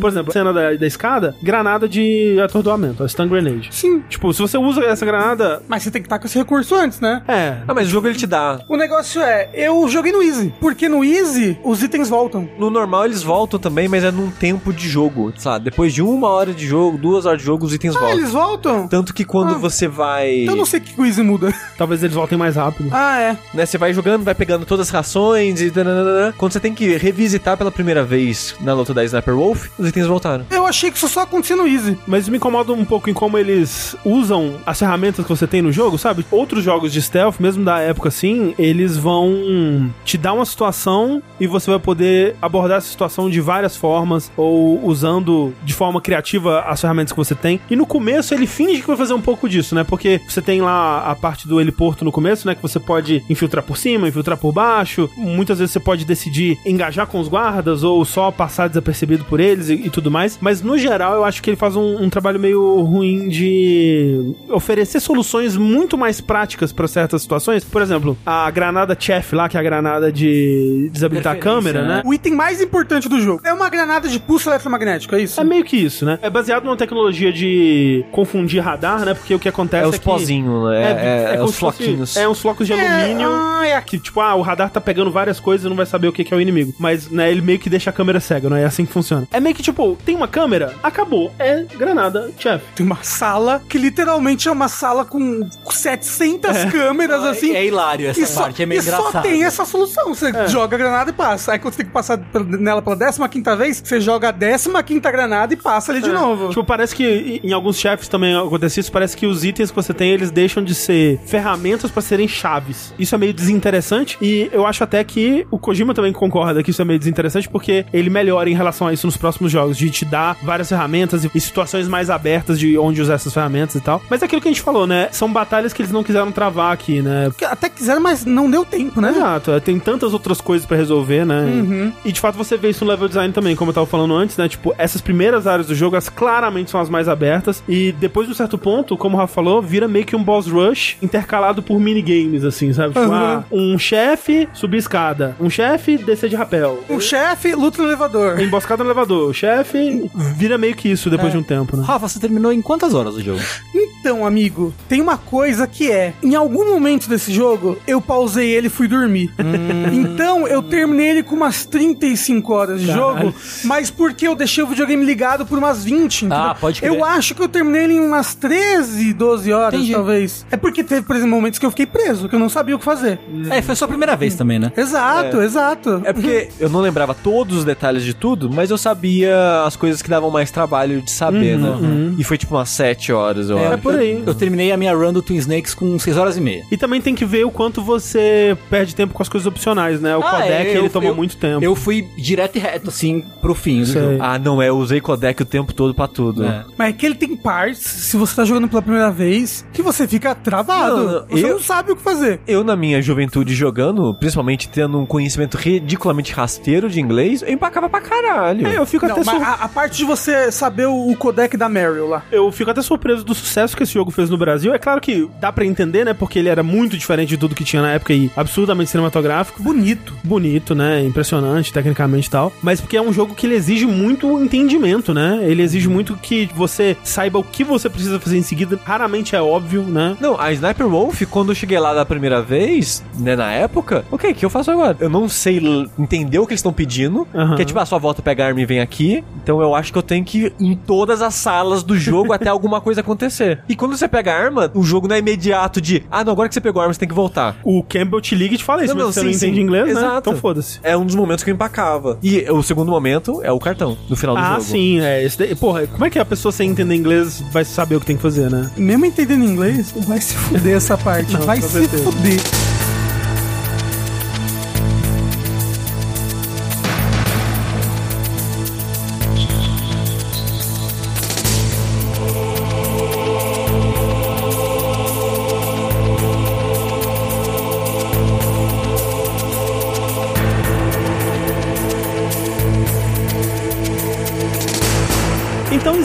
Começa infiltrando a base de Shadow Moses, né? Ali logo no começo você tem a primeira aparição do Liquid naquela cena icônica do, do elevador, né? Porra, ela é icônica mesmo. É? Aquele lugar que o Snake ele sobe ali, ele vai tirando a- a- os equipamentos de, de mergulho, né? E aí tem o título, assim. E É, aparece o Liquid? é, o Liquid ele sobe antes, né? Do Snake. Ah, é verdade. Porque ele tá indo derrubar os dois caças que o governo americano mandou com um helicóptero russo. E, tipo, isso daí já é pra você sentir o quão fodão ele é, né? E aí, quando você chega no heliporto ali, você tem o momento de codec, onde eles vão te falar um pouco sobre eh, os detalhes. E aqui eu acho que é um, um lugar legal pra gente falar um pouco sobre a Naomi Hunter, né? Que a gente comentou um pouco no começo, que ela tinha injetado essas coisas no Snake. Aqui começa a desenvolver um pouco da relação do Snake com ela, também com a Mei Ling, né? Que, tipo, tem aquela coisa dele começar com as cantadas dele, que ele fala... "Ah, Nossa, nossa. se a gente terminar a missão, eu deixo você fazer uma, uma busca em mim, né? Pelado. Nossa senhora. Ele dá em cima de todas as mulheres do jogo. Não, não, não. Só das que não apresentam um risco físico imediato a ele, porque ele não dá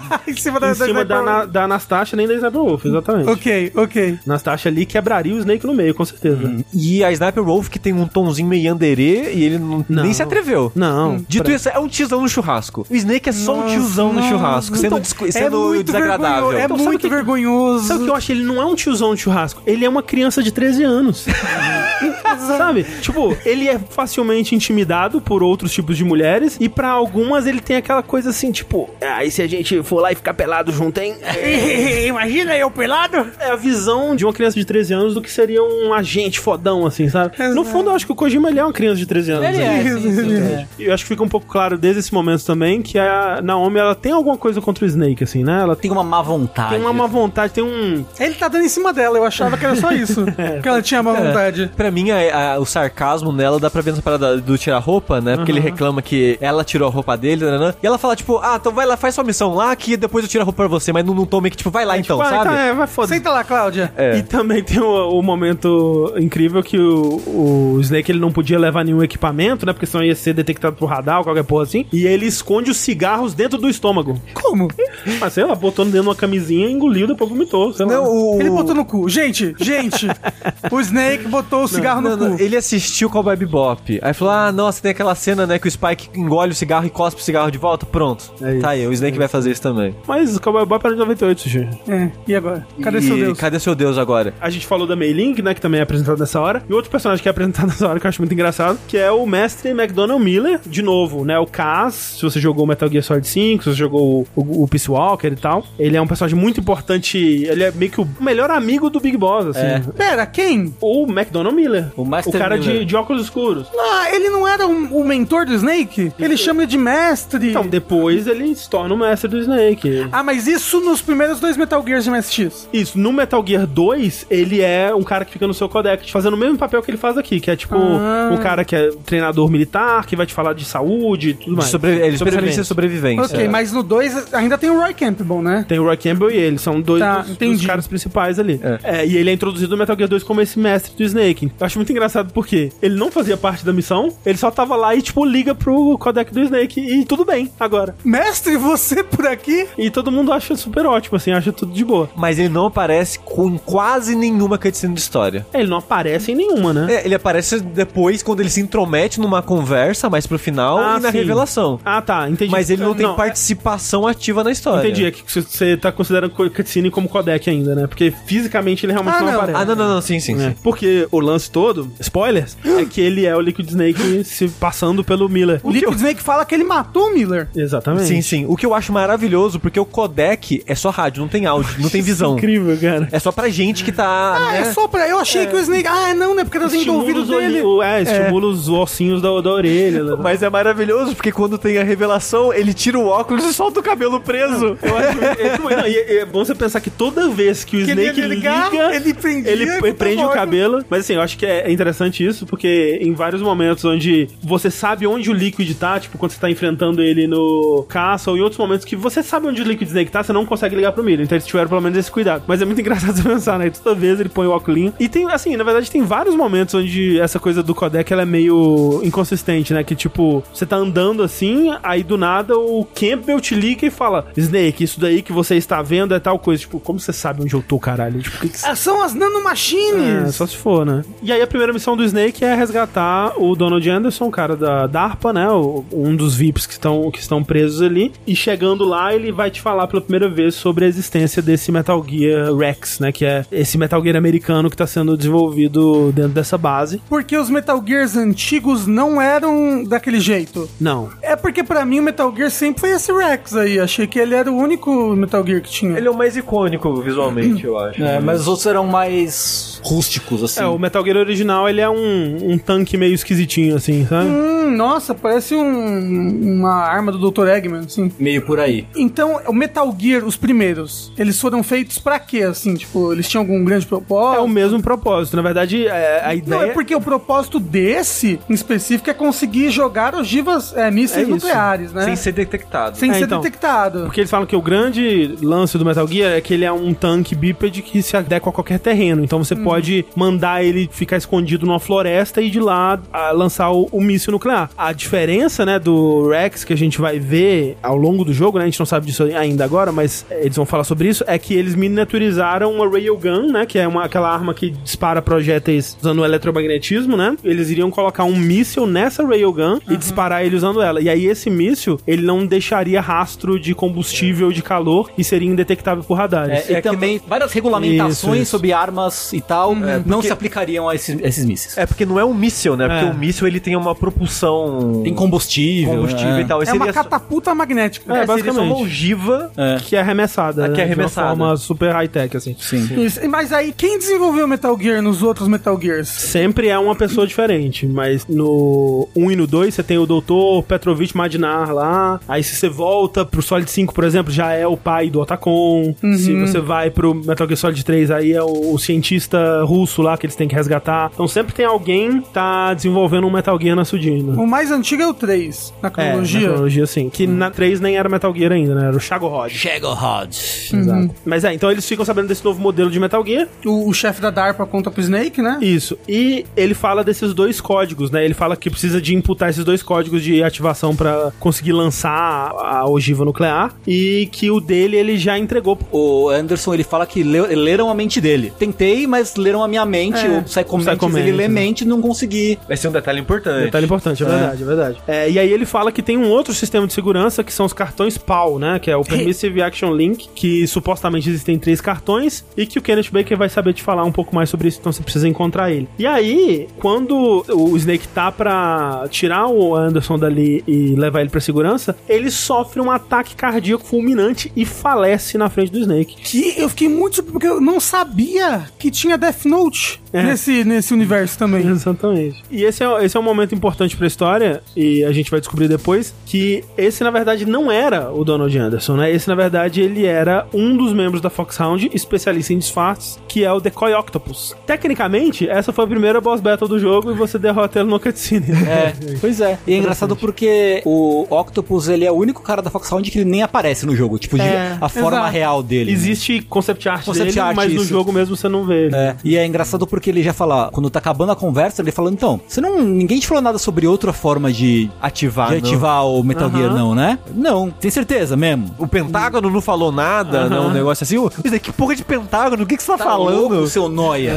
E, é- e aí ele morre. E aí ele morre. Ele morre. E nessa cena também, já desde antes, né, quando você tava infiltrando na cela dele, você consegue ver também que tem uma outra prisioneira na cela ao lado e ela dá uma escutadinha na conversa, né? Também o Snake fala que é um negócio secreto, o Snake fala gritando do lado do osso. então tem o Metal Gear! Meu Deus! E aí quando eles falam do cartão, ela, hum, esse cartão, né? Hum, que interessante. Enquanto o Anderson tá tendo o ataque fulminante, o guarda vai lá e fica meio louco, a Meryl, eh, ela aproveita pra escapar da cela dela. Um guarda que é importante lembrar. Eu quero contar já pro Rafa, porque é muito bom essa informação fora Mas é de que contexto. aproveitar, porque a gente pode esquecer disso. Um guarda que é importante. Não, mas você, você vai querer chegar aos outros Metal Gears Não, depois? a gente vai fazer um podcast pra todos. É, Mas eu quero falar. Daqui a sete anos a gente tem um. É, um o Metal Rafa Gear não vai 2. lembrar, o Rafa É, vai vai esquecer. Rafa, Ah. você lembra? Tem esse soldado que tá guardando as celas ali, a Meryl Nocauteia rouba, ele. Nocauteia ele, rouba a roupa dele e ele fica de quatro, assim, né? Tipo, Peladinho. pelado. Aham. Esse soldado, Rafa, Ah. vai se casar com a Meryl ainda. No 4. Ele vai ser um personagem importante no Metal Gear Mentira. Solid 4 Mentira, e eles se mentira. casam no final. Sabe o guarda que vigia você quando você tá sendo E torturado? que se caga todo. Eu, vai- sei- eu sei que esse é um personagem recorrente, o guarda, o guarda que se caga. Então, eu lembro disso. O guarda que se caga é o guarda que ela arranca a roupa no começo. começo, é o mesmo guarda. É o mesmo guarda. É o Johnny, o nome dele é Johnny. Ah, eu lembro no Metal Gear 4 tem um moço que tem diarreia. E- Eu É lembro, ele, eu lembro, porque o é Metal Gear ele. 4 eu assisti inteiro jogando. E no Metal Gear Solid 3 também tem um guarda com diarreia que é o avô dele. Puta que pariu, né?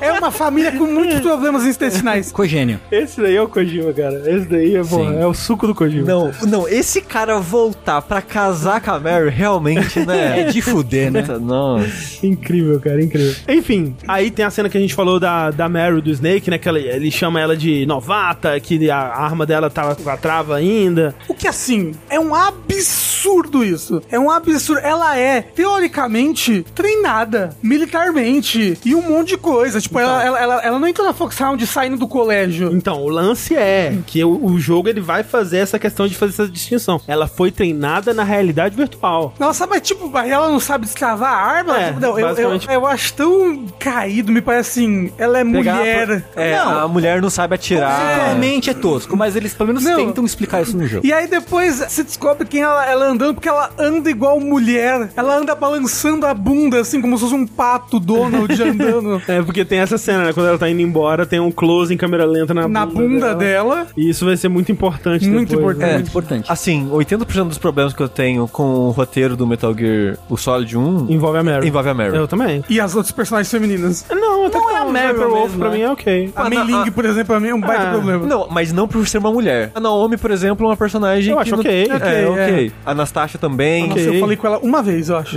A Sniper Wolf tem uma parada de. Nossa. Ah, é a femme fatale que seduz e mata, que você sabia que as maiores assassinas do mundo são mulheres. Tem uma tosqueira nela. Mas também. ela, ela Mas- tem um desenvolvimento, pelo menos. Sim, né? sim, a Mary que concentra mesmo Sim, esses sim. problemas, mais misógino e outras É, coisas. Mas a gente vai falar mais dela quando chegar a hora. E aí, o Snake tem que usar C4 pra explodir as paredes e, e chegar no Presidente Baker. Igual no Metal Gear 2. Igual no Metal Gear 2. O que eu acho engraçado é que alguém escondeu o Presidente Baker naquela sala, fez uma armadilha de C4, encheu a sala de C4, puta que pariu. Fechou as portas, concreto, e foda-se, não tem uma porta pra você entrar lá. Não, tem no sim. Twin Snakes tem. Não, pera, tem, tem uma Tem. porta pra você entrar lá. Tem. Ela Você só não tem um cartão, é, Você é só cartão um 4. Por isso que você tem que explodir pelos lados pra entrar. Tipo, é. Que alguém fala, não, porque teve uma reforma aí, não, não botaram o carro direito na parede. O mais incrível é, o cartão que o cara te dá é o que abre essa porta. Exato. Então assim que você derrota esse chefe, a porta já fica livre. Ah, eu sempre voltava pela porta explodida. Não Não, não precisa. Tem entradas assim nessa porta. Mas assim, bom. essa parte, eu lembro como se fosse ontem, assim. Tinha uma Pro Games perto da minha casa, Aham, locadora, e tinha acabado de chegar o Metal Gear, e a galera tava jogando o comecinho. A hora que eu vi o cara mostrando, porque ele, ele fala, né, que nem o Sushi comentou, como é que você descobre que é a- onde ele tá escondido? É Levantar na parede, mas não tiveram tempo de pintar. Se você olhar, realmente, a cor é textura é diferente. diferente, é. Mas, se você ir com o Snake batendo na parede, Sim, exato. faz som oco, onde tá. Eu tipo, caralho! Você sabe que jogo faz isso? A Link to the Past. Sabe que jogo faz isso? Metal Gear 2. É, aí, ó. Tipo, no Metal Gear 2 não tem a textura diferente, é só com um sonzinho mesmo. Uhum. Sim. E antes de, de qualquer coisa, na época foi assim que eu descobri. Ah, você foi batendo, nas paredes, assim. eu também não tinha por causa do ângulo da câmera. difícil, É né? difícil. A parede que dá pro chefe, você só vê em primeira pessoa. E na época eu quase não usava primeira pessoa. Então eu achava só no tu, tu, tu, tu. Deixa eu falar uma coisa que eu odeio já aqui agora. Ah. Puta que me pariu. Quem, quem botou uns alçapão do nada nada no meio da base? Mas sabe, imagina, é imagina, Metal Gear 1 e 2. cara, imagina a pessoa da limpeza, tá lá... Ah! É muito videogame, né? Nossa E, senhora! tipo, quando você tá Mas nesse sabe- mundo 3D realístico, perde um pouco de sentido. Mas sabe por que que tá? Pra ter coisa que tem no mundo e não tem no, no radar. Porque se você olhar só pro radar, tem coisa que você vai perder. Mas ele te mata na hora, eu odeio isso. É, Nossa mas o senhora. checkpoint é 30 segundos menos que isso. Nossa, mas, mas é chato, é chato. Você tá andando e de repente... É, e tipo, você pode passar por cima e, e continuar, né? É, só se Exato, você parar. não, não, só se você parar. exato. É. Várias vezes, porque, porque esse jogo tem muito backtracking, né? Sim, sim. Então, várias vezes que eu tava nessa sala, eu, tipo, ai, tá vindo um guarda aqui, deixa eu voltar, sabe? Eu voltava em cima da armadilha. Ah! tem armadilha dentro da sala secreta. Se você der bobear ali, você vai pegar a, a ration, tem ali, pum, e cai. Se você andar em círculo, né, pra, pra pegar rapidinho e ir embora, é o tempo certinho de você pisar e voltar e morrer. Exato. Se fuder essas armadilhas. É, É, mas aí você chega na sala onde tá o presidente da Armstack preso ali na parede, e aí nós temos a introdução, talvez o, o Gold de Metal Gear Solid, o melhor personagem dessa bodega, que é o Revolver Ocelot. Você diz da série? Eu acho, da série. Da é. série. Caramba! Eu acho o Ocelot talvez o melhor personagem da série. acho é, sim, que, é que, né? Só joguei um, é assim. É muito pouquinho dele que tem no 1, né? É, tipo, como eu falei, eu, eu vi os outros Metal Gear sendo jogados, mas foi há muito tempo, eu não lembro direito. Eu lembro que ele aparece no 4 de novo, mas a única coisa que eu lembro do Ocelot é que ele roda o revólver. E no 4 tem uma cena dele rodando o revólver também. Então isso era o 3, provavelmente, você tá lembrando. É tipo, ele roda no 4 também, né? Então, é, eu lembro de um alçapão ele rodando assim no 4 Ele- revólver. Rodar o revólver, Rafa, é tão importante pro Ocelot que no CG conceitual de 96 Ele o Ocelot rodava. tá rodando o revólver. É, depois eles fazem captura de movimento, né? Põem, tipo, um cara super especialista nisso. Em Que rodar ele- revólver. que O 3 é, é louco, tipo, fica um É. toca de cine que é 5 minutos ele rodando revólver. Ele já tava vivo na época do 3? Sim, era jovenzinho. Caralho, ele é né? Porque nos muito... anos 60, né? Que ele é um velhinho no Solid 1, né? É. É 2005, nos anos 60, que se passa o Metal Gear Ele Solid tinha uns 3. 20 anos. Eu não sei fazer conta. Ele, ele tem quanto? 70 anos no Ele Metal tem uns Gear? 70 Ele é velhinho, anos, né? é. Caralho, ele é velhaco. Eu achei que ele tinha uns 40 nesse daí. sabe? Caralho, Rafa. É, assim, eu, Eu tenho quase 40. Não, mas eu tô vendo pelo PlayStation 1. É só um pixel com bigode. Mas o Rafa, você tava falando, ah, eu, eu acho que ele aparece nesse e naquele. Ele aparece em todos. ah, é? Ele aparece no 2, aparece no 3, aparece no 4. Ele é o mais recorrente. também, não? Ele aparece no 5, sim. Ele é o mais recorrente. É, ele é o mais recorrente. Caramba. né? No Metal Gear Solid 1, ele é basicamente o torturador da Foxhound. né? Esse é o o papel dele no jogo. E é o primeiro Metal Gear que ele aparece. Sim. Ah, ok. Ele é basicamente o personagem mais complexo da série, cheio de plot twist, cheio de reviravoltas, mas já adiantando um pouco, né, nesse jogo a gente já descobre no final que ele tava o tempo todo trabalhando pro governo, né? Ele tava trabalhando diretamente pro presidente e a gente sabe que ele é quem incitou essa porra toda, ele que incitou o Liquid a fazer essa insurreição Aham, e tudo sim. isso era um grande plano dele, né? Um grande plano dele com o presidente Com o dos Estados presidente, Unidos. exato. E é muito engraçado que o Snake é uma criança de 10 anos. Quando vai falar do presidente, assim, tipo, mas o presidente não sabia disso, né? Trata o presidente como se o presidente fosse uma entidade, assim, É, corruptível. como se fosse uma Deus, co- né? É, exato. Não, porque o presidente livrou a gente disso daqui é porque agora. O, o Kojima, ele é Americabu, né? Mas, mas no final desse jogo, o presidente era do mal. No pós-créditos, o Ocelot fala lá e aí Sim, o presidente, o sólidos Snake. É. Então, é, eu acho que na verdade é mais uma cutucada do Kojima, do Snake ser o cara, não, Exato. o governo, né? Ele o é manipulado, governo. né? É, sim. Inclusive, o Snake é manipulado o tempo dele, é o Kratos, né, do Não, porra, pior. É pior. muito pior. Porque o Kratos vai lá e mata todo mundo. O Snake até o final ele tá só seguindo ordem e sendo fudido. Caralho, Snake. E assim, a, a história de Metal Gear Solid do 1 ao 4 é a história do Snake sendo pimbolado de um lado pro outro, é assim. isso. E assim, o, o Ocelot, ele é um dos poucos personagens que consegue cumprir o objetivo dele. O Snake falha em resgatar os VIPs, né? Então ele não consegue. Ele consegue evitar destruir o Metal Gear, beleza? Mas não consegue cumprir os objetivos completamente. Uma das poucas pessoas que consegue cumprir o objetivo completamente é o Ocelot. O objetivo dele era pegar o disco com os dados de teste do Metal Gear, que ele pega do Snake quando tortura ele, né? E, e o plano dele original nem era ter o ataque nuclear de qualquer forma. Não, é, exato. Então, a gente com certeza vai falar mais sobre o, o Ocelot daqui a sete anos, quando a gente fizer o podcast do Metal Gear Solid 2, né? Mas ele é um personagem com bastante profundidade, né? E aí você tem essa primeira luta com ele aí, que eu acho uma luta bem interessante. O Ocelot, ele tem o, o discurso dele, né? Sobre o... Essa pistola é incrível, ela... Seis balas, mais do que suficiente pra matar qualquer coisa que se move. Exatamente. Pô, eu acho muito E foda, ele te dá vários tiros e você não morre. Porque você tem ração. Ele te dá uns 200 tiros. Ele não esperava o poder da ração. E né? engraçado que a, a bala dele ricocheteia, né, É, pela sala. ele é assim. foda, ué, pistoleiro é muito foda. foda. É, porque ele atira no ângulo certo. É isso mesmo? É, eu achei que era uma bala de borracha. É, lá. E tá lá no meio da arena, tá lá o presidente Baker, tipo, uh, amarrado. no- Amarrado com muito C4 ao redor dele. Essa batalha é o primeiro boss, né? Mesmo É, do o jogo. primeiro boss, sim. Sim. E você fica correndo assim ao redor dele, É. tentando atirar nele. Assim. Tipo, eu acho que conceitualmente a batalha é mais legal do que na prática, porque a ideia é que ele tem essa pistola e tem outras lutas com essa mesma mecânica depois na série que são mais bem executadas, que é, de tempos em tempos ele vai ter que recarregar. Essa é a sua oportunidade pra ir lá e atacar ele. O Rafa comentou, tipo, ah, você fica correndo atrás dele, tipo um pega-pega, mas você consegue atirar no vão. E rejogando agora, a maioria dos tiros que eu acertava era tipo, eu vou esperar ele passar ali no vãozinho e pum, tirinho nele. Uma coisa que você pode fazer que eu fiz também era se você tem mais C4, É. você deixa C4 no corredor, quando ele estiver passando, você puf, te explode C4 nele. Eu tinha medo de acertar o vão, porque se você acerta muitas vezes o presidente. Ah, não, morre, mas, você, né? mas você pode acertar alguns É, tiros, você né? pode errar. É, pô, quem aguenta tomar um tirozinho ou outro? Pô, Ah, ele já vai morrer de qualquer forma. E, e como o André comentou antes, a adição da câmera em primeira pessoa e poder atirar trivializa, Trivializa, demais. a- não. a- No GameCube, né? É, É. é. Assim, porque a câmera dessa parte é, é meio complicada, assim, Sim, né? sim, no sim. Play 1 é meio Sim, complicada. não, você não vê os outros lados da arena, você só vê o que você tá, basicamente. É, e aí você não vê onde ele tá, né? Pra onde ele vai atirar, você só vê quando você já tomou a bala, já. É, mas se você segura o quadrado pra mirar, é automático a mira, ela segue ele. Então você consegue meio que dar. Ah, da pistola, né? Isso, os, os tiros do vãozinho. É porque eu, eu não uso metralhadora nesse jogo, eu só uso pistola. Eu acho o metralhador meio ruim também. É mesmo? Eu só usei metralhadora, vai ver que por isso que...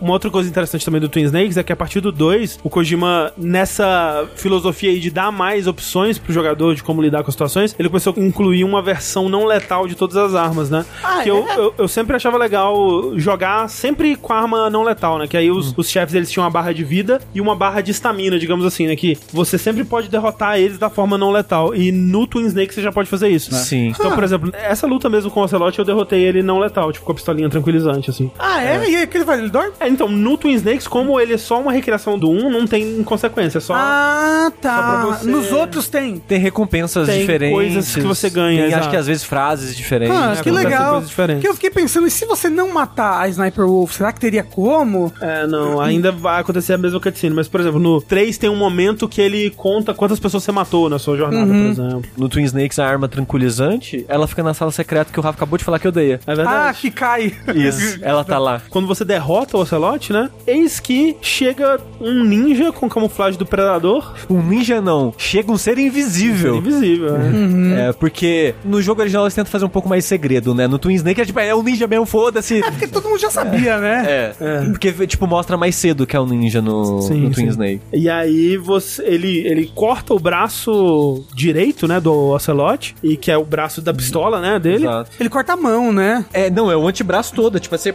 O que é um momento de personagem que vai ser muito importante, né, pro nosso querido Ocelot aí futuramente. E salva, né? Ele, ele consegue tirar, cortar os cabos de, de C4 ali. O que não faz muito sentido, Não faz. porque ele corta os cabos que estão prendendo o cara ao C4, o que o cara cai no chão Explode. e explode tudo. E aí ele é jogado contra a parede, assim. É, tipo, ok, beleza. Foda. Ah, tipo, é, ok, não era nem um C4 tão forte assim, né? Porque É. Era um explodiu na C3. cara. é, C3,5 no máximo, explode na cara dele e não acontece nada. Mas aí o ninja vai embora, o Ocelot também vai embora. Puto, ele pega o, o, o cotoco, né, do braço e vai embora. E aí você tem a cena ali com o Kenneth Baker nos seus últimos momentos. Ele já tava meio frágil, que ele tinha sido torturado, o braço dele tinha sido quebrado na tortura. Essas cenas que a pessoa tá morrendo, tem muito nesse jogo, mas tem muito que a pessoa tá morrendo e aí ela resolve fazer um TED Talk antes é. de morrer. É muito, Pô, o último- é muito bom. É que na verdade ele não tava Vou te morrendo. contar como é que foi. Ah, é, é, ele, parada- tava- Ele não tava- sabia, ele tá É, só ele tava meio ainda- fragilizado. Né? É verdade, ele ainda não sabia. Tem outros que são realmente piores.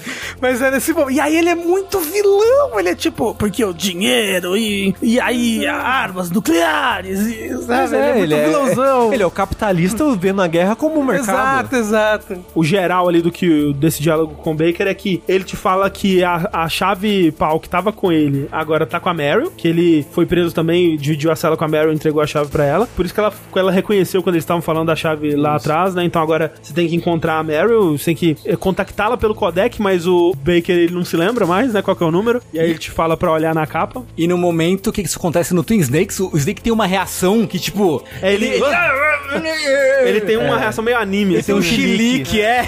Fala também que o, o Metal Gear é esse projeto secreto do governo americano, né? Há anos que tá sendo feito com um orçamento É um, é um Black Project, Black né? Project, é. Que é, é um projeto feito pelo governo, mas sem estar nos documentos Exato, né, exato. oficiais. Tem 100 anos de sigilo. E É- aí que ele explica o negócio das ogivas, blá blá Isso, blá. é, blá, as blá. ogivas é essa parada que o André comentou mais cedo, que na verdade, quando falaram que estavam desativando e escondendo, na verdade só estavam mudando de mãos pra mãos É, indeterminadas. Ele cita o termo muff, que é o ma- Material Unaccounted For, que é quando o pessoal vai fazer a, a- o, o inventário, né, do que tem lá, e aí, de repente, não tem o- tudo que a gente achava que tinha. Então, desapareceu material nuclear aqui, a gente não sabe pra quem foi, né? Isso realmente aconteceu bastante. E aí ele te dá um disco, né? Esse disco é o, o, o que o Ocelot tá atrás, o que é muito curioso, porque é onde que ele escondeu no cu também, provavelmente. Então, e aí, Psychomantis? Não é a mente das pessoas? Aí, ó, aí que entra um importante. detalhe importante que o Tengu lembrou. O Baker, ele fala que ele deu a chave porque ele não aguentou a tortura, que ele não foi treinado a resistir à tortura.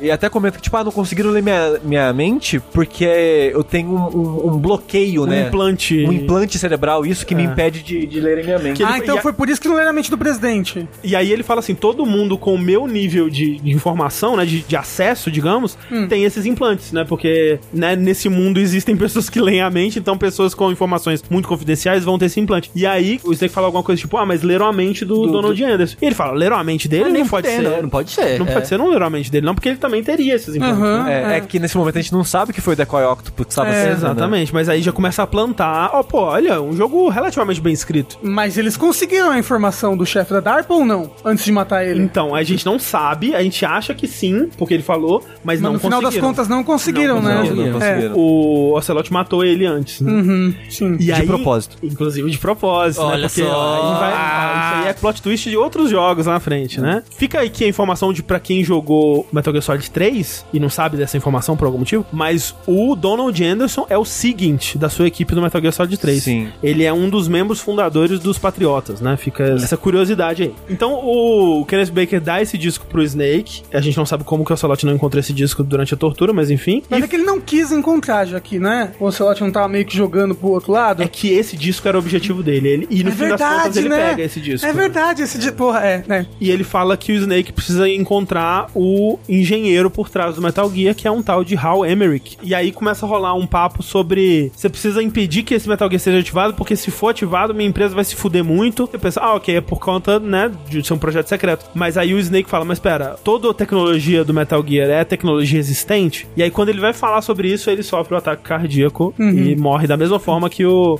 Anderson morreu, né? E o Snake já começa a ficar preocupado. Já. Tipo, ô, ô, gente, morreu mais um cara de ataque cardíaco na minha frente aqui. É, é que eles não sabiam é que no mês anterior inteiro foi distribuído McDonald's para as pessoas ali da Todos do os prisioneiros comiam Isso, só McDonald's. Exato. ele liga pro Campbell, né? E o Campbell claramente escondendo coisa pra caralho dele. Vai falando, não, não tô escondendo nada não, Snake. Você tem que confiar em mim. Vai procurar a Meryl e ela vai te falar mais informações. Aí o Snake, mas eu posso confiar nela? Ele, mais do que você pode confiar em mim. Cara, isso não é muito confiante.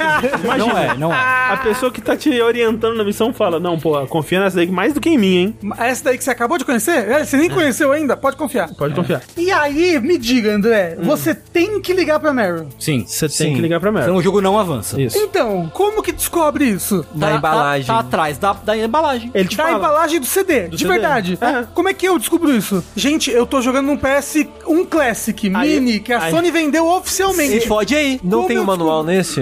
É porque esses jogos costumam vir com manual. E aí no manual, por exemplo, na versão de PS3 Classics, você tinha um acesso a um scan do manual que você conseguia ver a Isso. parte de trás. Então, da capa. essa foi uma parte que eu fiquei bem travadinho. Aham. Fiquei bem travadinho. E aí eu pensei, porra, ele falou pra mim achar o codec, né, da Meryl. Será que ele falou ali na hora e eu esqueci? Uhum. E eu tinha que anotar? Aí eu peguei no Google, qual o codec da Meryl? Aí achei o número e liguei. Sim. Mas eu não sabia, até ler a pauta, que você precisava achar isso na capa do jogo. Você não espera que um jogo faça isso, né, na verdade. Tá aí na, na parte de trás. Mentira, que é isso daqui? É isso aí. Caralho, é bem... Nossa, que filha da puta. É, Pô, pra quem, assim, pra, pra quem pô, não... É muito legal. Eu acho ao mesmo muito legal. tempo, Não, é muito legal, É muito é. filha da puta. Eu acho É, muito não, legal. assim, eu, eu falei entre títulos de texto, mas pra ser justo, não é uma coisa que você vai considerar. Porque ele fala, tá on the back of the CD case. Então, eu achava que era o CD que ele me deu ali na Aham, hora. aham, é, pode ser Eu confuso. fiquei achando que era tipo, em alguma sala tinha uma prateleira com Aham, CD aham. que eu ia olhar e vai, ia ter lá. É, tá mas pra quem nunca viu a capa do jogo, pra saber como é que é isso, é que na parte de trás da capa dos jogos normalmente vem fotos, né, do jogo. É, screenshot do Screenshot, jogo. né? Exato, e uma dessas screenshots é o Snake conversando com a Meryl. E nessa conversa tem um Tem um número. número. é. E é assim que você deveria descobrir. Eu acho muito criativo. E é uma coisa, de novo, o, o Kojima já fez isso em outros jogos. Não sei se no Metal Gear 1 ou 2, mas também tem uma frequência que você tem que descobrir olhando na caixa do jogo, ou no manual, se eu não me engano. E no Snatch também tem uma parada que você tem que fazer com o disquete. Tipo, ele já brincou com essa ideia algumas vezes aí na, é, é, ao longo da carreira dele, eu acho muito legal. E, e o Kojima, ele tinha uma dessas coisas de brincar com a mídia, né? Porque não era ele que tinha a ideia de um jogo de Sim. do CD se autodestruir se o personagem morrer, um negócio assim. Caralho. Ele queria ter incluído uma coisa assim no Snatch, que o, o disquete ia se autodestruir. E depois ele quis que quando você encontra o cara morto no começo do Snatch, que você encontra ele decapitado, assim e tal, que nessa hora o disquete ele teria uma tinta ativada por calor que Solta ia, cheiro de sangue. ia soltar cheiro de sangue. Cheiro de sangue. É. Imagina isso fode o seu PC todo por dentro da porra. Exato. E não é à toa que depois o Kojima foi trabalhar no Boktai. É, que é um jogo que você precisa da luz do sol pra jogar. Mas Ele Aham. sempre gostou muito dessas gimmicks, assim, né? Tem o lance que é, ok, eu não tenho o, a caixa do jogo, por algum motivo eu perdi, me fudi. O que, que eu faço? Se você ligar pro Campbell vezes o suficiente, o codec da Meryl aparece na lista dos codecs que você pode ligar. Então, mas eu só descobri a É lista bom, no final é. do jogo. Aí realmente é, um problema. E ele é, ele é um antipirataria involuntário também, é, né? também, É, de né? certa forma. É, Pois é. Apesar de que. Mas acho que é um antipratário bem fácil, né? Porque. É, porque É. o. o Tinha alguns jogo- jogos piratas na época que vinha com. Já vinha, né? Vinha, vinha, vinha, capinha verdade. impressa. Antes da gente passar pra Meryl, eu queria trazer uma, uma discussão aqui que já começa bastante nessa parte, que é política dos meus joguinhos, né? Oh, O- não! Ao contrário do que muitas pessoas acham aí, né? Não foi nos últimos cinco anos que os jogos começaram a ficar politizados. E o Metal Gear, ele nunca fugiu muito dessas discussões. É claro que o Kojima, ele sequer sabe qual é a sua própria visão política. Eu, às vezes, duvido, assim, um pouco. Porque, por exemplo, tem o texto de resumo dos jogos anteriores nesse, né? E tem a parte lá que ele vai falar que, ah, o, o Snake e o Grey Fox lutaram no, no campo minado. Aí ele fala que, tipo, é livres de política ou ideologia. Os dois se enfrentam no centésimo andar, sei lá. E, tipo, Menos, né? um pouco difícil, né? Um pouco complicado. Mas o Metal Gear Solid, a franquia Metal Gear Solid, sempre teve uma mensagem anti-guerra muito forte, né? Tudo bem que, assim, é aquilo de você chegar e falar assim, pô, bombas nucleares são ruins, hein, galera? Aí todo mundo.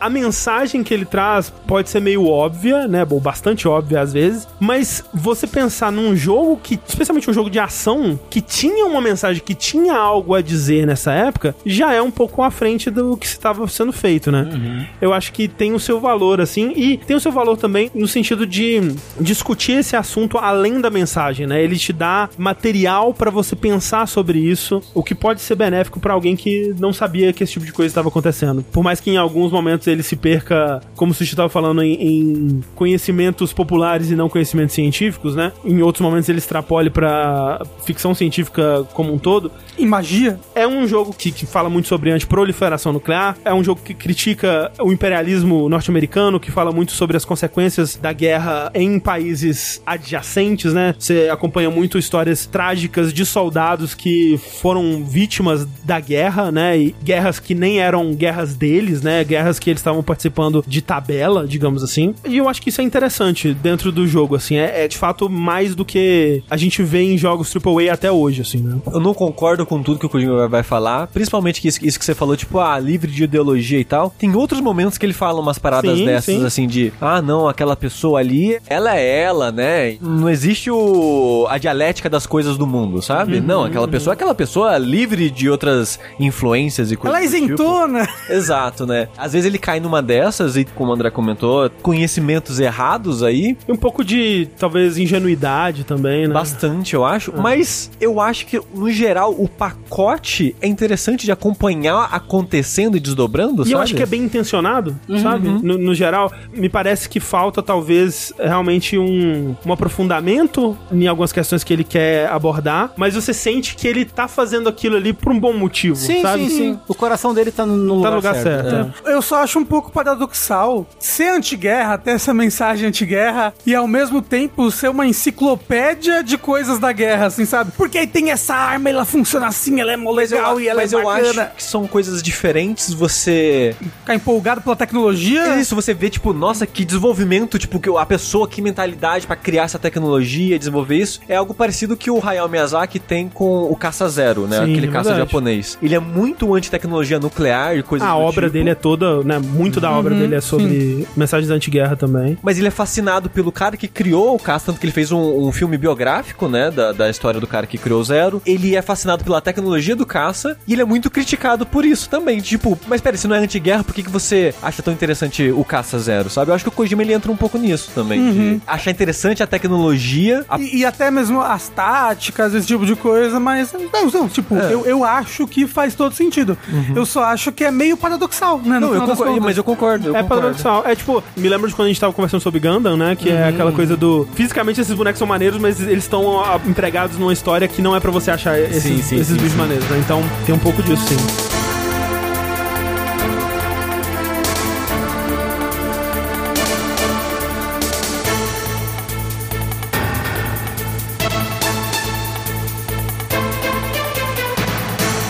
Falar em pessoas que provavelmente gostam de Gundam e não entendem a mensagem, você vai encontrar o Otacon.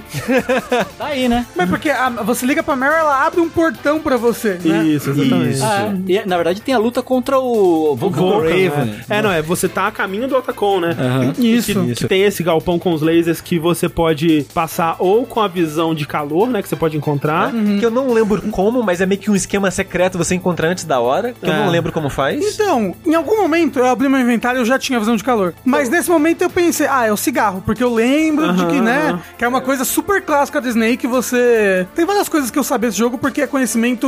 Osmose. É, conhecimento popular dos videogames já, Sim, todo sim. mundo sabe. Mas é, o lance do cigarro também é um repeteco de Metal Gear 2. Tem um momento que você também consegue ver os lasers com o cigarro. E aí tem a, a primeiro confronto com o Vulcan Raven, né? Que é o gigante xamã.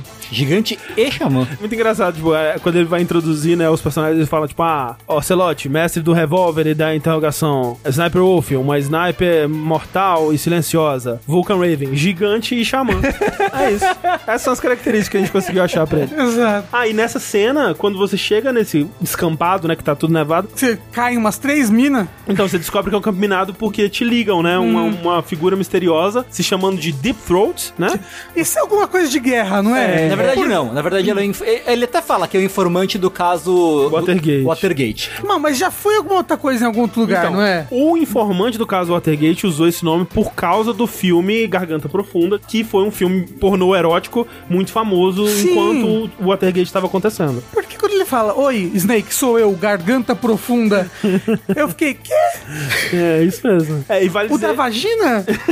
o da vagina na garganta. Exato. Que é o Grey Fox, né? A gente vai descobrir depois, que é o, o Cyborg Ninja. E mesma coisa acontece no Metal Gear 2, né? Já estamos, né? Pô, tudo que a gente falar aqui, você pode supor que acontece no Metal Gear É, 2. é, no Metal Gear 2, no caso, não é, não é o Grey Fox, mas é um soldado que aparece no jogo anterior. Ele foi tido como morto, mas na verdade estava vivo e virou um ninja. E no Metal Gear 2 aparece como Ele é um ninja. ninja também? Também. Sim, só que não é Cyber, é só um Não é ninja. Ah, ok. Agora é Cyber, porque Black agora é o Ninja. futuro, É, entendeu? sim. E aí você tem que derrotar o Raven, ele tá num tanque com os outros dois soldadinhos, né? E você tem que desativar o- os sensores do tanque e jogar granada dentro dele, enquanto os personagens saem. Tem, tem que, Tem que desativar o sensor do Não precisa, tanque? você Então, pode, facilita. É sensor. É que se você joga o chefe, o tanque não sabe onde você tá pra atirar em você. Ah, eu ficava debaixo do tanque. É. Pode fazer também, também. Ah, Disso de longe. Quando você chega perto, o carinha sai de dentro do tanque pra atirar com a metralhadora. sim. O chefe é bom só quando ele- não tem ninguém fora do tanque, né?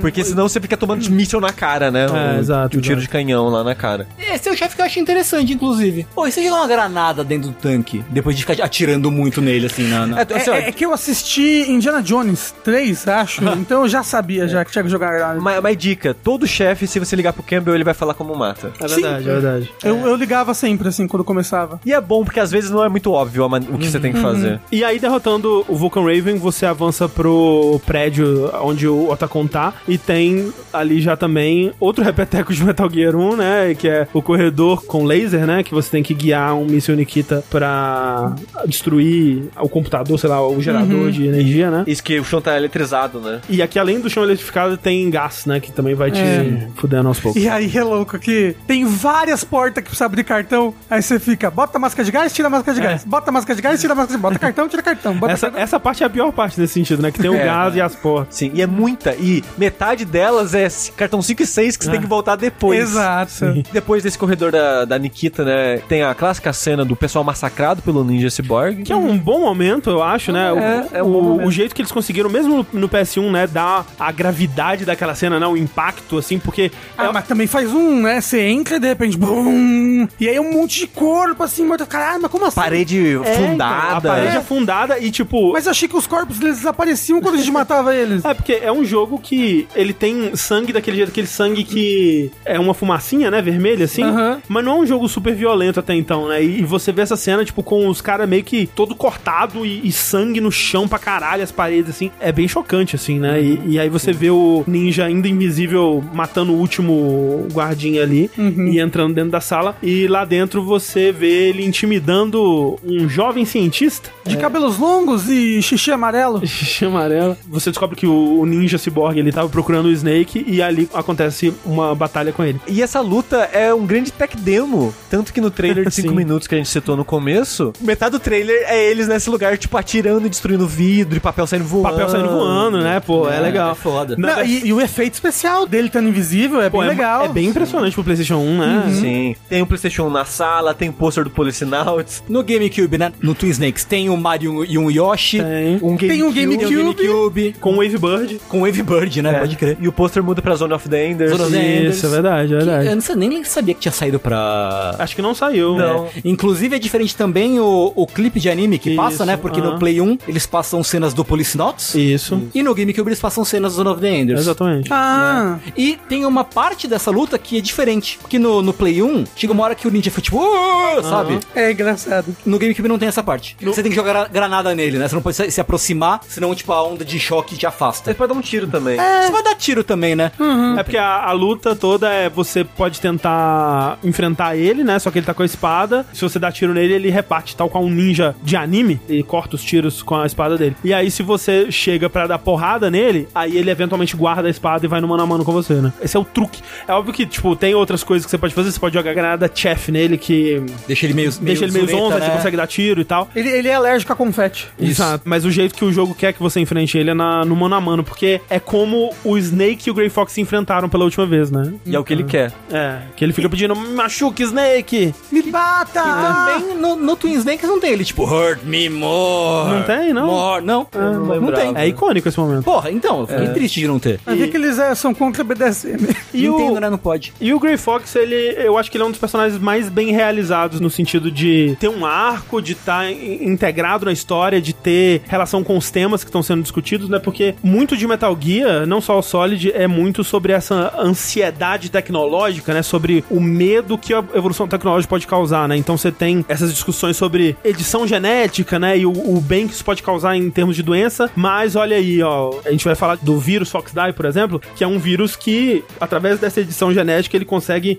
mirar em alvos específicos e ser uma arma biológica invisível, né? E o Grey Fox é um pouco disso também. É- Olha que legal, a gente pegou um cara que tava à beira da morte e conseguimos reviver ele através da tecnologia, né? Através desse exoesqueleto, deixou ele muito mais forte, muito mais incrível do que ele jamais foi em vida. E muito mais traumatizado. E muito mais, né, tipo, sofrido pra caralho, porque ele tem essa existência agora que ele foi experimentado, né, pra virar essa máquina de guerra, e ele meio que perdeu qualquer resquício de humanidade, né? O Grey Fox acaba sendo um espelho pro Snake, né? Porque o, o Snake também é essa arma artificial criada em laboratório com o único objetivo da guerra, né? O Snake sendo confrontado com o Grey Fox ao longo da história é meio que o que ajuda ele a no final tomar uma decisão de não ser mais um peão na guerra dos outros, né? E encontrar o próprio propósito dele. O caminho que o Grey Fox trilha é uma demonstração do rumo que o Snake pode seguir caso ele continue no, no caminho que ele tá, né? De não criar relações humanas, né? E de viver pela guerra. E... E nesse momento, você expulsa né, o Grey Fox, você vence dele e ele sai correndo, não nem porquê. É, ele meio tá biruleibe. É, ele fica todo biruleibe, tá biruleibe. louco, né? Ele sai pulando. no chão. é. É. E você já sabe que ele é o Grey Fox, né? Então, é, Nessa hora o Snake, tipo, eita É, porra. é, o combate ele Pelo gingado. É, pelo gingado do combate. É, ele- pelo, pelo rebolado do Grey Fox Exato. Beleza. Ele já sabe, ah, esse cara aqui é o Grey Fox. E aí tem toda a conversa dele no, no codec com o coronel e com a Naomi, né? E até nesse momento eles citam uma tal de doutora Clark, né? Que é responsável pelos experimentos nele. Falam que essa doutora Clark morreu numa, numa explosão misteriosa. Pra quem não sabe aí, a doutora Clark é a paramedic, né? Do,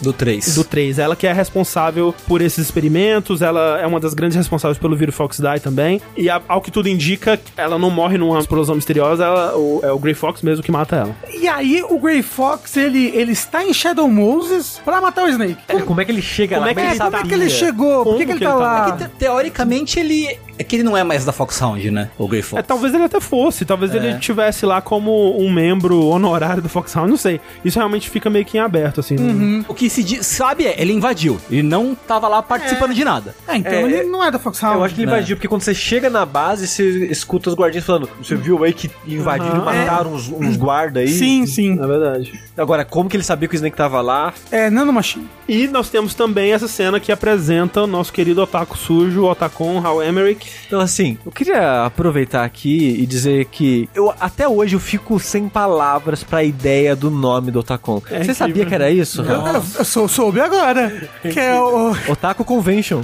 É, Otaku Convention, eu sou Otaku Otakun. Caralho, não faz sentido Não faz. nenhum, é muito ruim. É tipo você se chamar de Lola Palusa, assim. Tipo, É, não, é, o meu apelido, por exemplo, na escola era Comic Con Experience.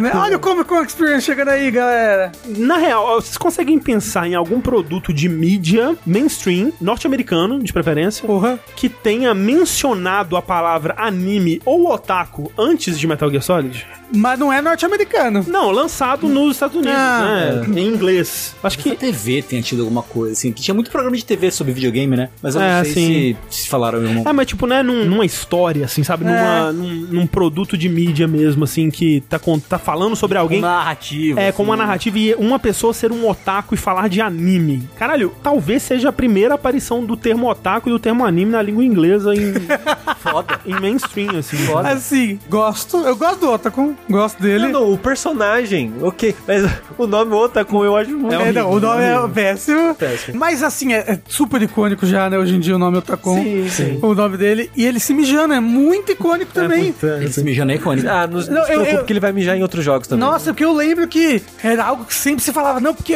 ele se mija. Eu, Caralho, ele se mija. E aí quando eu vi no GameCube, né? Caramba, ele tá se mijando mesmo. Quem diria? E o papo é muito louco do Twin Snakes, porque o, o Snake, ah, eu prefiro fazer minhas coisas sozinho. Aí o Otakon, sozinho? Você é otaku também? Mas não, isso é no jogo No também. também, é, né? Play, é a É. mesma fala. Exato. Ele fala, você também é otaku? Só, só faltou eu chamar ele de Forever Alone, né? Exato. Caralho. E eu gosto que essa é a ponte dele, né, cara? ligação ele foi fazer, Não, é por cara? isso que ele gosta do Snake, que ele acha que o Snake é otaku. Ah, é. Ele se vê bastante no Snake, dessa pessoa solitária, que do ponto de vista dele tem um propósito e sabe o que tá fazendo na vida. Mas ao longo da jornada deles, ele vai ver que o Snake também é um cara sozinho e triste, sabe? É, e nasce ali uma grande amizade. Nasce uma grande Exato. amizade, Ele é exatamente. melhor que o Roy Campbell, né? Porra, pelo amor de Deus, né? O único amigo, talvez, de Solid Snake. Tá bom demais. E fica eu, até o final. eu gosto muito do Otacon, vou falar pra vocês assim. É, e, e assim, e nesse momento que ele, ele resolve contar a vida dele pro Snake, né? O Snake, eu acho que as nanomachines dele, na verdade, fazem alguma coisa mágica, psíquica, mística, que faz com que todo mundo seja compelido a contar a história de vida Ah, pro é. Snake quando encontra é. ele. E aí ele conta que ele não sabia que o Metal Gear estava sendo feito pra lançar ogivas no cara, que é meio estranho ele não saber, ele não... Né, mas- Ah, não, mas é porque as coisas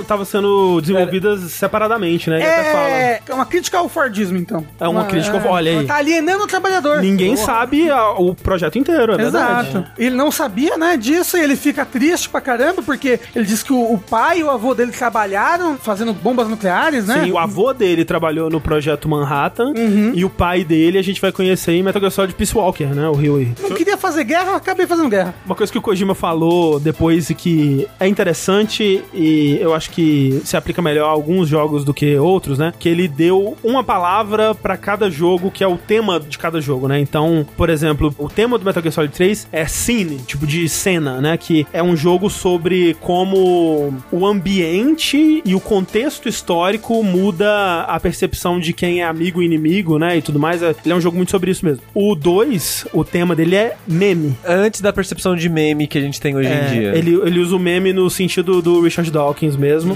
Que é o quê? que é o gene cultural. Ah, tipo, ok. Assim como o gene é uma unidade de desenvolvimento e evolução biológica, o meme é isso pra cultura. No Metal Gear Solid 1 você consegue ver um pouco disso. Por exemplo, o Liquid Snake, ele é um clone do Big Boss, e os soldados Genoma, eles sofreram um tratamento genético pra se parecer geneticamente com o Big Boss. Então, de certa forma, eles têm os genes do Big Boss. O pessoal da Foxhound, eles não têm os genes do Big Boss, mas eles têm os memes do Big Boss. Eles têm Ideologia. a ideologia do Big Boss, digamos assim. Ok, ok. E aí, justamente, o tema do Metal Gear Solid 1 é gene. E realmente faz muito sentido quando você vai olhar que todos os personagens, alguns mais do que outros, mas o dilema de todos os personagens está ligado a essa discussão da natureza versus vontade própria, livre-arbítrio, criação. O lance do o arco do Otacon é tomar responsabilidade pelas próprias ações, independente do que a herança genética dele já fez anteriormente, né? Ma- Mas aí o Kojima ele usa gênio de uma maneira muito livre, muito Ah, é. artística. Exato, tanto que no, no começo eu falei que não é gênio, é calça jeans. Porque os jeans Não, é- fizeram fazer isso. Na conversa do Otacon, por exemplo, ele acaba usando o gênio de maneira mais poética, mas é a maneira que o Kojima usa gênio Sim. no geral do- durante o jogo. Que ele fala, ah, que eu quero fugir dos genes da minha família, que a minha família trabalhou com coisas nucleares ao longo da, da existência dela. E, tipo, isso não tem nada a ver com o É, gênio. isso não passa pelos genes, né? É, Exato. mas né, ele tá usando de uma maneira mais poética e de, de falando que eu tô repetindo os erros dos meus pais. né? Mas, mas até mesmo lá na frente, quando o Liquid Snake vai falar de genes, assim, isso daqui que você tá falando também não tem nada a ver com então, genes. no caso do Liquid Snake, rola uma subversão interessante, que eu acho que Uhum. a gente vai chegar lá. Além de contar a história da vida dele, o Otacon, ele fala da tecnologia experimental que foi usada no Metal Gear Rex, a Railgun miniaturizada em segredo lá e tudo mais. E aí tem a cena que é muito boa, que o Snake fica meio que esperando se o Otacon vai morrer ou não, né? Ah, não, essa, essa Ah, cena é. eu acho muito boa. Que o Snake começa a bater assim, tipo, nele. Você tá bem? Você tá bem? Não tá sentindo meio estranho, não? E aí o Otacon fala pro Snake onde tá, né? O, o caminho que ele deve seguir pra chegar até o, o hangar que tá o Rex. E ele meio que vira o seu ajudante, né? É, Daqui em diante ele vai te ajudar em vários momentos da história. Se ele tivesse pego a tecnologia que ele usa, porque ele só consegue ser seu ajudante porque ele tem uma capa da invisibilidade do Harry Potter, né? Exato. Se ele tivesse te dado essa capa, pronto, tinha acabado o jogo. É O verdade. Snake ia pegar aquilo ali e ia fazer tudo sem ninguém ver ele e acabou. Mas tinha aquela. mesmo podia. Ué, o Otacon, o Otacon, ele tivesse uma faca, era que nem você em Brasília. 30 segundos pra ele, ele tinha acabado essa história aí. Ele tava invisível. E aí Snake tem agora que encontrar a Meryl, né? E agora a cena em close-up da bunda dela vai ser muito útil, né? Muito importante. Não, Não você, tinha você outra irá- maneira narrativa de colocar Você isso. irá engolir suas palavras, André.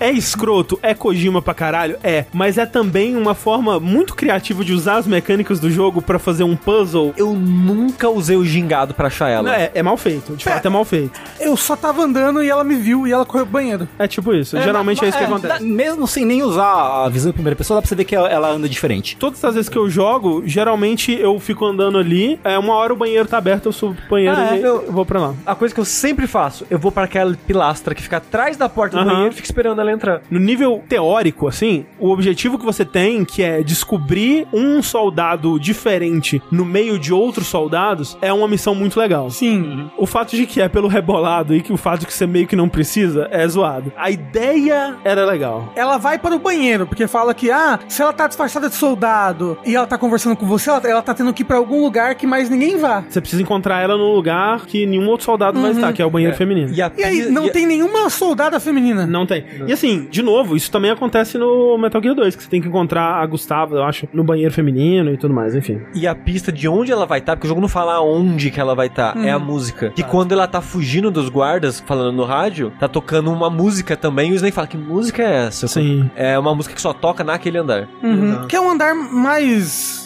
comercial, assim, um andar mais chique, né? Um andar mais É, chique, tem um né? escritório lá. É, então, exato. Que é. uma música que o Psycho Mantis usa pra facilitar a controlação mental das pessoas. Ah, Se você entra no banheiro rápido o suficiente, você encontra a Meryl antes dela conseguir vestir as calças Ah, e ela é tá de calcinha. Ah, então Tem por isso. isso eu tem sempre isso no Play 1 também? Tem, tem. Tem, Então, tem. por isso eu sempre vejo ela de calcinha, porque eu fico ali na porta. Quando ela entra, eu já entro atrás. Mas sabe o que me mata também? Hum. Todo o diálogo no banheiro. E não só é ela horrível, é rebolando, não é só É que você pega ela de de calcinha, que dá pra ela de calcinha mais cedo no jogo também. Todo o diálogo no banheiro é horrível. É que muita coisa eu apaguei da minha mente. Então deixa eu te lembrar aqui. Por favor. O Snake chega pra Mary e fala assim: Eu nunca esqueço uma mulher. Aí a Mary responda: Então tem algo sobre mim que você gosta, é? Aí o Snake diz: Sim, você tem uma bela bunda. Aí a Mary diz: Ah, entendo. Então primeiro são os meus olhos, porque antes ela tinha falado: Não, você tem olhos lindos e cheios de compaixão, não sei o que lá. Então primeiro são os meus olhos, agora é minha bunda. O que vem a seguir? E o Snake responde: No campo de batalha, você nunca pensa no que vem a seguir. É ruim Esse demais. É, ruim um diálogo que existe em Metal Gear Solid, gente. Eu Não, só o, o, o foda do Snake é que nem eu falei antes, né? Que tipo, ah, o diálogo ele vai de, de uma exposição desnecessária pra umas partes problemáticas e no meio tem momentos interessantes. Aham. O Snake, ele é parte de todos esses problemas. Porque o Snake, ele parece que não é um personagem, ele parece que é uma máquina de frase de efeito. e é só isso. Ele é o self-insert ali do Kojima sendo maneirão, entendeu? É, ele, tipo, ele é metade do tempo repetindo em, em tom de interrogação pergunta. e depois falando frase de que personagem de ação dos anos 80. É, tipo, eu acho que, de certa forma, o Snake, ele é feito pra ser uma lacuna pro jogador, mas essa parte dele ser meio vazio é parte do personagem, né? É parte dessa coisa meio trágica que ele tem, assim. A coisa trágica dele é que ele é burro, né?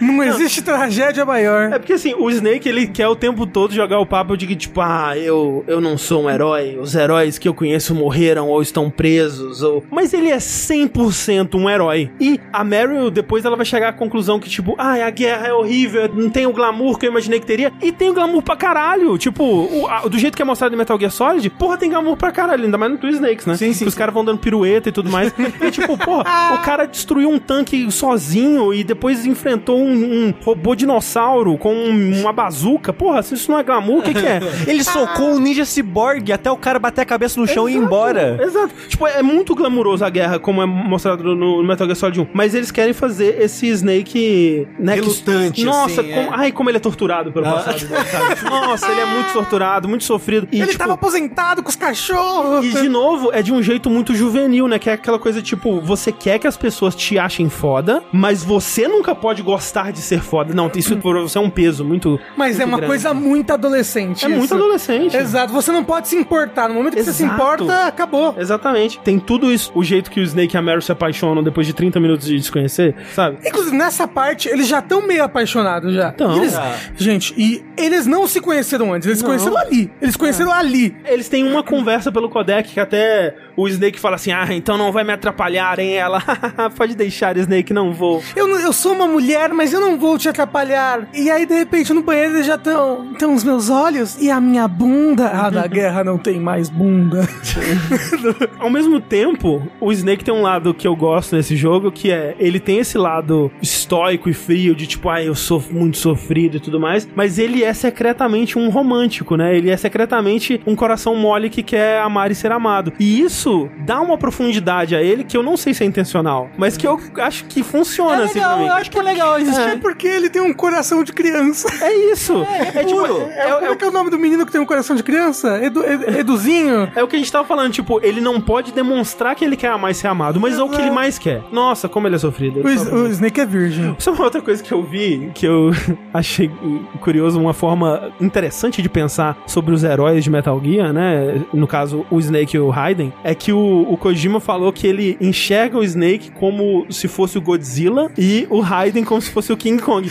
E parece bobagem, mas tem um paralelo que é interessante, que é o Snake, ele é essa arma criada artificialmente, né? O Godzilla, ele não foi criado, mas ele surge por conta É um do... subproduto, é um né? subproduto, né? do- dos pecados humanos, digamos assim, né? Quando ele é ativado, ninguém mais consegue parar ele. Independente até do que os chefes deles querem, ele vai até o final pela sua própria moral e sua própria vontade, assim, né? E ele é meio que essa arma de destruição incontrolável que nenhuma outra força desse mundo, mesmo as forças que também foram criadas pra guerra e pra destruição, conseguem impedir. E o King Kong só quer uma loirinha. Não, mas assim, o Raiden, ele é também um monstro, porque ele era um assassino enquanto criança e tudo mais, que foi tirado da África, levado pra Nova York e se apaixonou por uma mulher em Nova York.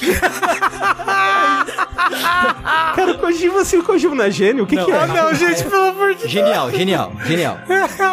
É isso. Eu comprei, comprei essa teoria. Porra, perfeito. Perfeito, perfeito. Falando um pouco também sobre a Meryl, né, que eu acho que é o momento que a gente tem mais exposição sobre ela. E realmente, pra mim, ela é o pior personagem do jogo, como você já tava falando. Eu acho que tudo que envolve a Meryl, ou sem graça, ou clichê, Ofensivo. parece que tá lá porque filmes faziam essas coisas meio que assim, então eu também tô fazendo. Ela é a Bond Girl do É, ela é um pouco Metal. Gear. Tanto que eu acho, depois a gente vai falar sobre isso, que eu acho que o final onde ela morre, pra mim, é muito superior. Porque foge um pouco de uma forçação ali de um casal que não tem nada a ver. Tanto não tem nada a ver que depois foda-se. É. Depois foda Descartaram, né, isso. É. Gente, eu achava que a continuação do Metal Gear Solid 1 era o Metal Gear Solid 4. Eu achava que o 2 e o 3 eram prequels. Não, não, não. Então, pra mim, assim, porque eu lembro pouco do 4 pra eu ter visto ele todo, eu achava que no 4 você ia começar casado com a Meryl, alguma coisa assim. Vendo o final que eu vi agora dos dois indo em direção ao É, horizonte. então, no 4, quando o Snake encontra a Meryl, o que fica implícito é que eles tentaram ter uma vida juntos e foi uma merda. E a Meryl acha o Snake um, um sujeito patético e triste, assim. Caralho! É. Que coisa triste,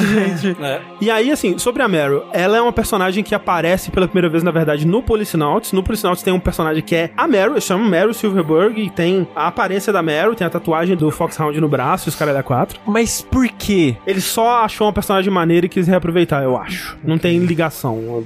Meio que não, não faz sentido fora disso. Além disso, ela é um amalgamado dos papéis que a Holly White e a Gustava Hefner faziam no Metal Gear 2, que eram meio que as duas personagens femininas que cumpriam o papel tanto em, em termos de ser o interesse romântico, quanto em termos de ser essa mulher soldado, quanto em termos de, de fazer algumas dos momentos, tipo essa coisa de encontrar no banheiro e de depois seguir junto e ela ser machucada por um chefe e tudo mais. Tudo isso acontece no Metal Gear 2 também. A Meryl, ela é apresentada como a Sobrinha. do Roy Campbell, mas na verdade ela é filha, né? E eu acho, eu não lembro se isso é- já é revelado no, nesse jogo, que ela é filha do acho Campbell. não. Não, né? Mas eu acho que não é um, um retcon muito ruim. Eu acho que em vários momentos que o Roy Campbell tá falando sobre ela, parece que ele tá escondendo que na verdade ele é o pai dela. Tem uma hora que ela fala assim: ah, o Snake fala pro Roy Campbell, ah, ela falou que queria muito ter conhecido o pai, não sei o que lá. Aí ele fica, nossa, ela falou isso mesmo, né? Parece que tinha um segredo ali mesmo pra ser revelado na frente. E todo o lance dela, né, e como ela se encaixa nesse, nessa história do gene e tudo mais, é que, de novo, a família dela é uma família de soldados, né? E o pai dela, o biológico, morreu na Guerra do Golfo. E ela cresceu idolatrando esse pessoal da Foxhound, inclusive o Snake e o, e o Roy Campbell, né? E ela meio que entra, meio que seguindo esse propósito que ela tinha da família dela e tentando se encontrar no propósito do pai dela pra tentar, talvez, entender melhor quem o pai dela era e tudo mais. E o arco dela é que ela vai ter essa visão meio infantil, né? Sobre a guerra, de os heróis e o glamour e tudo mais. E ela vai ver, no final das contas, que não tem nada disso e aquela coisa toda. A verdade é, ela tinha versão infantil sobre a guerra, aí ela toma seis tiros, e aí ela, caralho, a guerra é... a guerra é foda mesmo, meu irmão. Que porra é essa? Os caras dão tiro mesmo, né? O pessoal não tá brincando.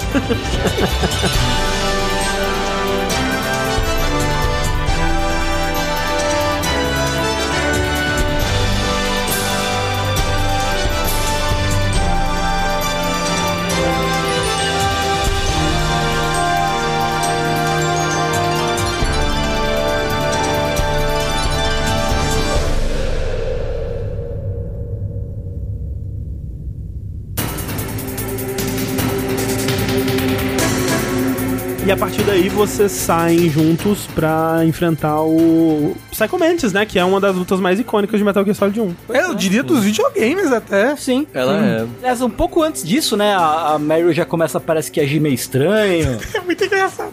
Vocês estão no banheiro, aí vocês viram entrar num corredor, aí a Mary já. Olá, Snake, vamos seguir. Ela já começa a agir estranho, será que falar tá com voz grossa, rodar a cabeça e vomitar. Isso me lembra uma coisa, né? Que essa coisa da voz grossa. No Twin Snakes tiraram algumas sutilezas de áudio. Primeiro, no Deep Throat, a voz dele é meio uma voz só rouca normal. É que assim. mudaram o dublador, né? Porque eu acho que o Donald Anderson e o Gray Fox tinham o mesmo dublador, e aí deixaram o dublador original só como Donald Anderson e trocaram. E É. a voz nova do Gray Fox não é tão legal. É, não é tão legal. E quando o Psycho Mantis está dominando a mente da Meryl, no PlayStation, parece que ela tá falando através da máscara de oxigênio dele. Sim. Um efeito abafado. Sim. No Twin Snakes não tem esse efeito. Ah, Eu achei meio paia isso. É, é, eu achei que ela só tava falando grosso. Grosso só. Porque realmente ela vira e fala, vamos lá, Snake.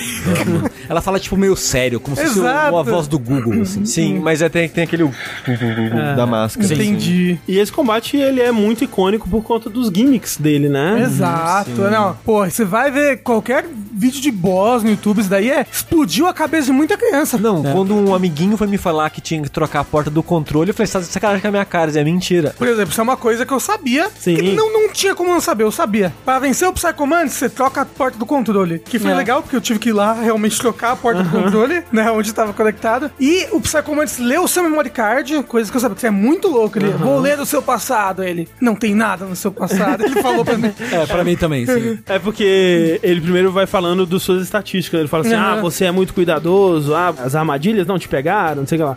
E aí depois ele vai ler o seu memory card, né? E aí ele. Pra, pra ler suas memórias, ele fala, é. E aí ele lê e ele fala de alguns jogos específicos da Konami, especificamente dessa época, né? Então, o mais famoso é que ele fala assim: Ah, você gosta de Castlevania? Se você tem o save do Symphony of the Night. né? Eu acho que ele fala de, Ca- de Castlevania, do Azuri Dreams. Eu Sim. sei que no japonês ele fala de Tokimeki Memory. Ah, é. É. E no Twin Snakes ele fala de Super Mario Sunshine. Ah, o que ele fala? Aí ele fala, ah, Super Mario Sunshine. Porque o que que acontece, né, na, na, na prática? Você entra na luta, primeiro, a Mario começa a te atacar, aí você tem que capotar ela. O que fica implícito é que o Psycho Mantis, ele lê a mente do Snake e pensa, qual que é o pior medo desse filho da puta? E aí, imediatamente em seguida, a Meryl começa a ir pra ele e falar, Snake, vamos transar. Isso. Tem medo de mulher?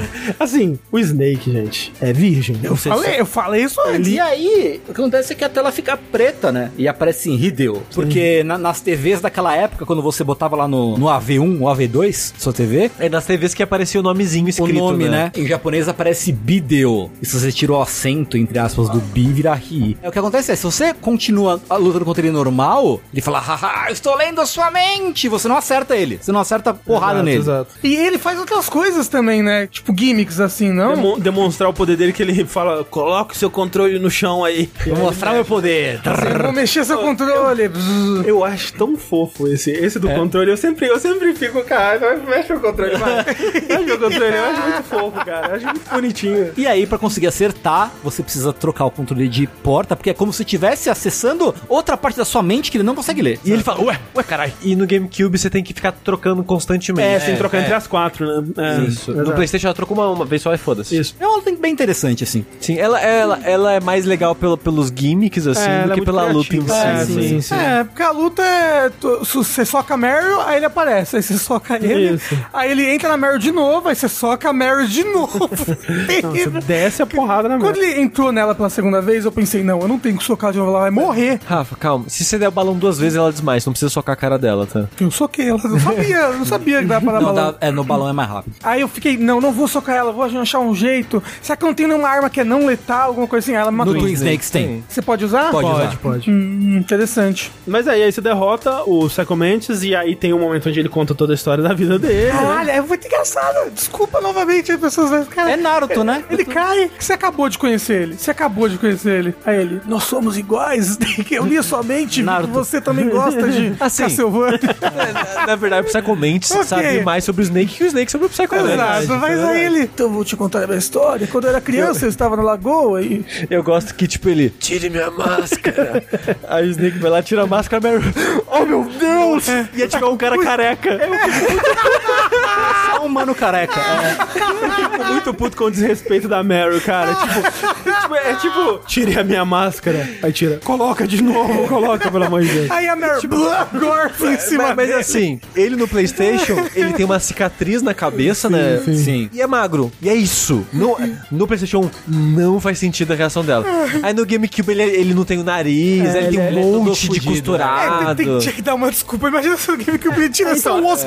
É só um homem careca. E ela. "Ah, Eu não gosto de cagueca! Você sabe que eu não gosto de homem careca. É que assim, na arte conceitual ele é mais bizarro, tipo no GameCube mesmo. Mas é que, né, a pixel art ali das texturas do PlayStation 1 não conseguiu passar essa. Aí qual que é a história dele mesmo? Ele é psico, aí ele viu que o pai dele.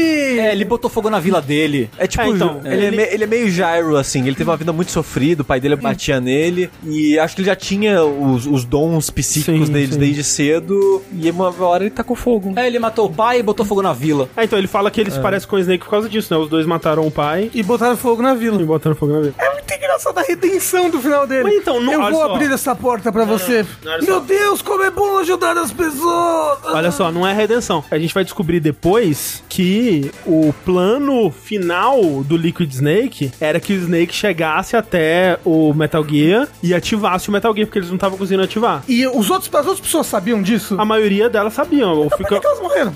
Então, isso daí é onde entra, né, o furinho de roteiro básico aí, né? Ou talvez não seja nem um furo de roteiro, né? Talvez seja, sei lá, o, o Liquid Snake confiando mais na capacidade dos soldados dele do que eles realmente eram capazes e o Snake matando eles quando eles achavam que iam só enfrentar e fugir. E tem essa coisa do Liquid Snake querer criar essa nação onde os soldados podem ser livres, mas não se importar com a vida dos próprios companheiros dele. O que você pode considerar um furo no personagem dele, ou tipo a coisa mais realística possível, né? Porque esse tipo de pessoa é isso que, né? Não, isso eu super compreendo. O que eu não entendo mesmo é se o plano era fazer o Snake ir até o final e resolver o puzzle, e as outras pessoas sabiam desse plano, pra que que elas fazem várias das coisas contra o Snake, sabe? Pra que que o Liquid entra num, num helicóptero e começa a tirar coisa contra o Snake, bota fogo no prédio... É. Não, então, tem algumas lutas que faz mais sentido. Por exemplo, a primeira luta do Raven no, no tanque No tanque. era pro Snake pegar o próximo cartão, que ele pega no corpo de um dos soldadinhos ali. Na luta do Psycho Mantis era porque o Psycho Mantis sabia a passagem secreta pra eles chegarem lá. Então ele tinha que abrir a passagem secreta pra eles. Quando eles deixava a passagem aberta. É, mas aí ele é um psicopata, ele quer brincar e, sabe, é isso, né? Mas realmente, por que que o, o Liquid Snake vai atrás do, do Snake de Hind D ali de helicóptero? Não, não entendo muito bem, não. É porque é videogame. É. É só repeteco do Metal Gear 2, porque, Rafa, Metal Gear 2 tem briga com um helicóptero, tem parte com rapel e tem subtorre com gente atirando correndo atrás de você. É verdade, é verdade. Tem isso É o mesmo jogo, é um remake. É, vale dizer também que o Psycho Mantis, ele é o primeiro boneco do jogo a citar o tal do gênio egoísta, né? Falando da, da história dele, como ele conseguia ler a mente das pessoas, ele via nas pessoas esse único objetivo de se reproduzir, né? E isso deixava ele enojado a respeito da raça humana, né? As pessoas só querem transar, É ele tipo pensava. isso. Esse lance do gênio egoísta é com certeza um livro que o Kojima leu antes de, de fazer o jogo, né? Ficou muito impressionado. Muito impressionante. Ele falou, cara, mudou minha vida isso aqui. Existe isso. É um livro do Richard Dawkins. né? G-Docs, hein? O ponto é dele, o gene, ele existe pra se reproduzir. O gene vai estar tá lá no ambiente dele, ele vai encontrar a maneira mais apta a se sobressair dos outros que estão ali naquele mesmo meio e se, e se reproduzir. Que gene? Como assim? Todos os Evolução. Ah, Evolução, evolução é, das espécies. O, gene trabalha para que a seleção natural ocorra. Não interpreto o gene assim, sabe? O gene é, sei lá, é um conjunto de DNA que, que dá alguma característica, certo? Sim. Como que isso, isso trabalha? Que não é que o gene trabalha pra sobrevivência. Uma das coisas que ele fala, por exemplo, é sobre altruísmo, né? Que a gente acaba vendo, especialmente em situações familiares, onde as pessoas ou animais compartilham boa parte dos genes, é que muitas vezes um indivíduo, ele vai fazer coisas que é ruim pra si em prol dos outros, porque os outros têm mais chance de se reproduzir do que ele. E, e aí, é claro, tá imputando vontade e sentimentos numa coisa como o gene que não tem isso. Exato. Mas é como se a observação através do que está acontecendo aqui é como se esse gene ele não ligasse pra vida desse indivíduo, mas mais pelo gene que está no próximo. Mas hum, eu, eu, eu, eu discordo. Alguém que entende mais, por favor, de biologia e tudo mais. Que, como Assim, eu, falei, assim- eu, eu, eu, eu não, eu não consigo ver você colocar vontades e emoções em algo que nada mais é do que um filamento de DNA. Tem essas críticas desse trabalho, sim, mas é um dos trabalhos mais respeitados no campo da biologia que Ok, existe. ok. E aí no final, quando ele fala, ah, primeira vez que eu uso meu poder pra ajudar alguém, parece bom, né? Ou parece nostálgico, dependendo da versão que você tá jogando. Ele não tá falando em ajudar o Snake e a Mary, ele tá falando de ajudar o Liquid, né? Porque apesar da morte dele, ele quer que os genes do Big Boss continuem a prosperar através do plano do Liquid. E pra isso ele tá levando o Snake pro objetivo final do Liquid, na verdade. E aí a gente passa pela área dos lobinhos, né? Que é engraçadinha. Que é o lugar que eu fiquei mais preso no jogo todo. Sério? Porque eu tava me usando pra me guiar no escuro a visão térmica. Ah, tá. E aí eu não enxergava aquele buraco de maneira É alguma. difícil, é. Ah. Então eu não Nossa, eu dei voltas e voltas É que e ali eu voltas. acho que você tem que olhar em primeira pessoa mesmo, né? Pra enxergar melhor. Então, muito é, eu não sei, eu sei que, nossa, eu fiquei muito tempo pra encontrar esse buraco, muito. Mas depois que você encontra e tá os, os cachorrinhos lá brincando com a Mary, né? Inclusive matei um monte de lobo nesse Nossa, Eles, fi- não, não eles ficam pode. spawnando infinitamente, né? Não então, pode matar lobo. dei muito tiro no lobo. Eu lembrava do negócio da caixa, que a minha amiga fez no, no Twin Snakes pra ver se funcionava, que é você soca a Mary,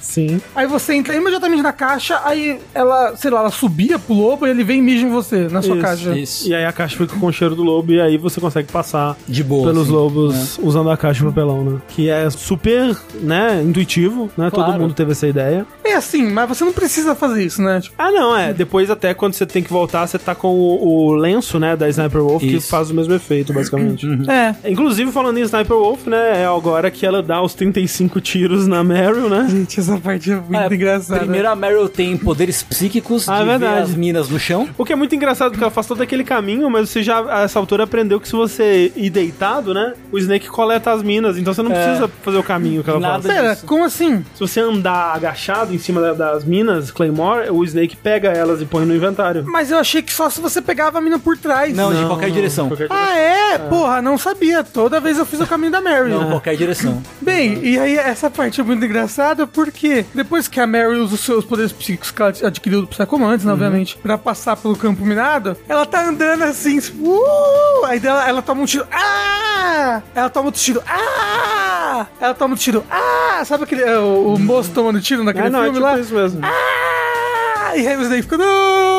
Ah! E ela fica, ela toma uns seis tiros e cai no chão sangrando. É, toma acho que no total três tiros. Acho que são três, Um é. em cada braço e um numa perna, né? Isso. Eu acho. E aí, é aquela coisa, né? Assim, é, é por conta da grande habilidade da Sniper Wolf que não queria matar ela, né? Exato. Queria só usar ela como isca ali pra tirar o Snake, que era a verdadeira presa dela. E aí você tem que fazer todo aquele backtrack, né? Né, pra é. pegar o rifle. Eu acho meio contra-intuitivo isso, porque a Mary tá lá caída no chão. E aí você tem que abandonar ela. Pô, preciso salvar ela. Então o que eu falo? Então você vai voltar lá pro primeiro prédio, lembra? E aí você pega uma, uma sniper e você volta. Quando você volta, nem tem corpo mais na Mary Lee. Mas é um backtrackzinho chato. É, que você tem que passar por todos os, né? Ah, parede laser. E olha, nem é o pior backtracking, mas Não tudo é. bem. É verdade. Aí você enfrenta a Sniper Wolf com o seu sniper, que, especialmente no PlayStation 1, como é ruim, né? Controlar a mira daquele Caralho, sniper. é- Nossa é, senhora. E, e eu não entendi assim direito se tinha alguma estratégia, alguma coisa assim. Não.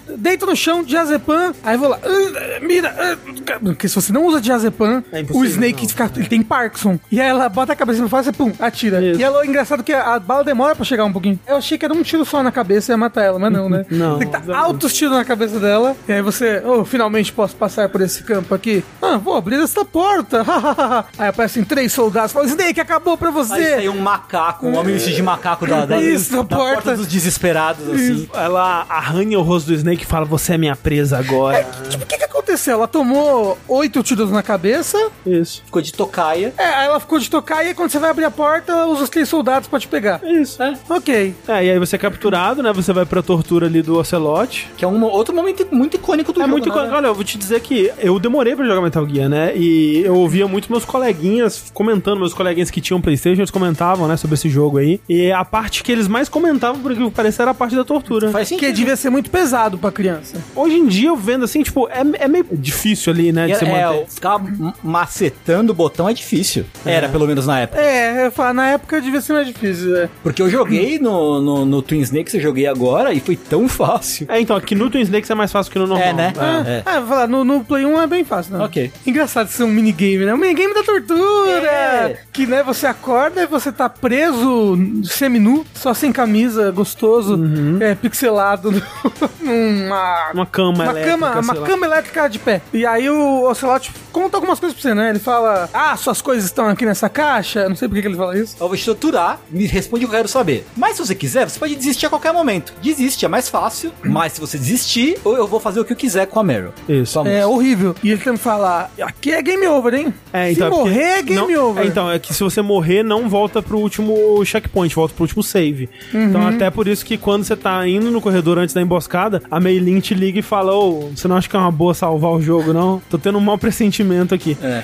Pro Rafa que não sabia, é isso que leva aos finais diferentes, né? Uhum. Se você resiste à tortura, a Meryl vive. Se você não resiste à tortura, a Meryl morre. E aí o final é diferente. Mas ela morre em que momento? Ela- durante a tortura, é. É off-screen. quando. Ah, é off-screen. É, off-screen, é. Quando o Liquid traz ela no final, né? Que ela tá desacordada ali no chão, o Snake vai acordar ela lá e ela tá morta. Nossa, então deve ser completamente diferente o final, preciso ver. É. E te jogam na prisão, né? Onde você vê que tem um cadáver lá também. Tem o cadáver do verdadeiro Donald Anderson, né? Que tava cheio de larva já e com o sangue drenado do corpo. E aí você fica, eita, o que aconteceu? Não deu tanto tempo assim, né? O desde- sangue ter drenado do corpo. É pra ficar em putrefação É. o cadáver ali, né? Passa pela tortura mais uma vez e, tipo, tudo bem, é meio engraçado na minigame de tortura, mas o efeito que esse minigame traz pro jogo eu acho que é muito legal, porque é como se o jogador também estivesse sendo levemente torturado, né? Porque o seu dedo dói. Porque é que você vai tendo uma- um sofrimento físico ali junto com o Snake, né? De uma forma muito menor, obviamente. É a tortura da lesão por esforço repetitivo. Exato, mas eu acho engraçado que enquanto você tá na prisão, né, e o Snake ele vai, liga pra Naomi e tipo, ai Naomi, fale comigo, tipo, como se ele tivesse É. realmente passado por. Me diz, me diga alguma coisa para tirar a minha cabeça da dor. Exato. É muito dramático, cara. E aí ela, ela conta um pouco da história dela pra ele, né? Ah, e ela faz a massagem também. E aí ela faz a massagem, Como né? assim ela faz a massagem? Ela fala assim, Ah, ah, ela bota os robôs pra fazer massagem, né? Ela fala assim, "Con- bota o seu controle no seu braço. isso, aí ela faz o controle vibrar e dá um Nossa. alíviozinho no braço, assim. Eu não tive isso, não. Não tem no Play 1? Tem, tem, Tem? Tem, mas o, o controle original do Play 1 tinha vibrador já? Não, Não. controle original não. Então não, então por isso não. Ah, mas é quando, quando você tem o Rumble, ela fala, ah, coloca o controle no seu braço, vou fazer uma massagem. Aí fica, Ah, então o meu É. não teve isso, porque o meu controle era o controle básico. E aí, mais uma vez, o Snake fala com o Campbell e fica puto de novo com as justificativas dele, né? E, e ele tá claramente escondendo informação. E o jeito de fugir da prisão é chamando o Otacon. Você não precisa chamar. Você precisa chamar ele? não, não precisa. Ele vem, Ah. ele vem, É, ele vem sozinho. ele vem te entregar o ketchup. É, então aí você acha que ele vai vir te resgatar, né? Ele vem e fala, Snake, você tá aqui, que loucura. Primeiro, o guarda que tá vigiando a cela, ele tem uma dor de barriga, Uhum. ele já falou, ele sai correndo pro banheiro. Aí vem o Otacon, Sim. invisível,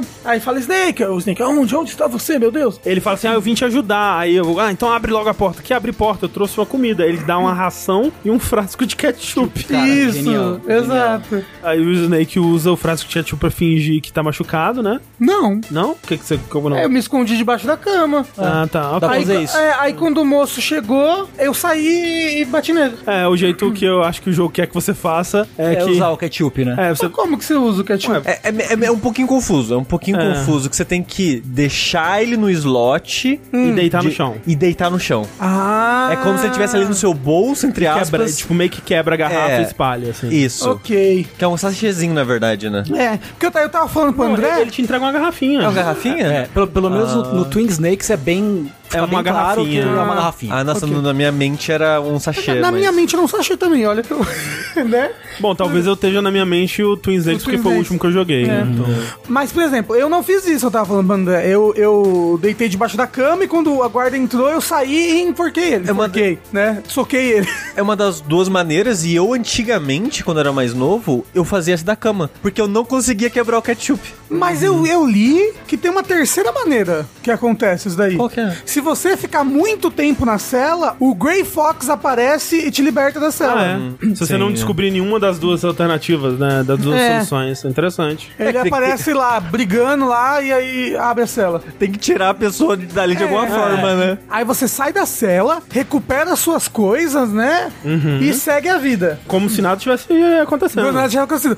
Mas, quando eu saí de lá, eu lembro que eu tinha um cartão novo, né? Aham. E aí eu falei, pô, vou explorar uns lugares que eu deixei pra trás, né? Que o cartão novo pra pegar. E aí, de, eis que alguém me liga assim, prur, prur, prur, tem uma bomba no seu inventário. Eu, Meu Deus, o que? Ah, e você pega a bomba e descarta do seu inventário e ela explode. Eu acho que é legal, eu não sabia que eles te ligavam, porque eu, eu meio que já sabia dessa bomba, né? Então, toda vez que eu jogava, ah, ok, vai ter uma bomba no meu inventário. É o Grey Fox que te liga. É, mas é legal porque uma das primeiras coisas que você vai fazer saindo ali é dar uma conferida nos itens, né? Porque você tinha perdido os itens. E provavelmente equipar o cartão, né? Que você vai precisar dele pra sair dali. Então nessa já fica meio que tipo, olha, uma, uma brincadeirinha, uma surpresinha, né? Pra você. Que, mais uma vez, é um repeteco de Metal Gear 2. O que não é possível? Não. E não é a única vez que o jogo vai fazer isso. Não. Mas da outra vez é puta que pariu. Eu não vi essa bomba, porque é muito item ali no inventário. Eu não percebi que tinha uma bomba. É, você tem que estar Eu- olhando eu- item por item. Eu só equipei o cartão e fui indo. Mas e jogo avisa, pelo menos. Então é, ele, o- alguém, né? Alguém misterioso, o Grey Fox lá liga e avisa o pra- Deep Throat. Isso, o Garganta Profundona. Mas eu acho que ainda,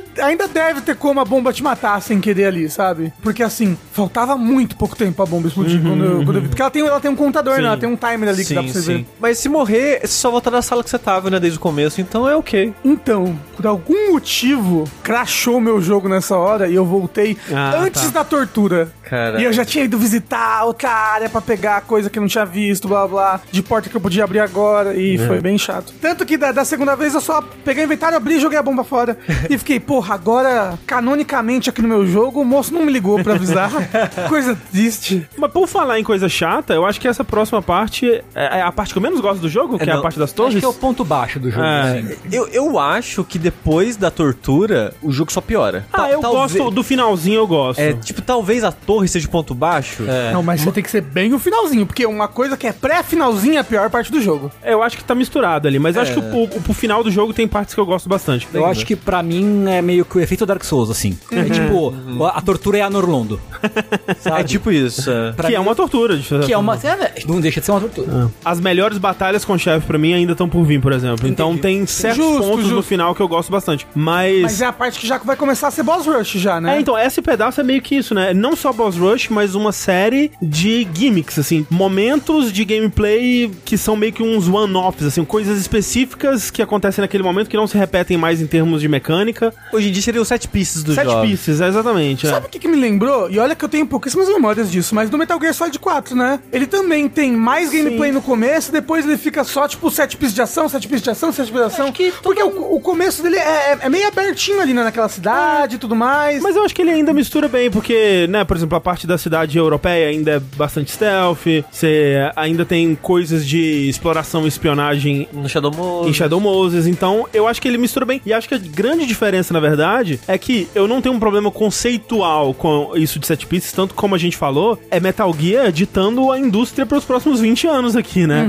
É, muitos jogos cinematográficos, jogos AAA, jogos narrativos, vão seguir muito essa coisa das set pieces cinematográficas e tal. Eu acho que o problema mais é a execução. É que nenhuma dessas partes ela é especialmente legal de jogar, é especialmente interessante em termos mecânicos. E, ao contrário de várias outras partes do jogo no começo, que talvez tiveram o luxo de tempo de desenvolvimento, são partes que te obrigam a fazer as coisas de um jeito só. Exatamente. Por exemplo, uma coisa que é, você entra na torre, né? na- Nas torres gêmeas, né? Que não vão explodir, não vai acontecer nada de ruim com elas, obviamente. Uma câmera te identifica. E aí, porra, vem um monte de gente, você tem que subir 700 andares. Gente infinita, não tem como É. você evitar esse alarme, né? Eu morri. E aí eu voltei antes do Aham. alarme. Eu pensei, porra, é só jogar uma chef grenade, é isso? E passar, né? Pela câmera que me vê. Aí não. Não deixa, né? Pô, Aquela câmera em específico, não. É um evento.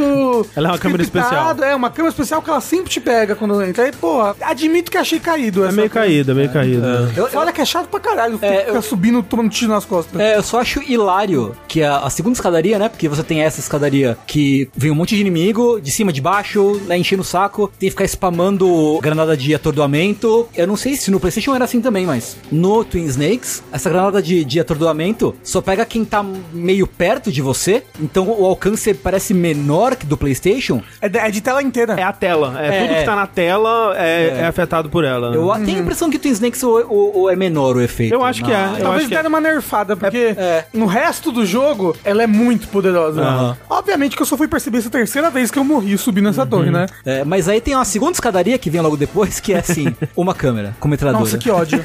Três câmeras com metralhadora. Cinco câmeras com metralhadora. Tava, você tava Não. esperando 20 na próxima. É literalmente vem uma, aí você sobe uns três andares, aí duas, aí sobe uns três aí três. Eu acho que a ideia do Kojima de uma piada, sabe? Tipo, de. E, e cada vez ficando mais absurdo. Mas esses momentos são ruins porque o que me parece é que eles sentiram que o jogo tava muito curto, né? E a gente precisa de uma cena que vai prender o jogador por uns 10 minutos aqui. Aí vai subir 27 andares a pé. Aí Não, vai descer, aí vai subir, Vai subir de, novo. Não, ia ser o de menos. Depois eles percebem, nossa, a gente precisa muito prender o jogador aqui. O que, que a gente faz? Ah, temperatura e tecnologia. Não, mas isso daí é do 2 também, a gente vai chegar lá. Puta que me pariu. Mas aí você sobe essa torre, você chega na porta que você tem que passar, aí o Otacon fala, ah não, tá congelada a porta. Que loucura, ela sempre congela, você vai ter que passar pelo telhado. E aí o Liquid aparece com seu Raindi, seu helicóptero, e aí a gente tem uma batalha que eu acho que é uma boa batalha. Eu gosto. Ela não é muito especial em nenhum sentido. É uma batalha que tem uma solução, né? Ela tem um item-chave ali, que é a Bazooka Stinger, que é um É o- míssil teleguiado. É uma batalha de, de, de Zelda 3D, é o Ocarina of Time, assim. É, é um você pouco. tem que usar o item-chave pra vencer o Isso, boss. é isso, O item que que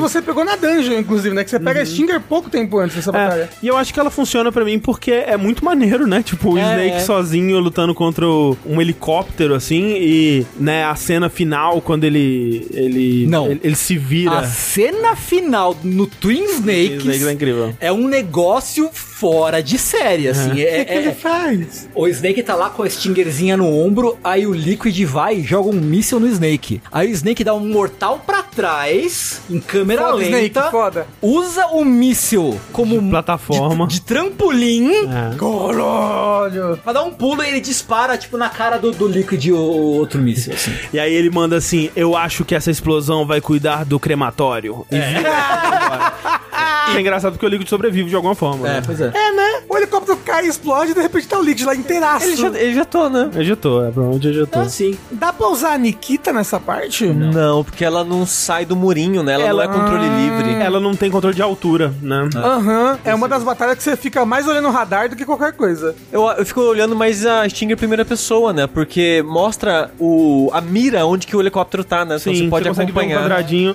E também, essa é uma luta que, assim como o Roy Camp vai te falar se você ligar pra ele, é uma luta que eles estavam muito orgulhosos do trabalho de som do PlayStation, né? Do som estéreo. Aham. Porque você consegue se guiar pelo, por onde tá o som se você É. tiver um aparelho estéreo ou tiver usando fone de ouvido, A né? minha fica mais TV era mono nessa época. Aí é foda, aí você se fudeu. Ó, Sushi, dá pra você. Você tem vantagem nessa luta. Porque você é daltônico? Não, porque depois da cirurgia você ficou estéreo.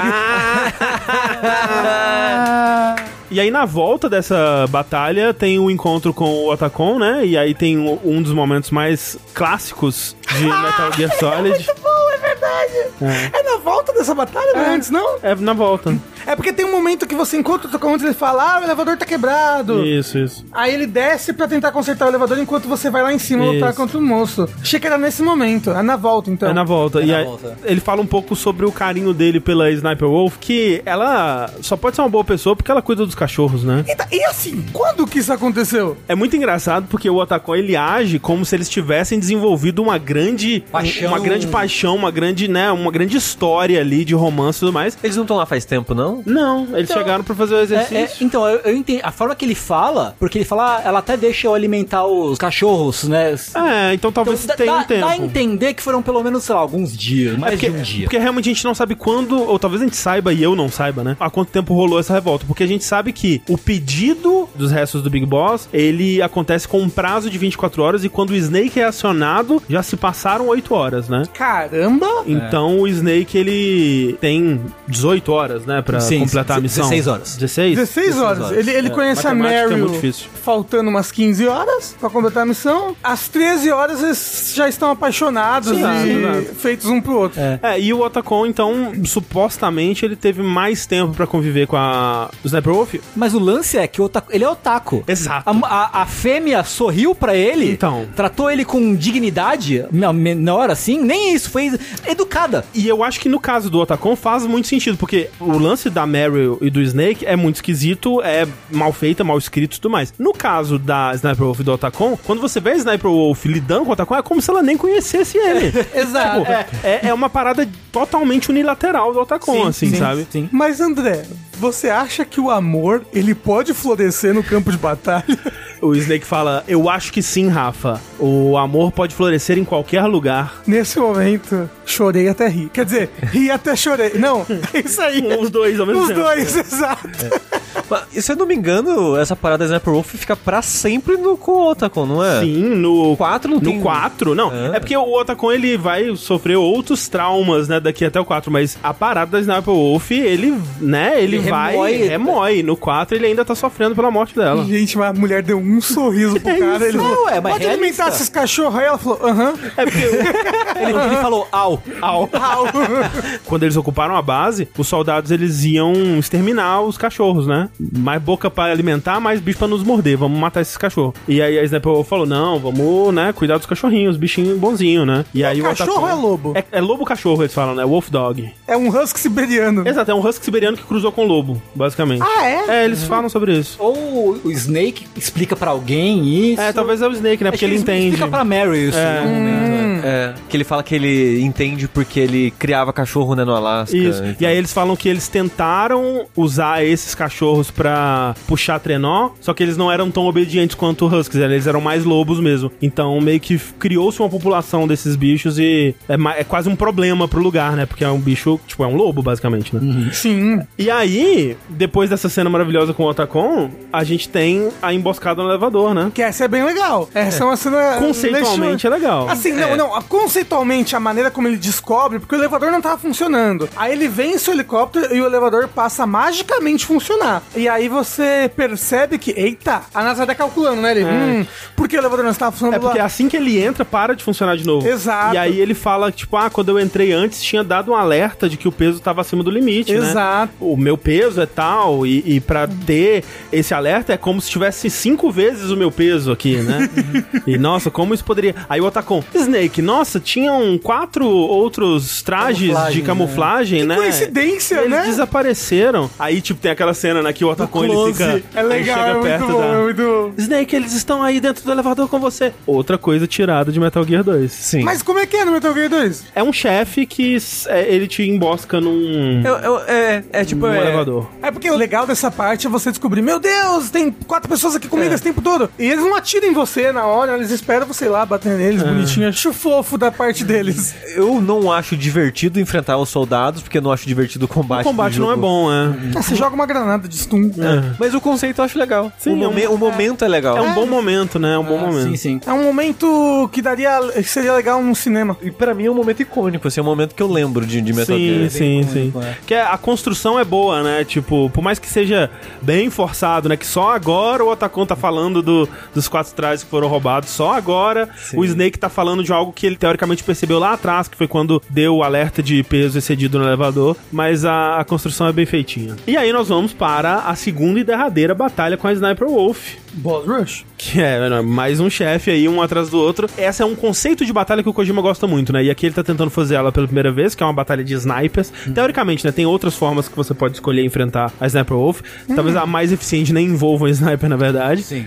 Mas é um conceito que ele vai reexplorar em outros jogos. né? Acho que o, o mais famoso de todos é a batalha contra o The Engine no Metal Gear Solid 3.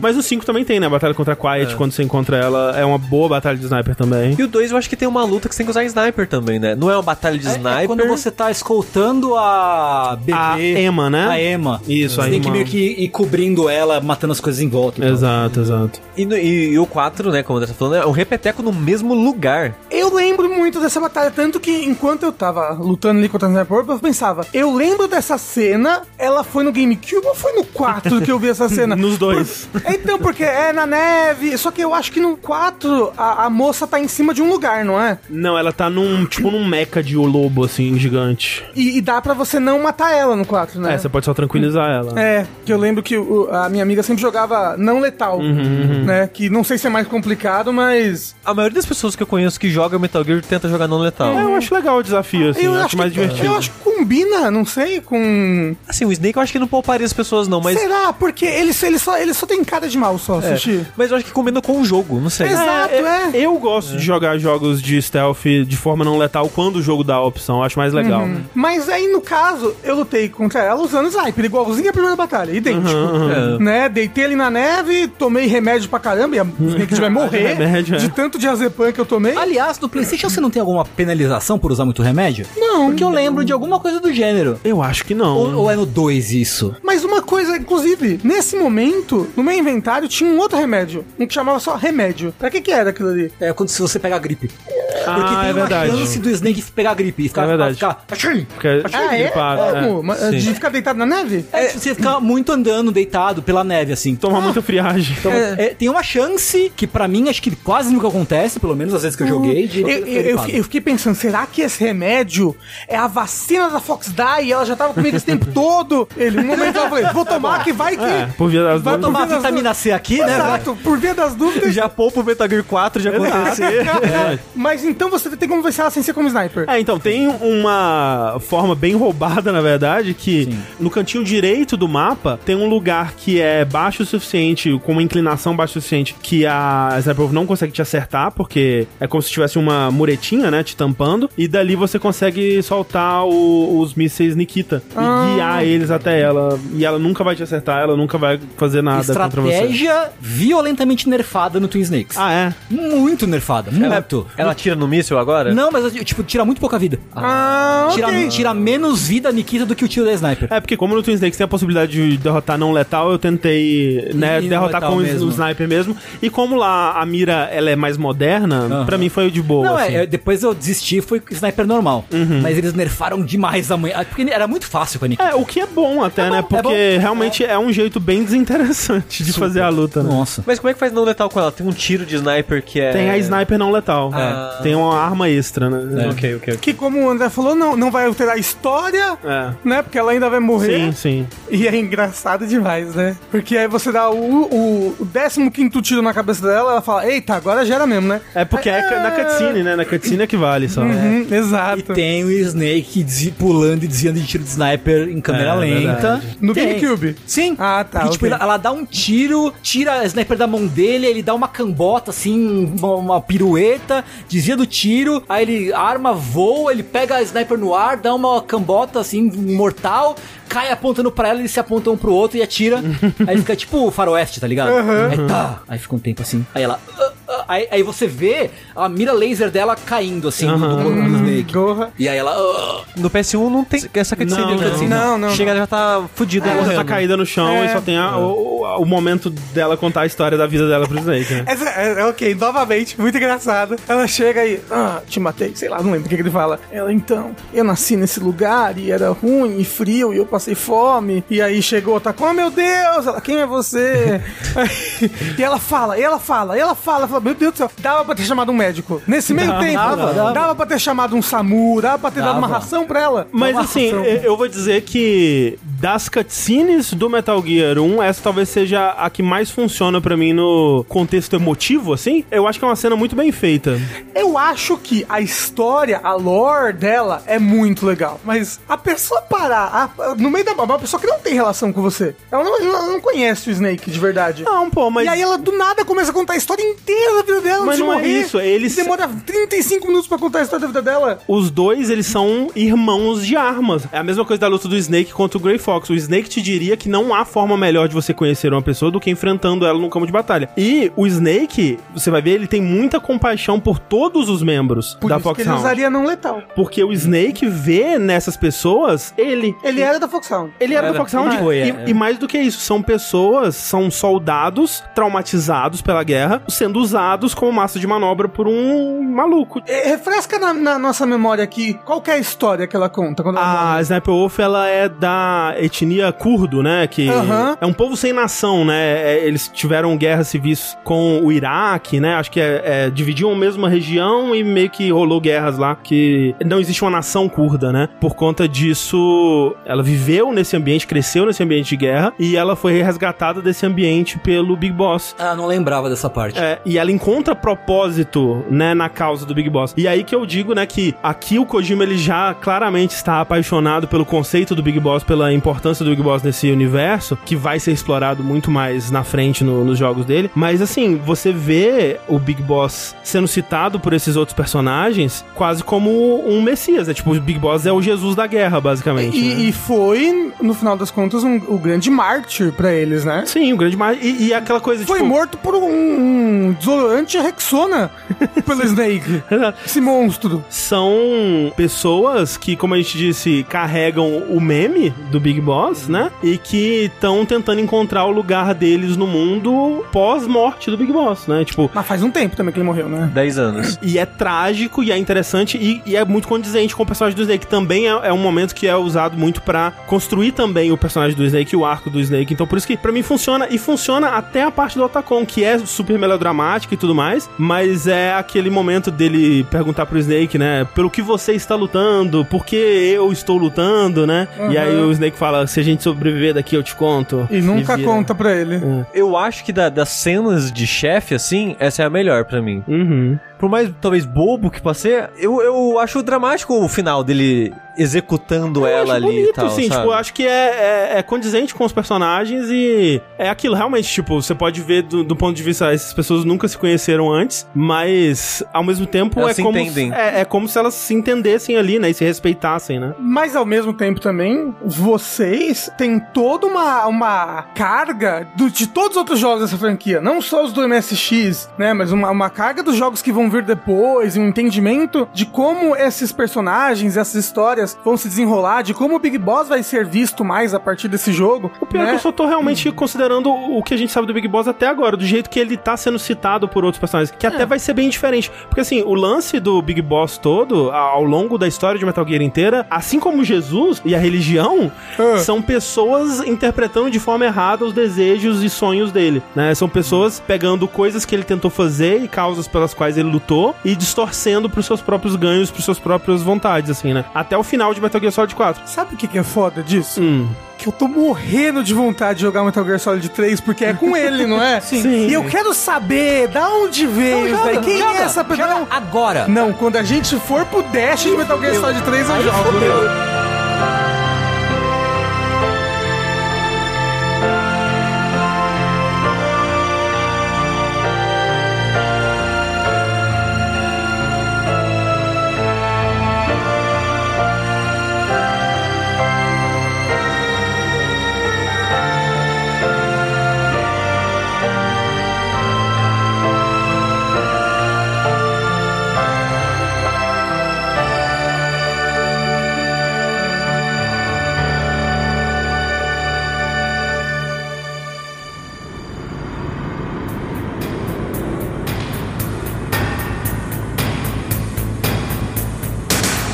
Encerra o disco 1, né? É, não, você tem que entrar na porta, né, É. pra encerrar o disco. Ah, é verdade. Mas é logo ali na porta. escadinha, né? É, você tem, você dá, agora você tem um- mais um nível de cartão, você dá a volta ali, Uhum. aí pega um monte de coisa, cai em três armadilhas, cinco metralhadora com câmera. Sim, nessa parte de trocar o disco de novo, né? O, o Metal Gear Solid 4 tá com piadista. Quando você chega ali, ele fala: Snake, está na hora de trocar o disco. Ah, não, pera aí, esse é um PlayStation 3 com um Blu-ray de 50 GB de capacidade. É, você não precisa trocar o disco. Caralho, né? Inclusive, ba- bacana, né? A hora que dá pra que fala pra trocar o disco, que parece escrito assim, Metal Gear, naquele, naquela, na fonte do Game Over, Na fonte né? do Game É. Over. Eu até fiquei confuso na hora que apareceu. E, ué, morri? Eu, eu gosto do efeitinho desse tchu, tchu, tchu, tchu, É legal, é legal. Riscando, É, né? E É. Esteticamente é muito É bem bacana. legal mesmo. O da tela de Game Over, a gente não falou aqui, mas é uma das coisas mais icônicas Nossa, do dos Metal Gear. videogames. É, né? Que é realmente, né? A gente precisa comentar sobre o, essa coisa dos personagens chamando pelo Snake, né? Que eu não sei se tem alguma lógica ou se é aleatório, com base em quem você tá no momento, ou se baseado em quem você já conheceu até aquele ponto Me parece do jogo. aleatório. É, né? E a gente não comentou que também é importante que tornou-se um, um ícone, que é o barulhinho do codec, né? Ah, não. Pô, Não, assim, todas tem as pessoas botaram isso de toque do celular É, exatamente. em algum momento. As pessoas não sabem mais de onde vem esse bagulho. Ah, é, sim. É tipo o botão de salvar. É isso. Aham, aham. É É meme. que, que não, não é mais um disquete, né? É, ah, isso daqui é o botão de salvar. Isso. É um meme do YouTube. A pessoa é descoberta, não sei o que, ela tem, toma um susto. É, Surpresa, é, esse é, uma é, é o meme da surpresa. E assim, vale ser dito, não só esse som, mas assim, o design de som em geral do Metal Gear Solid, ele é muito icônico. Tipo,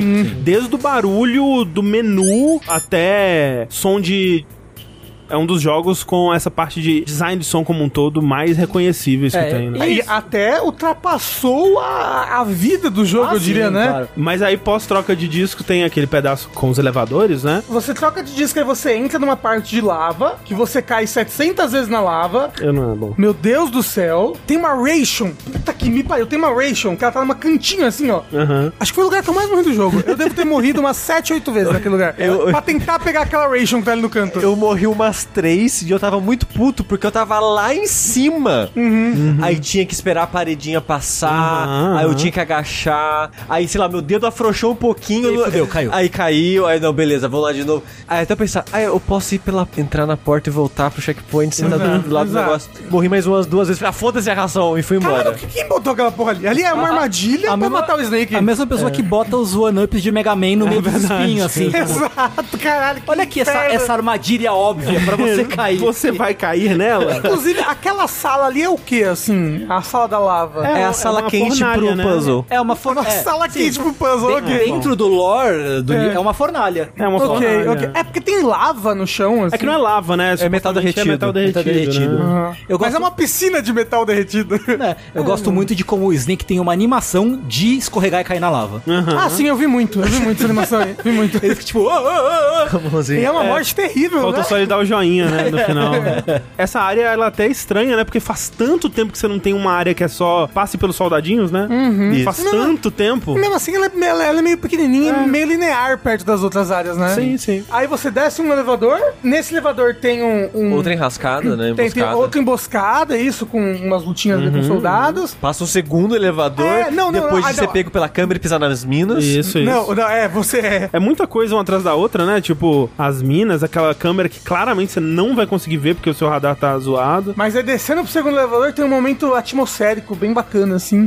Que Os no corvos. segundo elevador tem vários corvos, eles estão ali. Sim, aí é. começa a ir pra um lugar mais gelado também, né? Exato, exato. E é nessa parte que eu achei interessante também que começa a aparecer um pouco mais da Naomi. Você começa a conversar sobre a Naomi mais, né? Porque nesse elevador tem conversa pra caralho, Tem, né? Então, eles usam o elevador pra dar uma. Uma exposiçãozinha, né? É, exatamente. É nesse momento que o seu mestre te liga e fala: A Naomi, ela é uma espiã. Exato, porque tem uma hora que a Naomi tá contando. É na parte da prisão, né? Ela tá falando sobre o, os- O passado. o passado dela, que, Que ela resolveu ser uma geneticista porque ela não sabia de onde ela veio, né? Exatamente. É, essa é a conexão da Naomi com o tema do jogo, né? Que ela quer estudar genética pra entender o lugar dela no mundo, né? Quem ela é, de onde ela veio e tudo mais, né? Porque ela. Ela, ela nunca conheceu os pais. né? Isso, né? Que todo o lance que ela nasceu na Rodésia, né? Que atualmente é o Zimbábue. Guerra Civil também era um dos palcos de guerra da Guerra Fria e tudo mais. Né? A gente não sabe ainda, mas ela foi resgatada pelo Frank Yeager, o Grey Fox e tal. Nesse momento ela já não conta isso? É por aí, né? Mas é que assim, quando ela tá falando desse passado dela, ela fala que ela descobriu que o avô dela foi um detetive que investigou o gangsters em Chicago na era da proibição e tal. Aí o mestre Miller chega, hum, isso é curioso isso, porque o presidente era um grande racista, ou sei lá, o líder do FBI era um grande racista e nunca deixaria um descendente de japonês ser um, É, um porque ela detetive, tem- né? foi criada por japoneses aí. Ela é descendente. Ah, sim, sim, sim. sim. Mas ela, ela não conheceu Verdade, o avô. né? verdade, O- verdade. E ele fala, ah, me soou estranho, então eu comecei a investigar e eu acho que essa Naomi aí é uma espiã, hein? Eu acho que ela não tá contando a verdade, não. E aí tem todo esse momento onde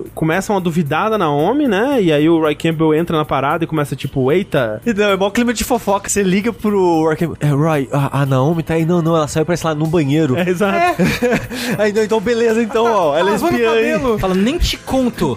Mas, é, mas eu acho legal, essa coisa do nome eu acho legal porque vem sendo construído cada vez menos sutilmente, Aham. com a nome sendo cada vez mais passiva-agressiva com o Exato, Snake, né? ela claramente não gosta do Snake Não, é, e ela sim. tá escondendo alguma coisa, né? É, ela fica cutucando ele o tempo todo, fica falando que ele é assassino, que não sei o quê, porque ela sabe que foi o Snake que matou O Frank O Grey o Grey Fox Exato, nos é. eventos do segundo jogo. E, e a gente não falou que o nome do Frank Yeager é caçador em alemão. É Hunter, né? Exato. É, e o nome dela é Naomi Hunter. Exato, exatamente. Uou! Que não é o nome de verdade dela, Não, né? Ela só pegou, de fato, se inspirando né, no Frank Yeager. Uhum, exatamente. E o Roy Campbell fica desesperado por algum motivo, né? Ele fala: Peraí, não, a Naomi não pode ser espiã, não. Se ela for espiã, a gente tá fudido. Porque ele sabe qual que é o papel real da Naomi nessa missão toda, né? E ele sabe, eu não sei se o Snake já sabe nesse momento. Não que, sabe, que, não é- sabe. que a, a injeção que ele recebeu antes de vir de nanomachines era nanomachines mais, mais... o vírus Fox die, é. Mais o vírus morra a raposa. Ele só vai saber disso mais bem no finalzinho Hum. mesmo. Exato, sim. Então o desespero do Roy Campbell é, pera, se a Naomi não estiver do nosso lado, ela pode ter feito o zaralho com esse vírus aí, a gente tá fudido, né? É, então, e aí ele até acho que faz a ligação, né? Se ela não tá do nosso lado, então é ela que matou o- os dois VIPs que eram pra gente resgatar, né? Exatamente, exatamente. Embora, a gente vai descobrir depois, o Kenneth Baker era um dos alvos mesmo. né? Exato. Mas é, aquilo, né? Ninguém sabe, todo mundo tem informação guardando pra si. É, e o Snake puto, né? O Snake, ele... ele... O Zeke é o único que não tem informação Ele nenhuma. não sabe de nada, ele É tá o peão do peão do peão. Nossa, ele fica muito perdidinho nessa parte, Dá dó, porque assim, é. todo mundo claramente tá mentindo pra ele. Assim, literalmente todo mundo dessa casa. O, o- o Miller tá mentindo pra ele, ele não sabe. O Roy Campbell tá mentindo pra ele, ele sabe, mas não sabe o quê. E a Naomi claramente tá mentindo, mas ele também não sabe. E aí rola que eles conseguem prender a Naomi, né? E vão in- interrogar ela pra saber, o- né, o que, que que, tá ela tá pegando, né? fazendo de fato. E aí a gente vai pra batalha contra o Vulcan Raven, que pra mim é a melhor luta do jogo, assim, a melhor luta de chefe do jogo. Gosto Eu- muito eu- dela. É. Eu acho que é. Ela era um frigorífico, né? É isso aquilo ali? É, o frigo. É. É, meio que um frigorífico, né? O interessante dela é que ela tem muitas maneiras de ser resolvidas, né? Exato. Ela é uma. Ao contrário, acho que de todos os chefes que a gente viu até agora, ela não é um gimmick, né? Ela realmente usa as mecânicas centrais do jogo numa batalha contra chefe, né? Porque ela é uma batalha stealth, né? Você não pode deixar ser pego pelo cone de visão do Raven, que é imenso, É, né? Aliás, a lu- luta, tipo, você tá num- numa sala quadrada, com, com containers dividindo a sala em bloquinhos, Isso, né, isso. essencialmente. De Bomberman, né? Exato, quase um mapa de Bomberman, é. E aí o, o Raven está finalmente com uma Vulcan, né? Com uma Exato. giratória gigantesca. Imensa. é. Imensa. E o core de visão dele, que nem o André falou, é imenso. Ele fala que vai puxar sua orelha. Ele fala que vai puxar sua orelha, né? Que o cara é um... um, O um vencedor da, do puxa, da puxação das, de orelhas das do Olimpíadas. Esquimó do Alasca. E É. Olimpíada Esquimó do Alasca. É, foda, foda.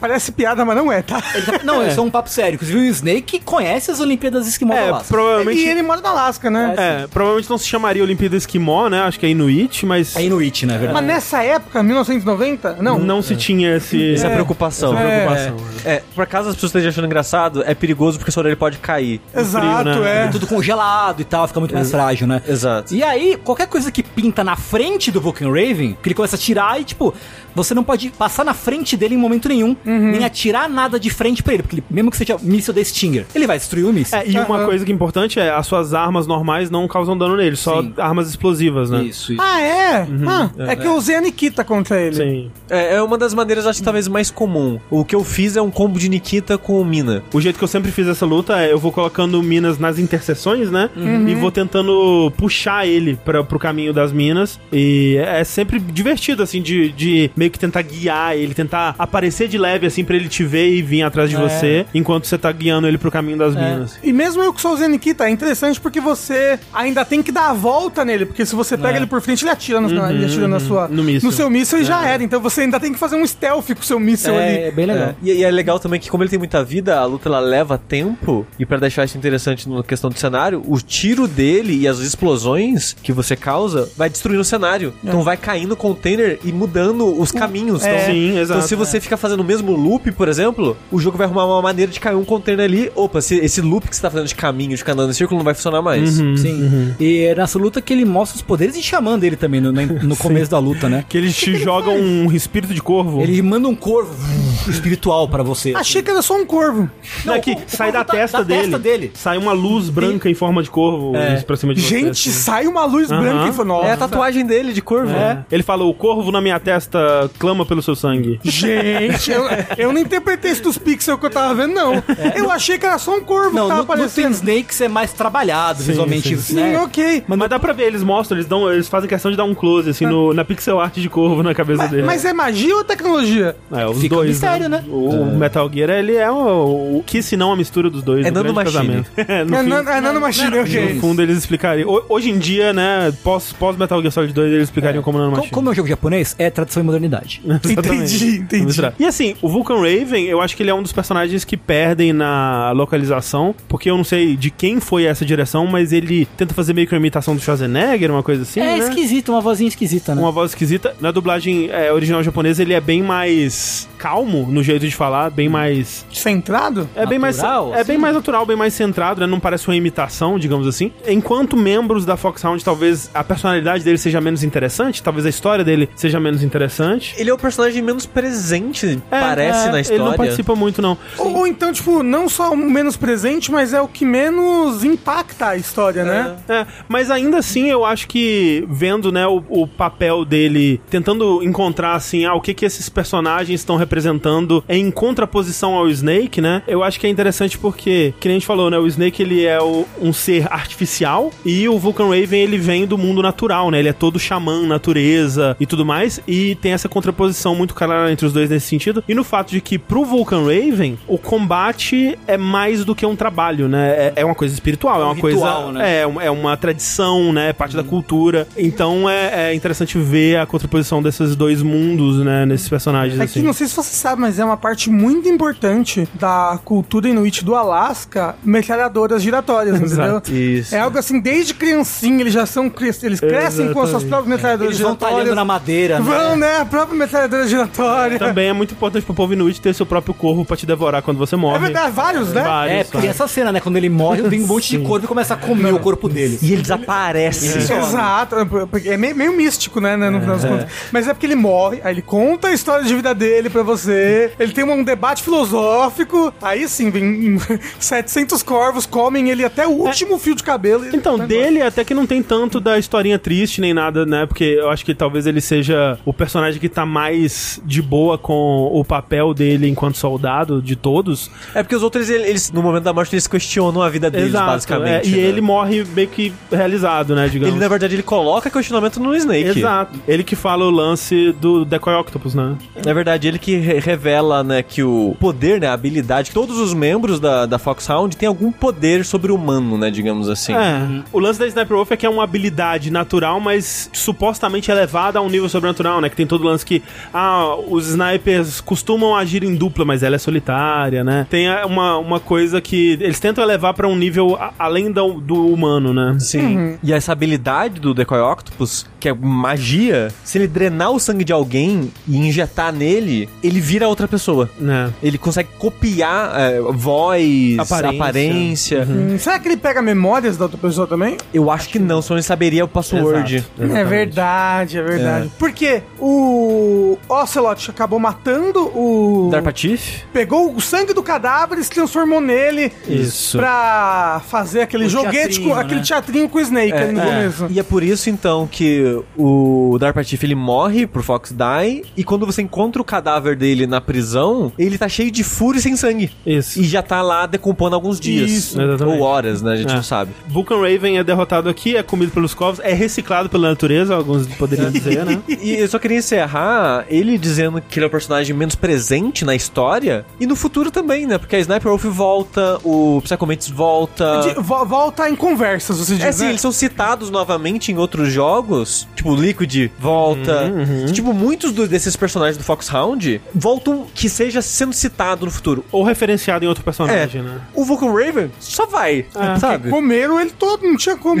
As pessoas esqueceram mesmo. Pois é, Não né? sabia o que fazer com ele, né? Sei É. lá. E aí tem outra ligação da Naomi agora, né? Que ela meio que te liga disfarçadamente enquanto ela tava sendo presa. De alguma forma ela faz uma, uma ligação clandestina ali. E aí que ela te revela essas outras informações, né? Que ela, na verdade, ela é a irmã do Grey Fox, né? Do Frank Yeager. E que ela é a cientista responsável por finalizar o desenvolvimento do Fox Die. E foi a responsável por aplicar o Fox Die no Snake, né? E Fox Die é esse conceito do um vírus inteligente que ele é programado pra detectar é, o código genético de certas pessoas a ser transmitido pelo ar e só afetar pessoas com o código genético que foram programados nele. Mas é meio magia, assim, né? É, é, é um pouco. Vamos supor, eu programo um vírus que só afeta pessoas com tal característica genética. Mas como que eu vou saber? Por exemplo, ele- eles queriam matar fulano, fulano e fulano Uhum. com um vírus. Como eles sabiam o código genético de fulano, fulano e ciclano? É que Ah, são não, pessoas de isso é- destaque que, de alguma forma, a- a- o DNA dessas pessoas já foram coletados É, e se tem eles tiverem o disso. DNA dessas pessoas, eles conseguem de alguma forma. fazer. Teoricamente. É, supostamente. Tipo, vamos dizer que o governo americano, né, especialmente numa história de espionagem e de grande grandes De ficção científica, ficção né? científica e grandes entidades controlando tudo por, por trás dos panos teriam o código genético disponível dos membros da Foxhound, que é uma, grande equipe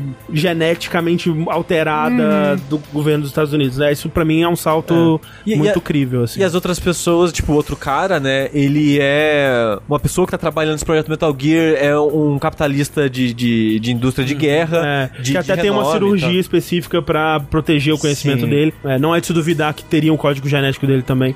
Mas essa parte genética da possibilidade de uma doença, de criar uma doença estilo Fox Die, tem entrevistas com geneticistas perguntando isso, e ele fala que, tipo, teoricamente, no plano das ideias, é algo possível. Ninguém conseguiu fazer, mas na teoria é algo que talvez um dia você consiga É, fazer. Mas assim, me, é- me parece o tipo de coisa que você tentaria fazer e mataria a humanidade toda no processo. Ah, por amor. Sabe? É, não, sim, não, sim. E, e é aquela coisa que a gente Um, tava vi- falando. um vírus que só afeta especificamente uma pessoa com essa genética em específica, Não, sabe? sim, e assim, não só poderia ser usado pra assassinatos específicos, né? Mas daria pra você mirar num, num grupo étnico inteiro, por exemplo, teoricamente, que a gen- é o que a gente tava falando antes com o lance do CRISPR, que é aquela tecnologia de edição genética. Um dos medos é que isso possa ser usado pra criar armas biológicas, sim. Porque se você consegue editar um, um pedaço de DNA pra modificar o, o DNA da outra pessoa, você consegue, sei lá, criar uma doença que vai só se conectar ali no, numa sequência específica que você determinar, supostamente, né? Supostamente. Tipo, ninguém é, é- é algo que não existe no nosso mundo, graças a Deus, tomara que nunca exista. Grandes pessoas da teoria da conspiração dizem que isso já foi tentado já. Talvez, talvez tenha sido, né? Eu acho que dos conceitos de ficção científica de Metal Gear é um dos meus favoritos. É um. O Fox Die, em O Fox Die, específico. é, eu, acho, eu acho um vírus bastante assustador em conceito e muito prático, né? Porque, por exemplo, o Metal Gear em si, eu fico tipo, ok, ele precisava ser um tanque bípede? Tipo, por que ele não voa, sei lá, sabe? Ah, mas porque é muito mais difícil voar. Sei lá, eu não sei. É, tipo, Ah, não, já, assim- já tá comprovado que, assim, coisa bípede não tem o menor É, uso então. prático. Não, acho que uma coisa quadrúpede. ou- Quadrúpede, é, exato. muito mais. Prático. Não só prático, como adaptável a diferentes terrenos. Ah, sim, sim. Então, por exemplo, quando eu vejo o Metal Gear, eu penso, putz, ele é assim porque é da hora, né? Exato, exato. Agora, o Fox Die eu penso, putz, não, isso daí faz bastante sentido de um ponto de vista extrapolando, né, a ciência. É e que a realidade, assim, assim, eu só acharia mais legal se não fosse um vírus. Se fossem nanomachines, sabe? Mas é Calma, Rafa, tem mais três jogos. É, relaxa, Ah, relaxa. ok, ok. Relaxa. O Shadowrod até era mais crível, né? Porque ele é um tanque. É um tanque, tancão. né? É. Só E- que a gimmick dele era engraçada. Que ele tem que arremessar, ele tem que andar muito rápido pra arremessar a bomba muito rápido. Exato, ele tem que meio que fazer um. um... Então, de volta pro futuro. É, um de volta pro futuro, né? Meio isso. A Naomi conta sobre o Fox Die pro Snake e já fala que modificou o Fox Die pra matar também o Snake, né? Porque o- todo o lance do envolvimento dela nessa missão, em específico, acima de tudo, era que ela queria se vingar do cara que matou o irmão dela, né? Só que o interessante é que nesse momento ela já mudou um pouco de ideia sobre o Snake, né? Ela Porque ela viu que ele é só uma criança boba e perdida no mundo. Não, e eu acho que, especialmente quando rola a luta do Snake contra o Grey Fox, ela vê que a relação dos dois é diferente, né? O Snake fala que teve que matar o Grey Fox, mas por conta da missão, né? Eles, na verdade, eles eram. Grandes amigos. Grandes né? amigos, Ela, ela né? até fica muito revoltada com essa noção de amizade que o Snake tem com, com Sim, o sim. Fox, né? Mas ela vê também, né, um pouco da relação que o Grey Fox ainda tem com o Snake, né? E entende, de certa forma, que o Snake não foi lá e matou o Grey Fox de bobeira, assim, né? Não é como se fosse da índole dele, da vontade dele fazer isso. Não foi de maldade, né? Maldade. Nesse momento, ela já não teria colocado o Fox Die no Snake, por exemplo, sabe? Mais tarde demais. Mais tarde demais. É, too little, too late. E aí começa o que talvez realmente seja uma das piores partes do jogo também. Eu acho que é a pior parte do jogo. Eu acho que é, porque Eu acho que é. você chega na base do. Não na base, né? O mas hangar. aonde. O hangar. É, exato. Você chega onde o Metal Gear está estacionado. E ele é tipo aquelas paradas, estrutura de, de foguete, né? Que tem meio que uns andaimes, uns guindastes em, volta. Ao redor assim. dele, né? Então você tem que subir um lance de escada, que é uma tela de load. Esse lance, você sobe um lance de escada que é uma tela de load. Aí quando você tá no terceiro andar, você tem que passar uma escadinha que não tem load, mas tem que subir uma escadinha, andar, andar por cima do Metal Gear, descer uma escadinha. Caraca, você faz esse caminho umas cinco vezes, Muita. né? Você faz esse caminho. mu- Não, e eu ainda fiz muito mais vezes, porque eu fiquei perdido pra caralho sobre o que eu tinha que fazer nessa Pelo hora. menos o Twin Snakes eles abreviam a caminhada até. Não precisa passar por cima da, da, da cabine. Ah, É, eles, eles remo uma... remodelaram o andar É. do Metal Gear. Tô falando, Twin Snakes muito superior, tá, gente? Não queria ser eu a dizer isso, não. Ah, é, é. E...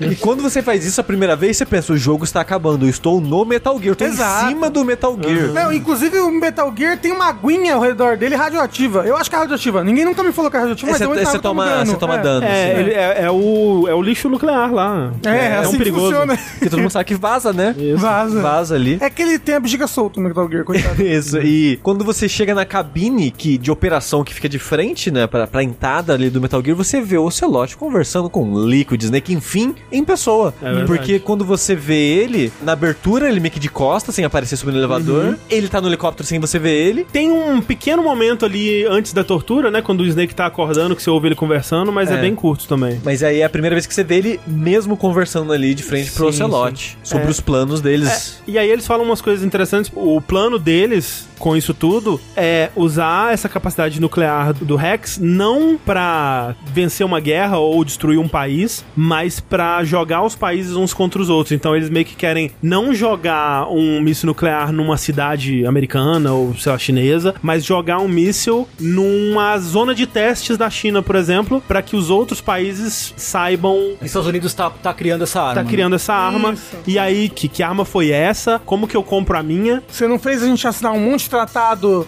antinuclear, agora você tá criando essa puta arma nuclear. É, e o lance todo é que o- esse atentado todo ele tá correndo logo antes dos Estados Unidos assinarem com a Rússia o START 3, que é um outro acordo de. De não proliferação. não proliferação, armas atômicas, né? exatamente. Se vazar pro mundo que os Estados Unidos está secretamente construindo Metal Gear, vai dar ruim, vai ser um desastre diplomático e tudo mais. Mas eles já falam nesse momento o porquê que eles querem fazer isso? Porque as exigências deles, as duas exigências são os restos mortais do Big Boss e um bilhão de dólares. É, e aí nesse momento o Liquid já fala que ele também quer a vacina pro Fox Die. Ah, ok. Mas essas são as três coisas que eles querem. E aqui eles já falam um pouco sobre, né? Que o grande objetivo do Liquid é que continue a existir guerra. Ele quer gerar uma terceira guerra mundial e com o Metal Gear criar o Outer Heaven, que, do ponto de vista dele, era o grande sonho do Big Boss, que é esse conceito de um lugar uma nação sem mestres, digamos assim, para soldados, onde os soldados possam ser livres de ideologias e de política, digamos assim. Isso por si só já é uma ideologia, uma política, Com mas certeza, né? né?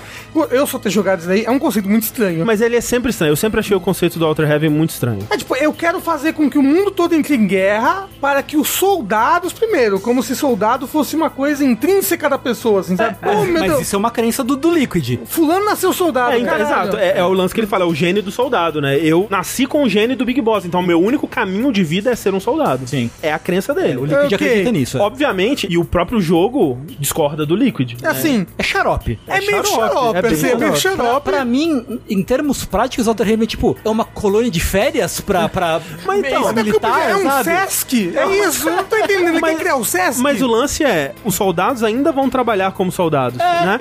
então, é, é, parece é que é... é uma grande nação mercenária, é isso? É, exato. É, é meio que a uberização do soldado. Exato. Porque, tipo, eles falam assim: ah, a, gente, a gente não quer mais ter que servir a nenhum governo ou ideologia, mas peraí, você ainda vai lutar uma guerra de um lado que te pagar. Então, tipo, se os Estados Unidos te pagar, você ainda vai estar lutando a guerra pelos Estados Unidos, porra, não é isso? Nunca fez muito sentido pra mim essa parte. E ele sabe? vai fundar esse país como? Ah, Ele bota o finca a bandeira no chão. É, então ele vai comprar um terreno, que nem comprava o terreno online, assim, sabe? Isso. É, É, tem- é, os, os títulos de nobreza da, da Escócia, assim, né? Exato. Ah, não, tem representações disso diferentes no, em vários jogos, né? No primeiro Uhum. jogo, num lugar da África do Sul, no segundo é Zanzibar Land, no 4 ele tem a própria visão do que seria Outer Heaven também. É, 5 é no, tipo uma, uma É plataforma uma de base, petróleo, é uma, né? uma plataforma no meio do oceano, né? É, eu, só, eu só achei estranho pra que pra ele fazer isso, ele tem que começar uma terceira guerra mundial. Não, então, ele quer a guerra mundial pros soldados terem trabalho. Teria o que fazer, é. É. Gente, vem pro Brasil. Nossa, mas aqui é coisa que não acaba mais, gente. Gente? O- eles querem é, lucrar em cima da guerra dos outros, né? Esse que é o objetivo. Ah, que louco, né? Porque nu- nu- nunca parou guerra. A gente nunca teve na história da humanidade uma escassez de guerra. é pra precisar provocar a guerra pra ter É. serviço. Talvez fosse a visão da época do Kojima, né? Porque em 90, no começo dos anos 90 ali, tava. Tinha, pô, acabou a Guerra Fria. Pô, agora vai sossegar essa Ma- porra. Mas já teve a guerra do. Golfo. Do Golfo ali. Mas já tinha acabado também, né? É. Mas a parada, Rafa, que você falou que não existe escassez de guerra, é porque as pessoas provocam de propósito a guerra. Muitas E- vezes isso. e- Ah, assim, os Estados Unidos e sua indústria armamentista que o diga, a indústria militar bélica. Exatamente, é, e é isso que eu tô me referindo. Tipo, o, o Liquid Sim, nesse sim. momento, ele tá igual aos Estados Unidos, de, ok, vamos criar umas guerras aí. Então, mas aí a ideologia é, em vez da gente deixar essas nações criarem as guerras, Que já vai acontecer naturalmente. É, mas assim, a- a- eles querem colocar esse poder na mão do soldado, que é quem luta a guerra. Existe uma, uma certa pureza nesse ideal, sabe? De tipo, é o soldado que luta a guerra, certo? Então não tem que ser o governo que cria a guerra, deixa o soldado Você criar a guerra. dizer, pera aí, André, deixa eu voltar e ver se eu entendi. Tipo, é muito. É, é um, é um conceito muito burro, mas ele é puro. Deixa eu ver se eu entendi. Certo. Quem luta a guerra é o soldado. Mas quem lucra é o, é o patrão. Exatamente. Então, então o Liquid que nada mais é do que quer colocar os meios de produção na mão do Exatamente. na mão do proletário, é isso? Do trabalhador? Há uma pureza nessa Dê, dê ideia. a, or- dê a ordem, camarada Liquid. dê a ordem. Dê a Exatamente, ordem. mas, mas é meio que isso, né? Tipo, a, a gente só luta e se fode. Putz, eu acho que eu tô sendo convencido pelo Liquid. Não, não, não, para com isso, para com isso. Isso não faz sentido, né? Não, peraí, não, calma aí, calma. Na cabeça do Liquid Na faz cabeça, sentido. exato, na Não, cabeça, ok, ó, na cabeça do Liquid vamos colocar assim, na cabeça do De Liquid, um grande birutão. de um grande birutão, antes era a gente luta na guerra e quem lucra é o patrão, o governo. Uhum. Agora a gente luta na guerra, mas quem lucra somos nós. Ele já pensou em abrir uma barraca de churros? alguma coisa? Assim, Não, ele tem um gênio de soldado, verdade, não um gênio do fritador de churros. Empreendedorismo. É. eu, eu entendo o ponto de. Eu não sei em outros países, mas a gente vê muito nos Estados Unidos essa parada de veteranos sendo abandonados, né? Exato. Sim. De, de ferimentos de guerra e ninguém quer empregar mais, de PTSD que as pessoas também abandonam, família abandona, a sociedade no geral, né? Isso é- Ostraciza. E isso é muito tratado em outros jogos. No Metal Gear Solid 5 fala muito sobre isso também. Sim, sim. Então, tipo, esse ponto dessa parada de vou criar uma nação de guerreiros, de ex-soldados, coisa do tipo, eu entendo nesse ponto que, de fato, é uma classe trabalhadora que é abandonada Sim. por causa do próprio trabalho que muitas vezes nem foi ela que decidiu fazer. Exato. Não, e, e, assim, a gente sabe, né? quem acaba caindo pro lado do, do militarismo, quem que, se- que segue essa carreira, É o são caminho. muitas vezes as pessoas mais pobres, mais vulneráveis. É, que não tem outras que, alternativas. Que não tem outra alternativa que não seguir isso daí. E mesmo no Metal Gear Solid 1, o pessoal da Foxhound, o Solid Snake, até o Liquid Snake, é um bando de coitado, é um bando de fudido que foi fudido a vida inteira por esse sistema, por essas poucas escolhas, essas poucas oportunidades. São pessoas que desde criança foram jogadas na guerra, né? E é isso que elas sabem fazer da vida delas. Sim. Mas será que a solução não é acabar com esse sistema? Então, então, o meu ponto é ser esse. Ao Então, invés de criar um aplicativo, eu, eu entendo. Então, dadas todas as circunstâncias, inclusive dos personagens dessa história, o meu ponto de vista do abrigo desses soldados é, enfim, dar paz pra eles. E não falar, ah, a única coisa que eles sabem é guerra, então vão criar mais guerra. Não. A ensinar outras coisas, né? Ensinar Um um bordado, bordado. Né? uma Exato. computação, assim. Exatamente. Porque eu concordo que são pessoas que precisam de acolhimento social. Sim, sim. Mas não criar mais guerra É, pra elas. Mas aí que tá, eu acho que é aí que entra a distorção Exato, dos exato. desejos do Big Boss. Sim, porque até isso é uma ideia que não sei o que o Kojima tinha em mente na época, mas ela vai se amadurecer com os anos e com o passar dos jogos, né? Sim, Porque, sim. porque quando o foco muda pro Big Boss, com o 3, com os outros jogos, né? Peace Walker 5. Walker e tal, você vê que a ideia dele era uma coisa que fazia um pouco mais de sentido, assim. Sim. Né? Mas que o Liquid, por Ele ser um doidão, Aham. ele deturpa essa ideia. ele- o Big Boss só queria fazer uma aposentadoria. queria Soldados, uma uma grande colônia de férias do SESC. Assim, eu- quando a gente chegar lá, eu quero discutir sobre isso, porque na minha visão, o Big Boss não é muito diferente do Liquid nesse ponto. Mas eu tô com informações incompletas e com E de muitos anos atrás, de né? muitos anos atrás. Eu, eu concordo, mas eu acho que é porque o Big Boss, ele queria chegar ainda no ponto onde eles pudessem parar com tudo e realmente aprender a computação, aprender um bordado. e ele, de fato, nunca consegue chegar nesse ponto, né? E, e talvez seja a grande lição trágica sobre né, a inevitabilidade da guerra e a coisa toda. Você tá me dizendo então que o que faltou pra ter dado certo, essa história toda, é alguém ter chego com um manifesto comunista. Olha, galera, gente, vamos pensar por um outro lado aqui. Sim. Não, não é. Isso que vocês estão pensando não faz o menor sentido. É. Lê esse negócio aqui Talvez rapidinho. teria ajudado. É, tanto talvez. que no Metal Gear Solid 5 tinha aquele final secreto, entre aspas, que era o desarmamento nuclear de todo Exato, mundo. né? Do É. online, né? Que era um objetivo do, do online do jogo, que era todo mundo desarmar suas armas nucleares. Você pode ter armas nucleares na sua base. Você pode, por exemplo, invadir a base de outros jogadores e desarmar ou destruir as armas nucleares deles. E você pode destruir as suas também. Se todos os jogadores que já jogaram Metal Gear Solid 5 estivessem sem armas nucleares, é, liberavam um, final uma, secreto, uma cutscene secreta, É, né? teve coisa que não entrou, que tá só em livro, É. descrevendo em livro e tal. O que eu acho conceitualmente muito da hora. Legal, assim. legal. Exato, mas ia ser o pior troféu da história do- dos é. videogames. É uma é. platina mais impossível. Isso Sim. é, isso é. Mas conceitualmente é. O É Kojima provou um ponto. Exatamente. É verdade. Aí o Snake ouve essa conversa toda, ele não entende nada, porque é o pobrezinho do Snake. Mas o que eu gosto dessa conversa é o pessoal tá conversando e o Snake tá tipo atrás da paredinha assim, hahaha, eu sou um grande espião. a cabecinha dele aparecendo por trás da porta. Os dois estão na sala vendo ele pela câmera de segurança. Tá na frente da câmera, é que logo ele em cima, assim, né? É Uma incrível. câmera do tamanho de uma criança. E parece, eu acho que no, no, no Twin Snakes até disfarça um pouco, mas o PlayStation pra mim é muito tipo: Então a gente está pedindo um bilhão de dólares, viu? Pessoa que não está ouvindo atrás da porta nesse exato momento. Nesse momento, o Otacon também liga pro Snake e ele tava pesquisando sobre a chave e tal. Sobre a tal da chave do pau? é A chave do pau, exato. E ele fala que, na verdade, ele já tem todas as chaves que ele precisa, porque essa é uma chave especial que ela muda de acordo com a temperatura. Então, é preciso colocar três chaves, sendo que uma é na temperatura ambiente, uma é na temperatura fria e uma é na temperatura quente. É, e ele já tinha recebido uma chave, né? Ele achou, ah, eu tenho que achar mais duas. Mais duas, é. Aí outra como fala, não, essa chave que você tá, é só ela, já é as três chaves numa só. É, e isso é algo que aparentemente nem o pessoal da Foxhound sabia, nem o Liquid e o Ocelot sabiam. Isso. Que ela, ele até explica, é um metal, né? Que Uma dá- liga Uma metálica. liga, uma liga com memória, né? Isso, Isso, é, é o Kojima de novo pegando uma- algo que existe de verdade e extrapolando pra caralho. Porque existe essa parada de, de ligas metálicas com memórias de formatos e coisas do tipo, mas não um cartão que tem três, né? Dependendo da temperatura, vira um cartão diferente. Então, imagina a usabilidade dessa porra. Porque assim, no mínimo, no mínimo, tinha que ter um micro-ondas e uma geladeira naquele lugar. É. Fiquei pensando Né? nisso, é.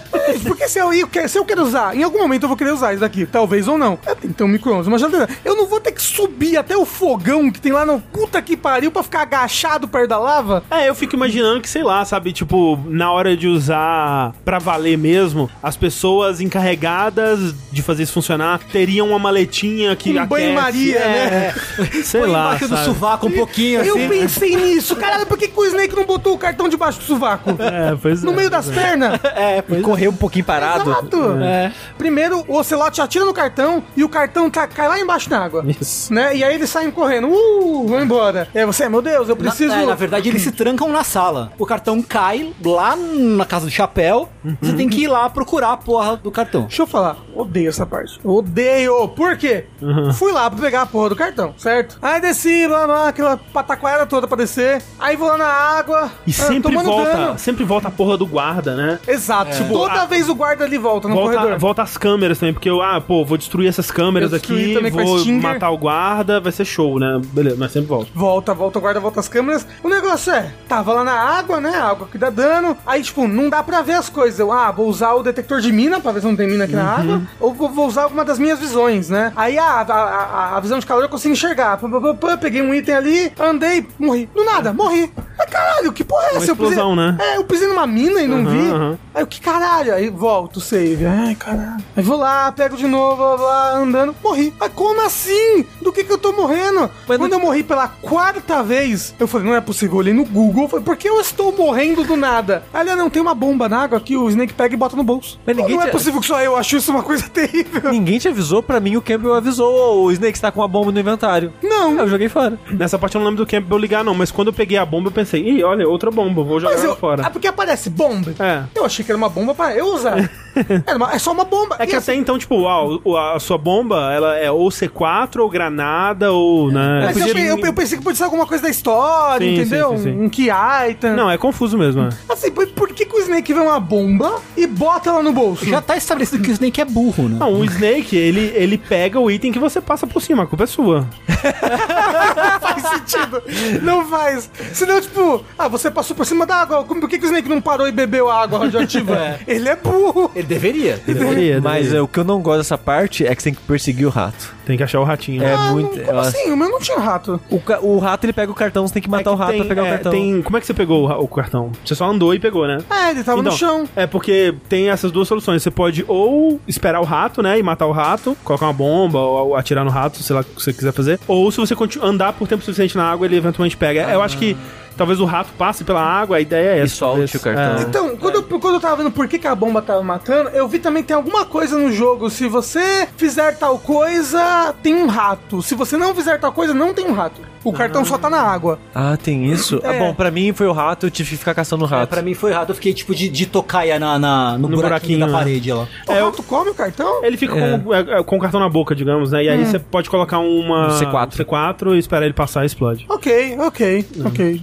É, mas é, e aí essa é só a primeira das 19 vezes que você vai ter que descer e subir esse lugar, né? Não, porque aí, agora você tem o cartão na temperatura ambiente. Isso. Aí você sobe, aí o Liquid e o Ocelot sumiram, deixaram a sala aberta. Sim. Você não suspeita disso. Não, não, não. Deixa sumir, deixa a sala aberta. Vou lá e ativo o primeiro cartão, porque teoricamente você tem que ativar os três cartões pra... Na ordem certa. É, pra desativar o Metal Gear, É, não porque isso? supostamente eles já colocaram os dois códigos, né? Você acha que eles Isso. têm o código do Kenneth Baker e do Donald Anderson, e agora o cartão pau é uma medida de segurança pra desativar o lançamento do Metal É, Gear. e, e eles falam muito pontualmente que assim, ah, os cartões só podem ser usados uma vez. É. E eles servem tanto pra desativar quanto pra ativar. Exato. Então eles desativam se já tiver sido ativado, essa é a ideia, né? Isso, isso, Exato. E aí, tipo, você sobe. Aí eu demorei muito pra descobrir como usar o cartão.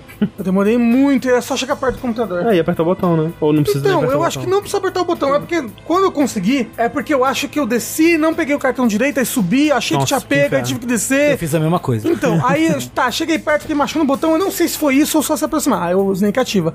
Aí eu falei, ok, agora eu preciso dos outros dois. Será que tem alguma coisa aqui dentro da sala? Um micro-ondas, uma geladeira pra eu... Não pode ser. Não, A sua ração não congelou, não? Quando você enfrentava o Vulcan Raven? A minha congelou. não. Se, se A você, ração congela? Congela. se você ficar muito tempo naquela área, que é mais congelada do que o normal, sua ração congela. E essa é meio que a pista de que, ok, aqui é mais gelado do que o normal. É, eu acho que o que eu pensei da primeira vez é, ok, eu acabei de passar por uma área que era claramente de fogo e uma que era claramente de gelo. Essa foi a minha dica, É. tipo. E fica, e fica um gelinho na borda da tela, né? Você sai, passar aí pelo você passa elevador. pelo- Não, você passa pelo corredor que tem um buraco no chão que me matou umas duas vezes. Que tem um bilhão de câmeras, tem que jogar É, as chefes. Comicamente, tem um bilhão de câmeras. Aí você passa pelo elevador. Aí você chega na sala, você tem que ficar lá na sala esperando. E demora. E demora. Aí você tem que ficar esperando e conferindo, né? Ah, o cartão já mudou. Ah, o cartão já mudou. Mudou. Aí pega o elevador. Aí passa pela sala. É muito aí tipo- sobe. É muito tipo, no- gente, o nosso jogo tá curto. Né? Puta Cara, que se não pariu. precisasse pegar dois elevadores, É. vá lá. Não, e subir o Metal Gear também é chato. Nossa, É chato. Não. É. Speedrun de Metal Gear, metade speedrun é só essa parte. Aí vai. Aí, ô, ativei o negócio frio. Porra. Não, agora tem que subir lá da puta, tem que voltar pro começo É, da área. Aí passa pela sala. Não, aí desce o Metal Gear, aí passa pelas salas de câmera, de câmera, aí passa pela sala escura, aí sobe o elevador, aí passa pela, pelo negócio entre os elevadores, aí sobe outro elevador. É muito ruim, Aí gente. chega na sala quente, aí fica 10 minutos na sala quente parado. Ê, aí mudou, o cartão mudou. E aí, se- outra coisa, cartão mudou, você também tem que ir rápido pra outra sala, senão É. é capaz dele voltar pra temperatura ambiente. É possível que volte. Nunca aconteceu comigo, graças a Deus. Mas... Também comigo não. Mas eu pensei, PlayStation 1, né, gente? PlayStation 1, outra época. E esse negócio de cartão transformado, no Metal Gear 2 também tem isso, Tem, né? tem. Os cartões Ma transformados. matei um micro-ondas. Eu não lembro como é que faz, mas é coisa de salas também. Você tem que É, estar a pontos é. específicos pro cartão transformado. Assim, se ali fosse uma área meio abertinha e tivesse um ponto que era quente, um ponto que era frio, e sabe?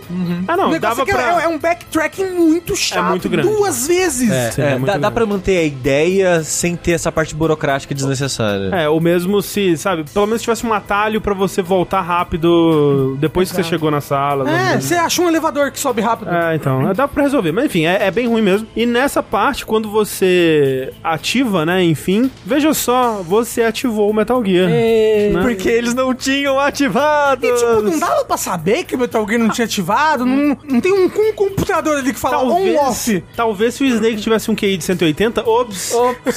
E aí nessa parte você ativa o Metal Gear, você descobre então que esse era o plano do Liquid o tempo todo, porque ele- o mestre Miller liga pra você, né? E você descobre que E o codec tem vídeo. Você descobre que o nessa codec tem hora. vídeo, né? Que tem toda a animaçãozinha dele tirando o óculos escuro, desprendendo o cabelo, assim, né? Todo dramático. E é engraçado porque nes- nessa hora, quando você ativa o Metal Gear, ele começa já a contar a vitória, é, ainda com o, o retratinho do Miller, né? E aí ele já muda o sotaque dele, né? Porque o Miller ele tem. É o mesmo dublador, mas o Miller tem o sotaque americano e o Liquid tem o sotaque britânico. Ah, e, ah, inclusive acho que um pouquinho antes dele, dele revelar, o, o Campbell liga e fala: Ele liga. O Miller morreu há três dias atrás, encontraram ele no apartamento chupando o próprio pau. Não, e aí a, falar, a Mei Ling descobriu que a ligação do Mestre Miller estava vindo de dentro da ilha. Ah, meu Deus! Mas descobriu um pouco tarde demais, né? Né? Porra. No Mas timing eu- perfeito. Mas é que se parar pra pensar, a missão acontece no período, sei lá, de duas horas, né? Mas é o suficiente pra se apaixonar pro resto da vida. o amor, ele pode florescer no campo de batalha. o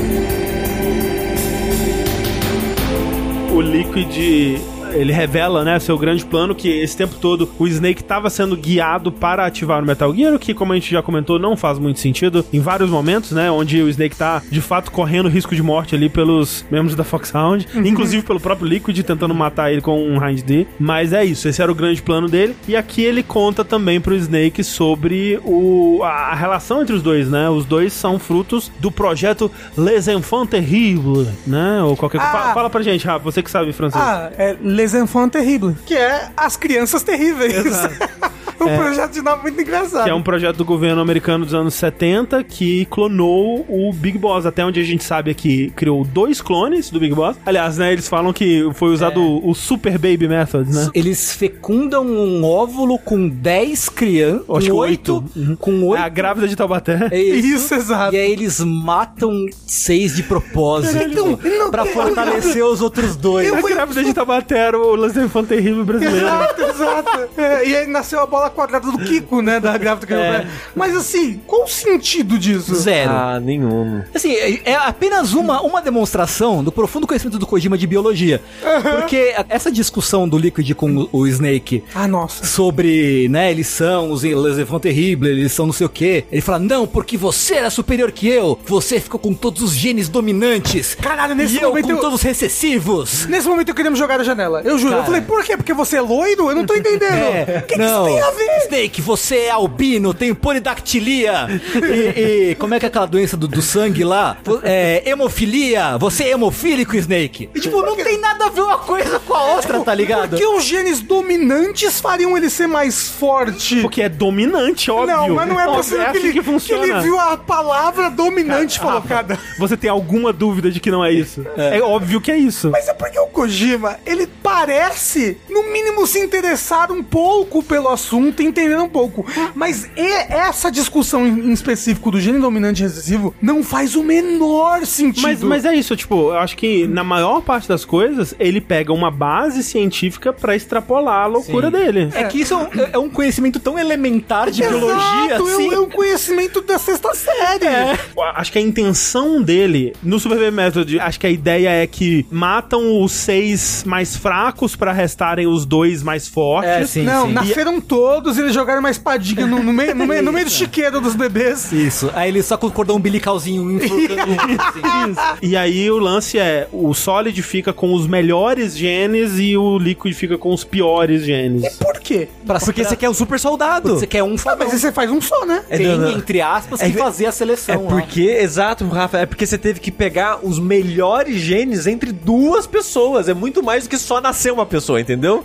Na Mas cabeça. você já matou os outros bebês, mata o que ficou com os piores gênios, ué. Não, não, é que matou os outros bebês é diferente. Aqui foi uma manipulação genética pros genes mais fortes de um e pro Dominante. outro. É. É, no- na palavra do Kojima dominante. Não faz sentido, mas a gente aceita. É magia, é Harry Potter. É, e o Liquid nesse momento fala que odeia o Snake, porque o Snake ficou com os melhores genes e ele com com os, os piores. dominantes Fala- e ele com os recessivos. Você tirou tudo de mim antes de eu nascer! Sim, é. E co- Isso é quando eles encontram, né? É, é mas depois, é. Mas aqui ele fala também que um dos motivos que ele odeia o Solid é porque o Solid matou o Big Boss e era o grande sonho dele matar o Big Boss pra provar que ele poderia superar o Big Boss. Que é o grande sonho dele superar o Big Boss. Porque ele, eh, nesse momento, ele revela que eles não são filhos do Big Boss, na verdade, eles são Clones. clones geneticamente modificados do Big Boss. Isso. E que então ele queria provar essa superioridade genética dele sobre o, o original, que é o Big Boss, e queria ele mesmo ter matado o Big É Boss. o, é o Naruto contra o Ned, né? Porque o Naruto não tem. O, o Ned é super talentoso e o Naruto Isso. ele é esforçado. Exatamente. Então, porra, fica aí. É, Eu queria dizer que essa cena do GameCube é fantástica, porque enquanto o Liquid tá falando tudo isso, ele tá dançando balé em cima da- do corrimão da plataforma, assim. Ele sobe na. sobe na ele dá um pulinho assim, sobe na, no, no, no corrimão e fica tipo. Pá, pá, pá, pá, pá. Ele pula pro outro corrimão. Pá, pá, pá, pá, pá. enquanto ele, ele, ele fala. Não tem como, não tem como falar que o Twin Snakes não é melhor, gente. Que tipo, ah, nossa, muito diálogo isso aqui, tem que fazer alguma que uma- coisa. Faz uma dança aí, Sapateia aí, vai. Exato. É o mesmo conceito do filme do Morpheus lá, quando o moço dança no espelho. Tem que ter alguma coisa, alguma arte pra, pra encher a tela. É isso. Morpheus? Morbius. Morbius!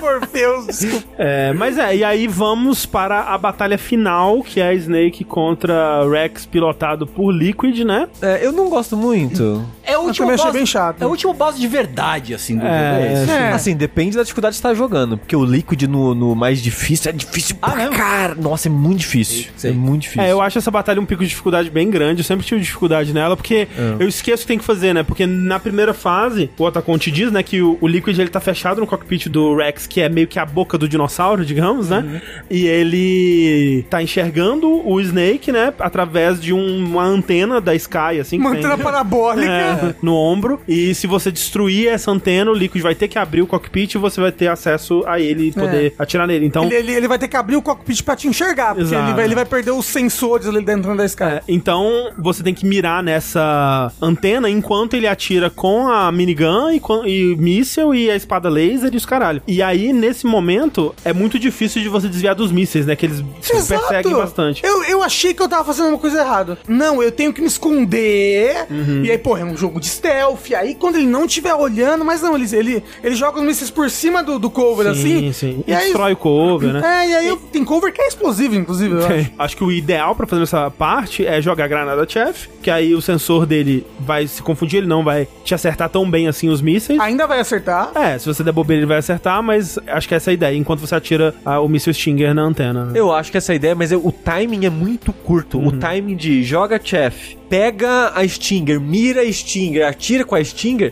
já acabou o efeito do chef, É. ele possivelmente já vai lançar um míssil em você. E ele É. lança três de vez. Os mísseis nunca me pegam nessa luta. Eu, tipo, eu corro pro lado só. Não, caralho, eu corri pra todas as direções. Eu morri Mas, umas mas tem, cinco tem que correr reto. Não, É, então, reto? Tem um jeito de correr que você É. desvia dos mísseis. É. Mas tem que pegar essa manha. E eu geralmente só pego no finalzinho. Porque depois, quando você tá enfrentando ele com o cockpit aberto, aí não tem como usar a TF, porque ele tá te É, enxergando, sim, né? sim. Não tá usando nenhum sensor eletrônico. E aí você tem que desviar na moral dos mísseis mesmo. E aí. Você pode usar stun, não pode usar stun quando ele tá com o cockpit aberto? Eu, eu não sei, nunca tentei. né? tenho- Nunca tentei. Hum. Você usou? Eu usei, mas talvez tenha sido só placebo. Ok. Porque a minha estratégia mesmo que eu usei pra vencer, eu ia pra debaixo do Metal Gear. Ah, não, é Porque bom. debaixo do Metal Gear, ele, ele pode pisar em mim. Ele pode usar aquela espadinha laser. Então, mas a metal, a espadinha laser ele só usa na, na- debaixo da cabeça.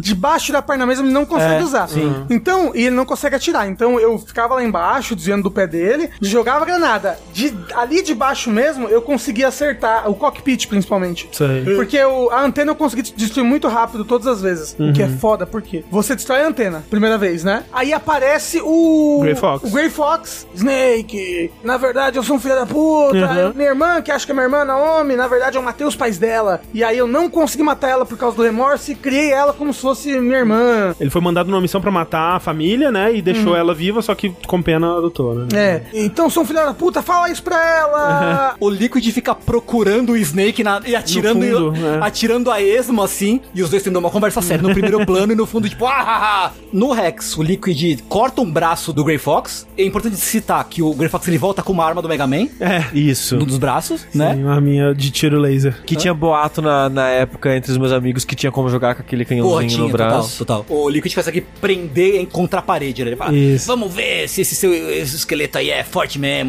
É, e aí, nesse momento, o Snake tinha que ter atirado, né? Tinha, né? O cara tá se sacrificando pra isso, Não, né? ele tá se sacrificando e ele vai morrer ali. É. Você atirando ou não, ele vai morrer. E aí ele fica, eu não consigo. Sabe porque eu fico, fico machando quadrado? Ele fica repetindo, não consigo, I can't não consigo, do it, I can't do it. E essa parte não é pulável. E aí o que acontece? Termina a cutscene, ele pisa no... em cima do Grey Fox, assim, como se fosse um pedaço de tomate, Uhum. espalha molho vermelho pelo chão. E aí você tem que continuar a luta, agora com o cockpit aberto. Mas antes, antes da cutscene, o Grey Fox deixa, te dá um presente, porque ele atira na. na- termina de destruir o. A antena. a A antena, da é verdade. O Raydon. E aí finalmente abre o cockpit. É, então, mas aí você tem que continuar a batalha. e eu morri várias vezes nessa segunda parte. E aí volta pro começo da batalha. Hum, e aí você tem que. A cutscene você pode pular, mas você tem que ver de novo o Grey Fox lá segurando o Snake. I can do it, I can do it, I can do it. Você tem que ouvir. É. É. porque é um diálogo que tem nesse momento que ele tá Sim, segurando. sim. Mas eu não passei por isso, Rafa. Eu tinha save state. A arma para superar o Metal Gear, essa sim. Exato. Mas assim,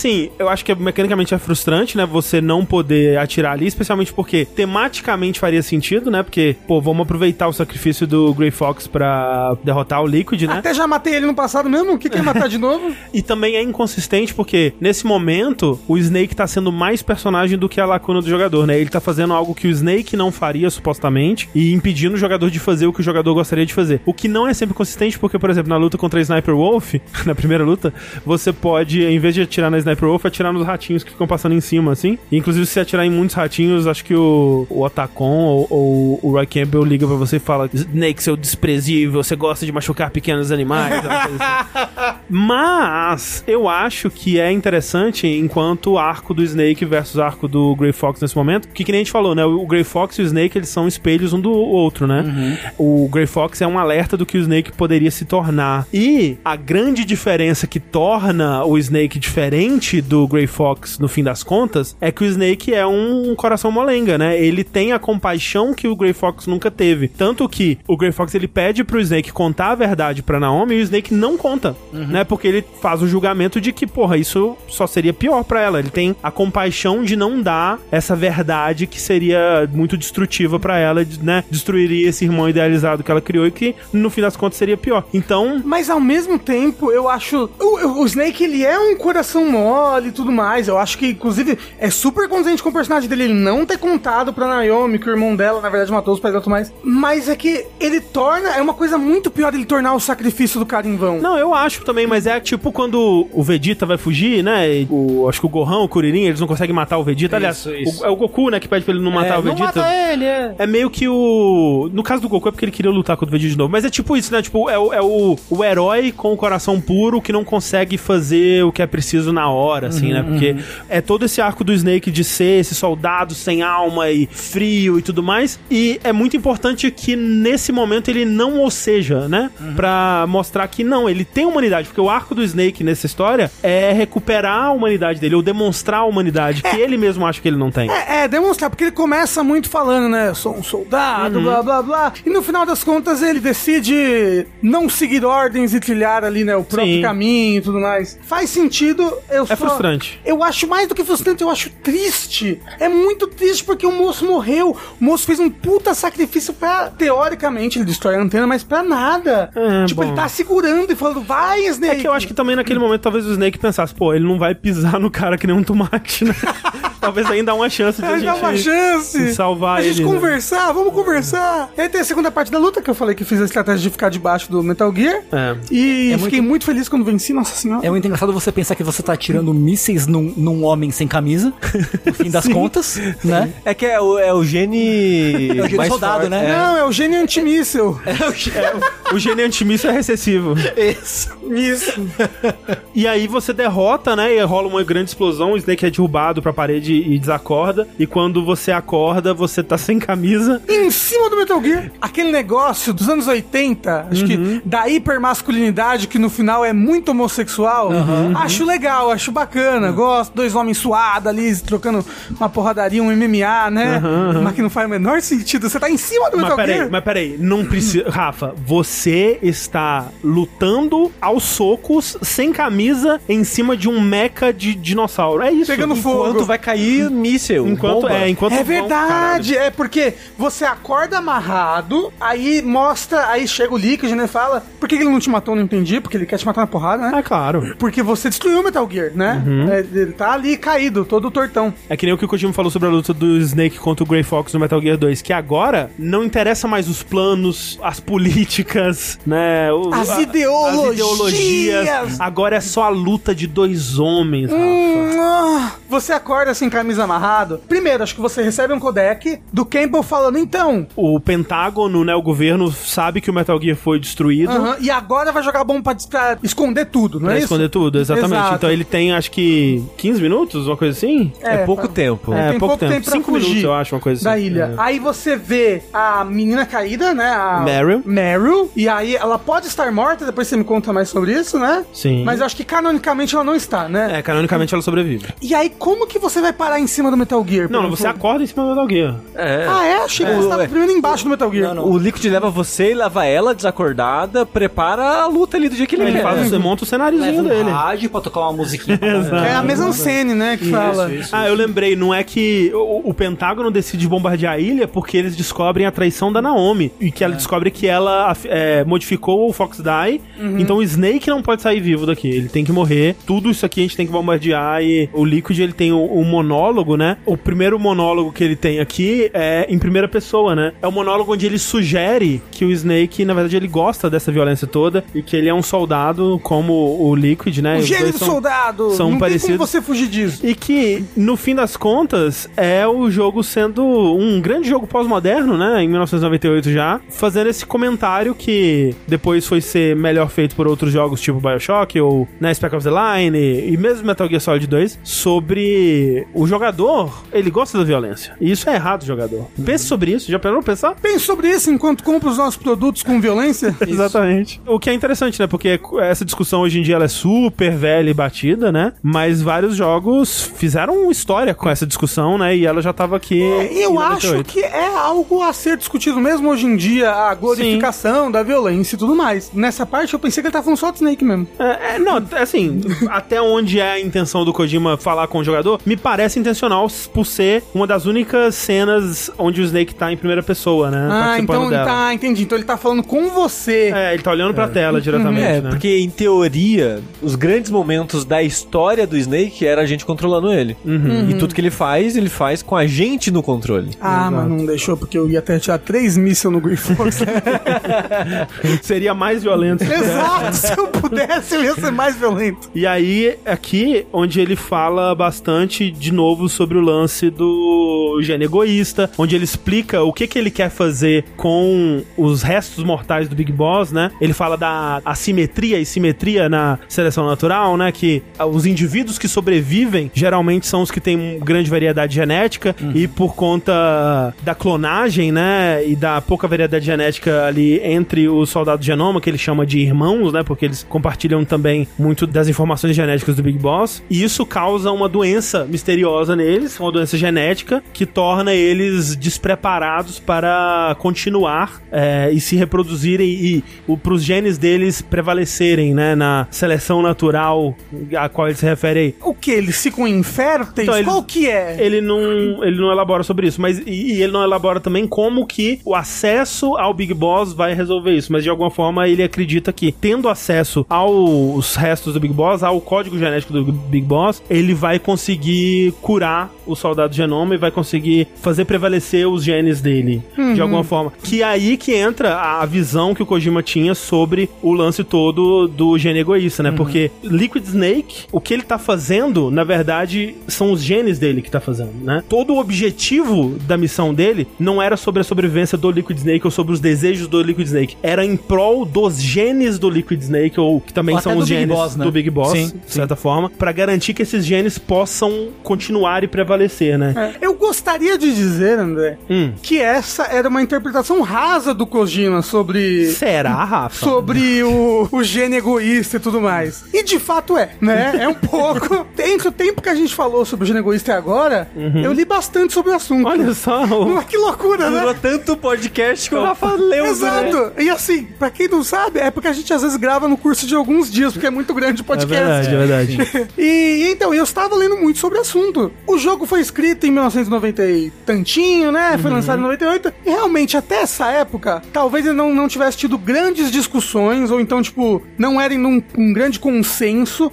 sobre essa coisa do gene egoísta. Porque o livro foi escrito nos anos 70, né? Exato, é um livro dos anos 70. E mesmo dos anos 70, ele já era muito rebatido. Ele foi um livro muito importante para que as pessoas olhassem genética por outro ângulo e tudo mais. E começasse a discutir até sobre sociobiologia, né? A parte Exato. social da genética e da Isso. biologia, né? Mas, pelo que eu, eu li nesse tempo alguns artigos, alguns papers, alguns trabalhos acadêmicos, e aqui, né, ninguém é formado em biologia, nem nada do tipo. Você não sabe? o Tengu é só em letras. Assim, a E- genética é tudo letrinha. É verdade? verdade. Adenina, citosina. Ele, ele não falou qual- quais letras que ele era formado. Letras biologia. Exato. Que a partir dos anos 2000 é uma teoria muito criticada, defasada e muito falha. Até porque ela mistura muito conceitos diversos que não necessariamente são de biologia, né? Uns conceitos filosóficos, uma antropomorfização dos genes, como se eles tivessem desejos e características Vontades, e é, vontades. Mas não só isso. Não, não só filosoficamente ela é errada, né? Porque ela, ela é muito determinista, ela, tipo, até meio eugênica, né? Pode ser Tipo, levada por esse lado. Ela é levada, ela foi levada muito por grupos de extrema direita. Pra justificar co- racismo, Pra né? justificar Uhum, racismo, sim, pra sim. justificar a homofobia. Do tipo, não, o racismo é da natureza, porque eu só quero passar os meus genes brancos arianos pra Uhum, frente, entendeu? E essa foi uma teoria utilizada muito errado, como ela é, ela é uma teoria de quando o Richard Marx mesmo era muito novo. Uhum. Ainda quando ele criou. Até, sei lá, orientando dele, pessoas da várias falam que é, um, é uma teoria de um moleque. É, ainda até- pe- perto das outras coisas que ele foi escrever depois. Até ele próprio fez várias revisões, né, do livro ao Exato. longo dos anos. Mas hoje em dia ela é uma teoria que, principal, matematicamente, ela é muito errada. A maneira como você espalharia esses genes, se eles tivessem essa vontade própria, ela não consegue ser calculada desse jeito. Não funciona matematicamente e biologicamente. E aí, se você entra no- num ramo mais filosófico, num ramo mais de, de ciências humanas, né? Que é uma ciência muito ignorada. Se você entra nesse ramo, você percebe que, tipo, você tá ignorando tudo isso. Você tá ignorando ah, o ser humano que ele vive em sociedade, que ele cresce em sociedade, pra, tipo, reduzir ele a, tipo, ah, não, ele é, o- ele é o que os genes mandam ele ser. E não, tipo, não, o ser humano, ele, ele É um- cresce, ele é fruto do ambiente onde ele cresceu, da educação que ele teve, do que ele aprendeu. E os genes fazem parte, pode até fazer parte de alguns comportamentos dele, mas não, não, mas não determina o que aquela pessoa é e o que ela vai fazer. E principalmente, os genes não têm vontade própria de querer espalhar-se para frente como se eles tivessem uma inteligência por É, si própria. Essa parte, ela foi muito criticada desde o começo, desde que o livro foi lançado, mas é muito importante ressaltar que o Richard Dawkins, ele refuta isso dentro do próprio trabalho, de que, tipo, essa coisa do gene egoísta é muito mais um título chamativo pra ele dar uma explicação básica do que ele quer discutir no fim das contas no livro, que é o conceito de que o indivíduo que evolui, o indivíduo que é selecionado é o gene e não a criatura. Esse é o conceito principal. E eu acho que é importante também é, lembrar que o livro, ele não é sobre seres humanos em específico, né? Ele é uma, uma visão mais geral e muito mais macro, né? É uma coisa que é observada num espaço, né? E num contexto é muito maior do que até as próprias sociedades humanas que, né? A gente existe no planeta por uma fração de segundos comparada da existência total Da vida. da, da vida, né? Mas aí o que os cientistas que estudaram, refutaram e, e hoje em dia que se tem é que é uma teoria que foi muito elaborada de ponta cabeça. Porque normalmente você estuda, analisa e observa e a partir disso você cria uma teoria. E ela foi muito uma teoria que a partir disso foi buscado Entendi. coisas pra É. embasar essa teoria, não o contrário. É, tipo, eu não, eu realmente, né, como a gente disse, a gente não é biólogo, eu não sei o mérito que essa teoria tem de fato hoje no cenário atual, né? Mas o lance do uso dela no Metal Gear, o que é muito importante, ela é usada pra justificar os atos do vilão. Do vilão que a gente já viu que é completamente Completamente pirado, né? Ah, inclusive, é, eu, eu- eu quero deixar um texto muito interessante que é uma visão comunista e marxista sobre o estudo da genética e que passa também sobre esse estudo do gene egoísta. É um texto bem bacana, é um texto de um livro. Ele infelizmente está em inglês, mas é muito, muito interessante. É bem legal ver como, não importa em que ramo nós estamos, né, do conhecimento humano, a política perpetua todos Quem esses diria? ramos, né? Que? Que loucura. Mas é, então o Liquid ele joga essa pro Snake e fala: Nós não somos tão diferentes, eu e você. O que eu acho engraçado porque ele fala: Por que você está aqui, Snake, se não é pela violência? E tipo, velho, me sequestraram, me botaram num míssil. Beleza, valeu. Me deixaram sem roupa, É. injetaram o coronavírus em mim, sabe? E me colocaram num torpedo e me mandaram Uhum. pra vir nadando aqui, porra. Mas tem essa luta, que é um- uma trocação de porrada ali entre os dois. Que eu lembro que, na minha fraca memória, que tem um- uma referência a ela, final de Metal Gear Solid 4, né? Um negócio super épico e, e emocionante. Tem uma referência à luta. Pelo visto, é uma coisa muito icônica de Metal Gear, né? Bastante, bastante. No final das contas, você soca o Liquid pra fora do, do Metal Gear Rex, né? É, e aí ele, ele- cai no fogo. É, ele cai e você acha que ele morreu. Aqui é onde o final começa a diferir, né? Porque se você resistiu à tortura, a Meryl acorda, né? Você conversam ali e ela. A base vai explodir, você tem que escapar, ela acha um jeep liga pra você o secretário de defesa dos Estados e Unidos. fala: prendi o Campbell, aquele filho da puta. Prendi aquele desgraçado. E, inclusive, olha esse timer na sua tela. Tô jogando míssil aí, ô, ô otário. Tomar no seu cu. Aí, aí o Snake, mas o presidente sabe disso? Ele não sabe de nada. E aí eu- o, o Jim Hausman, né, que é o secretário de defesa, fala: é, é, eu posso cancelar os mísseis, Snake, se você me der o disco com os dados de teste do Metal Gear. Aí o Snake, ah, o, o Ocelot pegou. Aí ele, ah, então porra, vai ter míssil sim. É. E aí você foge com a Meryl, a Meryl pilota o, Um o- Jeep. o, Jeep, né? E aí, nessa pilotagem muito louca, o, o Liquid... Ops, ele estava vivo, ele vem de Jeep atrás de você também. Eu acho essa parte bem difícil, porque você não pode usar item de cura. Pelo menos no, no Easy ele te dá do- duas rations antes de você entrar no É, você pode se curar, né? Ali, indo no caminho. Mas é porque antes também do Liquid aparecer, tem vários encontros Tem, com tem uns com guardinhas, é difícil de mirar. É difícil de mirar. É, Você você tem que ficar segurando o triângulo pra mirar, pra ele ficar em primeira pessoa pra ser mais fácil. É, É, quando você tá indo pegar o Jeep, tem duas rações que você consegue encontrar. Mas dependendo, você chega lá com pouca vida mesmo. vai vindo a saída, né? A luz no fim do túnel vai chegando assim. Você tá atirando loucamente no Liquid. Ainda sem caminho Ainda na sem cara camisa, dele. ele- sem nada, nada protegendo ele, ele tomando altos tiros. Ah, Snake, enquanto ele dirige e atira em você, inclusive. É verdade. Os jeeps capotam, o Snake e a Meryl ficam presos debaixo do jeep deles e o Liquid vai andando na direção de vocês pra finalizar, né, com a arma na mão. E quando ele vai atirar, ele tem um ataque fulminante do coração e, E grita, falece. die! Não, É, ele, ele- grita, fuck! E aí o Snake grita die. Ok, desculpa. Ok. E, e- e tem uma diferença muito sutil nessa cena entre as duas versões, porque no PlayStation é como se eles estivessem os dois percebendo ao mesmo tempo, tipo, ih caralho, a Fox Die funcionou, Aham. né? Porque antes na história teve até uma. O Liquid até falar, ah, não pegou em mim a Fox Die, foda-se. É, não morri ainda, Não morri né? ainda, então não pegou em mim. E tipo, naquela hora, pegou. Aí o Liquid, eita porra, é a Fox Die. Aí o Snake, eita porra, é a Fox Die. no GameCube parece é mais Hollywood, porque tipo, o Liquid vai tipo, Fox! Aí o Snake, tipo, fecha o olho e abre assim e fala, die. que legal. Ele tá mandando, morra, seu filho da puta. E no momento seguinte, o Snake ele, ele se dá conta de tipo, ah, então se ele morreu de Fox Die, Eu também vou eu morrer. também vou morrer. É, Esse sim. é o momento, né? Porque ele até então, realmente, peraí, talvez se não tá pegando no Liquid, não vai pegar em mim. Isso também é uma, um ponto de discussão interessante. O vírus Fox Die, ele foi feito então pra pegar o Kenneth Baker, que é o presidente da Armstack, e os membros da Foxhound. A Naomi inseriu também o Solid Snake, mas teoricamente seriam só esses outros, né? E aí, o Kenneth Baker, por exemplo, ele morre em questão de minutos, né? O, o Snake tá em contato com ele, ele imediatamente morre. O Liquid, o Snake tem contato com ele pela primeira vez na cena da tortura, né? Então, tipo, horas se passaram, né? Eles tiveram muito contato, né? Muito suor trocado, muito sangue.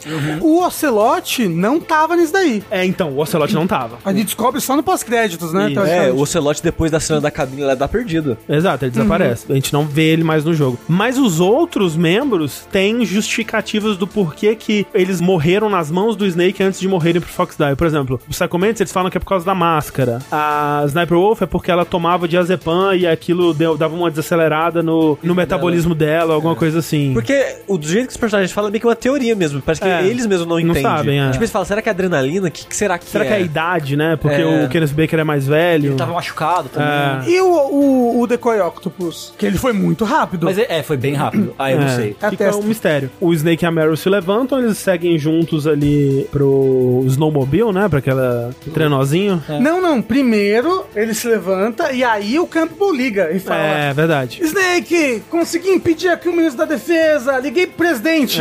É. Ele falou: para com essa porra, não vai jogar bomba aí não. E tá tudo bem agora, ele foi preso, né? E Deu tudo você- certo. A justiça funciona! Exato, e olha só, aí do seu lado tem um snowmobile. Pra Você sair A andando gente em viu no, horizonte. no satélite. Exato. Vou falar pra todo mundo que você morreu. Pra você ser livre, Snake, livre!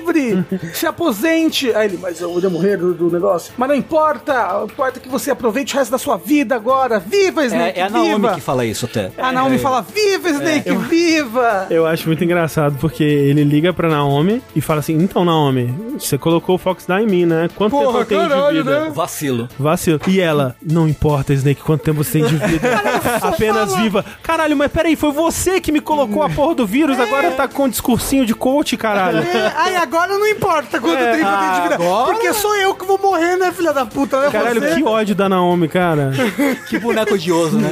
Caralho. Assim, se prepara pra ela ser mais vilã ainda, né? Meu verdade. Deus do céu. E aqui, o Snake, ele tem um finalzinho meio romântico com a Meryl, né? Meio que como eles vão começar uma relação, né? Alguma coisa Pelos assim. dois dias que o Snake vai ficar vivo, É que- agora que ele tá doente, eles vão criar uma família de cachorros na Alaska. Isso. É muito esquisito, é, É muito nada a ver. brega. É brega. É muito é brega. Muito brega. É, mas assim, o Kojima tem um dedo pra brega Tem, absurdo. tem, tem, mas tem, essa parte é bem. É o, o final da novela Clone, que o moço aparece num cavalo alado pra levar a mulher pra longe. Eu acho que o final era só, tipo, filme de ação dos anos 80 É, que o, é. o herói fica com a mocinha. É, mas é, E tem um final alternativo, né? É, e aí eu acho que o final alternativo é melhor, porque um, um detalhe que a gente não comentou é que no final, quando a Meryl sobrevive, quando ela acorda, ela dá a entender umas coisas bem pesadas, né? Porque Ah, ela é. fala que ela resistiu à tortura e coisas ainda piores. E ela fala que enquanto eu passava por tudo aquilo e a vergonha e não sei o que lá mais, eu só pensava em você, Snake. Que coisa horrível, porque todo Horrível. mundo ama o Ocelot. Eu acho, tanto por essa implicação horrível, quanto pelo final brega de novela, eu prefiro bastante mais o final onde a Meryl morre. Que também é, assim, né? Péssimo, porque é um final onde a, a- uma das poucas personagens femininas presentes na história, ela tem que morrer pra completar o arco do protagonista, né? Mas o arco do Snake, de fato, fica mais amarrado com a morte da Meryl. Ele vê que a Meryl não, não, não vai acordar, ele percebe que ela morreu, e aí chega o Otacon. E aí o Otacon é quem faz o papel de durão em cima do Snake pra ele reagir e... É, porque o Otacon, o ciclo dele se fecha no outro final, porque ele liga e fala: Ah, eu vou abrir as portas pra você. Aí, ele, Sim. mas você não vai conseguir fugir. Aí ele, tudo bem, porque eu sou um homem, eu quero fazer isso. É, sei e o lá o Snake quê." fala, ah, o Tacon ficou lá, ele está lutando a própria batalha dele. É, isso. isso. Aí ele apertando o botão pra abrir a porta. Mas, tipo, ele vai ficar pra morrer, né? Isso- E aí encerra o ciclo dele, tipo, olha, ele. Deixou de ser um cara que mija É, nas calças exato. pra virar um herói que sa- É, se que sacrificou. né? sacrifica e tudo mais. O que eu acho legal do, do final em que a Meryl morre é que se o jogo ele tem essa intenção de passar algum tipo de mensagem que seja de que a guerra é horrível e de que Snake não é um herói, ao fato da Meryl morrer confirma isso. Enquanto no outro final ele é um puto herói, ele salvou todo mundo e também ele serve pra aprofundar uma relação que pra mim é muito mais interessante que a do Snake da Meryl, que a do Snake do Otacon. Porque aí sim você tem um momento de amizade entre os dois, onde eles se ajudam ali naquele momento, né? O Otacon agora é quem puxa o Snake do buraco buraco, como o Snake puxou ele do buraco da morte do Sniper Wolf, digamos assim. Eu acho a amizade dos dois muito mais convincente do que o romance do Snake com a Meryl. E tem um momento no final, né, que o Snake, ele revela o verdadeiro nome dele, que é David, né? Ele fala Que é o David. nome do dublador. Sim. Mas aí tem a piada de Hal e Dave, né? Que são personagens de 2001, Odisseia no Espaço, né? Hal é o robô e Dave é o protagonista. E aí eles fazem essa... Ao Hal Emmerich, que é o Otacon. Isso, e isso, o David Dave. Snake. E aí ele fala, ah, Hal e Dave, né? Que dupla, haha. Os dois têm um momento de risada junto, assim, hahaha, que divertido. E aí eles partem juntos em direção ao horizonte. E assim, dando um pequeno spoiler dos próximos jogos, a família que o Snake cria é com o Otacon, né? Porque os dois adotam juntos a Sunny, né? E tudo mais. A família ali, né? O par do Snake... O lar do O Snake. hilar do é, Snake com o Otacon, é com o Otacon. Então faz muito mais sentido esse É- final pra é- mim. Mas não é o final canônico, né? Não é o final Ele é, é canônico. mais ou menos. Não, porque a Meryl tá A viva, Meryl não sobrevive no 4, né? Ah, sim. É, É. tipo, então eles levam em consideração coisas dos dois finais, assim. Acho que no final que a Meryl sobrevive, em outro momento o Snake desenvolve uma amizade com o É. Otacon, né? tá? Mas É, é, ele, menos ficou, ele ficou pra trás pra salvar ele, pra É, salvar porque, ele tipo, mas, é- mas é um momento fora da câmera. né? Isso, isso. Porque assim, né? Quando começa o Solid 2, você vê que o Snake e o Otacon têm essa amizade bem construída. Isso, eles estão trabalhando juntos, Essa né? parceria, finalmente. Quanto tempo depois se passa o Solid 2 Eu na não, história? Não é muito tempo. Eu acho que são dois anos. Eu acho que o Solid 2 é em 2007. É, é pouco tempo. E aí ele não tá mais com a Meryl, o Snake. Não. Ok. A Meryl nem é citada. Quer dizer, talvez ela seja citada, mas ela não aparece no Eu 2. acho que só virou canônica ela sobreviver quando o 4 saiu. Talvez, Hum, talvez. ok, ok. É, eu não sei se ela é citada. Não lembro se ela é citada no Solid 2. É, talvez seja, mas aparecer ela não aparece. E pra fechar, nós temos a cena pós-créditos, né? Depois que toca É, The Best is Yet to Come. The Best Is Yet To Come, sobre o logo de Metal Gear Solid. A gente tem um, um diálogo do Ocelot no telefone, né? Com uma figura até então desconhecida. A gente, a gente nunca ouve ela falar. A gente só ouve o lado do Ocelot, onde ele tá reportando os eventos, né? Fala que matou de propósito o Donald Anderson, que é muito importante para a história do Ocelot. Ele revela que, ao contrário do que Liquid Snake pensava, Solid Snake era o irmão inferior. né? Exato, que tinha uns genes recessivos. o que o Kojima quer dizer com esse jogo, né? E não que ele seja sutil sobre isso, né? Mas aqui tá também, eu acho que o ponto final sobre o assunto é que, no fim das contas, na batalha entre Liquid e Solid, Liquid deveria ter ganhado, né? Porque ele é geneticamente superior. Mas isso não importa. Você faz o seu próprio destino, você faz o seu próprio caminho. Os genes, eles não estão aí pra definir quem você é, quem você pode ser e tudo mais. É uma história grega, só que ao invés de magias e moiras, É nanomachines e nas taxas romanencos. é, é nanomachines e calças jeans. Isso. Exatamente. Vale dizer que em alguns momentos eles citam também um tal de Gurlukovich, que seria um contato deles na Rússia, e isso vai ser importante. Eles falam sobre o paradeiro de uma certa mulher também, que o Ocelot deve ficar de olho nela. E, por fim das contas, ele cumprimenta o senhor presidente dos Estados Unidos, né? Falando que ele sim é digno de governar o mundo, o clone perfeito do Big Boss, Solidus Snake. É, eles não sabem que você era o terceiro. Sólidos. Tum. É muito foda esse diálogo, cara. É Esse muito diálogo é pica, esse diálogo é muito pica, cara. muito Talvez foda. o diálogo. Eu fico arrepiado. Não velho. seja tão assim, meu Deus, que diálogo, né? Mas a- o sentido, todo o negócio é muito legal. Realmente ele faz. Não, porra, o presidente ser o terceiro clone é muito foda, É, cara. é, foda, é foda. É, é idiota. É idiota, é idiota. Mas é um ótimo idiota. É um excelente, é, o melhor tipo de idiota possível. Mas eu tenho um negócio que é, é- é um pouco aquele filme de criança da sessão da tarde. Ai meu Deus, eu não tenho a, a moeda mágica do meu avô que me permite vencer o jogo de beisebol. Aí ele vai lá e vence o jogo de beisebol. Ele, meu Deus, nunca houve uma moeda mágica, Era sempre comigo, foi. tá? O meu vô tá ali, ele nem morreu nem É. nada, tá ligado? É o, é o mágico de Oz, né? O- Exato, o, poder exato. estava com você o tempo Exato, todo. Né? é um pouco desse negócio do, do gêneros. né? Sim, sim, sim. Mas então, é bacana, é é bacana essa revelação do final. Me deixou um gostinho de querer saber. É. Eu quero saber o que vem por aí Não, nessa isso- história, isso entendeu? que é foda. O melhor vem por aí, já dizia o nome The da best música. to mesmo? come. É tudo muito idiota, mas que te fisga de um jeito, É, você é. não consegue ficar sem saber o que vai acontecer. te entretém. Vários momentos eu tava, puta que pariu, esse negócio é muito estúpido. Nossa, esse diálogo é muito risível, engraçado e, e, e cafona e brega. Quero mais. Por favor, eu, eu quero saber o que vai acontecer. Aliás, eu acho que o melhor idiota devia ser o título da biografia do Kojima. o melhor, O melhor idiota. E não o gene criativo.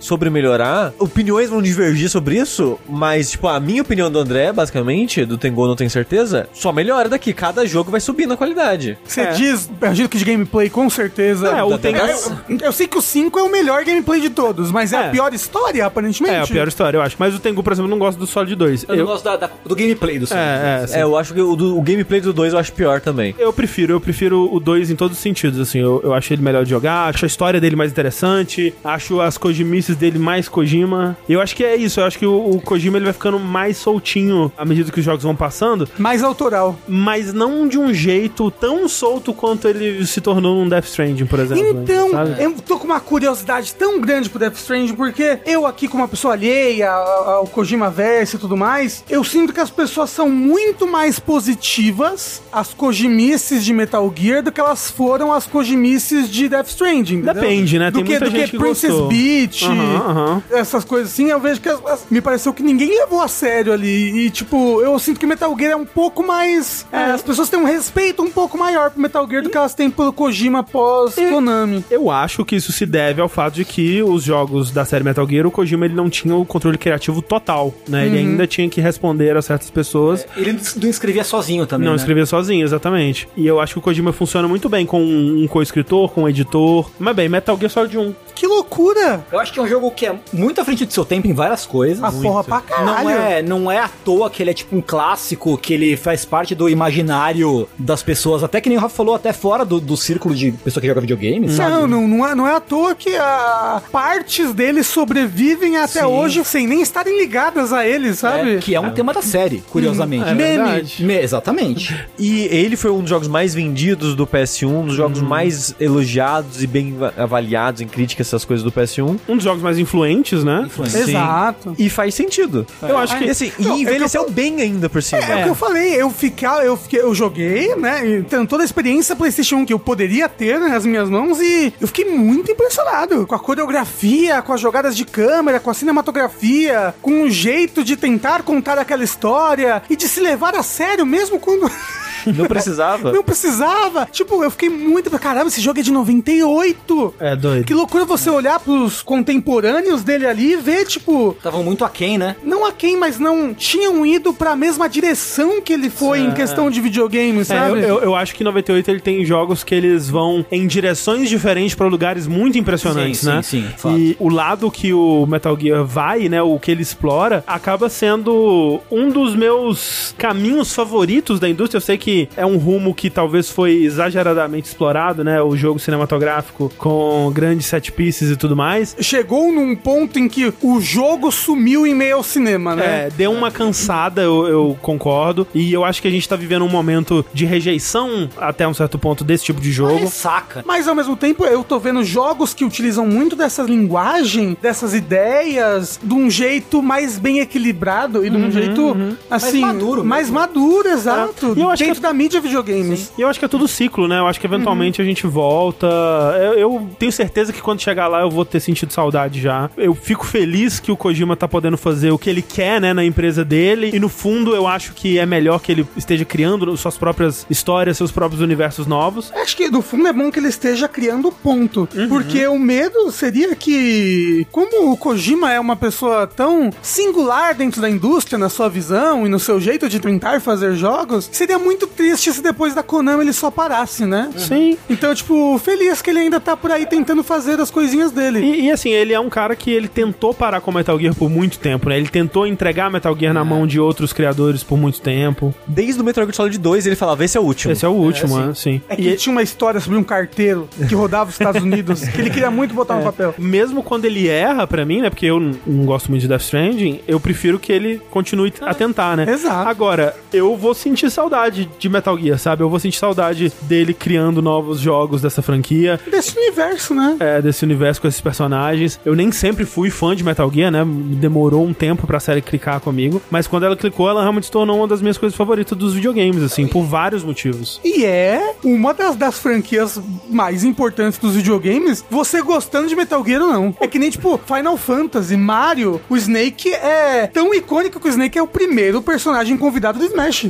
né? O primeiro personagem não Nintendo entrar no Smash, o Snake. Isso é doido mesmo. E ainda muito bonito, né, o jogo. Eu acho que a apreciação do tipo de gráfico que Metal Gear apresenta, ela demorou um pouco. Eu Acho que a gente, depois, né, na época PlayStation 2, até PlayStation 3, assim, a gente rejeitava muito os bloquinhos quadrados do PlayStation 1. É aquilo, é, é a perseguição pelo realista. Exato. Ah, não, tem que ser mais realista, tem que ser mais realista, tem que ser mais realista. E jogando esse jogo, eu pensava, caramba, que jogo bonito. É, e eu- que eu- jogo bonito, que jogo charmoso. E eu não acho que é uma constante pra todos os jogos PlayStation 1. Por exemplo, eu acho Final Fantasy VII um jogo muito feio. Mas o Metal Gear, pra mim, eu acho que a técnica que eles usam, né, é- é a, é a pixel art na textura, né? Pintado, né? A cara do Snake é pintado. Como se fosse uma textura de pixel art é, aplicada ali no polígono. Eu acho que por conta disso ele tá num meio termo ainda, né, entre os jogos 2D e 3D e funciona muito bem. É, não, os caras compreenderam muito bem a questão de como a gente vai aplicar a arte dentro dessa limitação do começo do, do 3D, né? Muito, muito inteligente da parte deles aí, esse uso. E, e é engraçado que na época eu não achava o Metal Gear muito bonito, porque eu achava estranha essa textura de pixel art, e eu não achava o Vagrant Story bonito na época. Putz, é. E o Vagrant Que é Story... lindo, O né, Vagrant cara? Story é lindo. E muito inspirado por Metal Gear. Assim, Super. inspirado tanto na parte que ele é bem cinematográfico e o estilo de arte é pixel art em cima dos personagens, com a diferença que agora eles têm uma animaçãozinha na boca É. pra falar. É, é total Pô, Metal Gear. A gente devia fazer um dash sobre esse Vagrant Story aí, né? Não é não? Nossa, nunca pensei. Rapaz, que ideia boa! A ideia é essa. Acho que o Sushi vai ter que jogar Vagrant Story pela terceira vez. Toda vez que a gente fala, vamos fazer um dash, ele joga já. Coitado.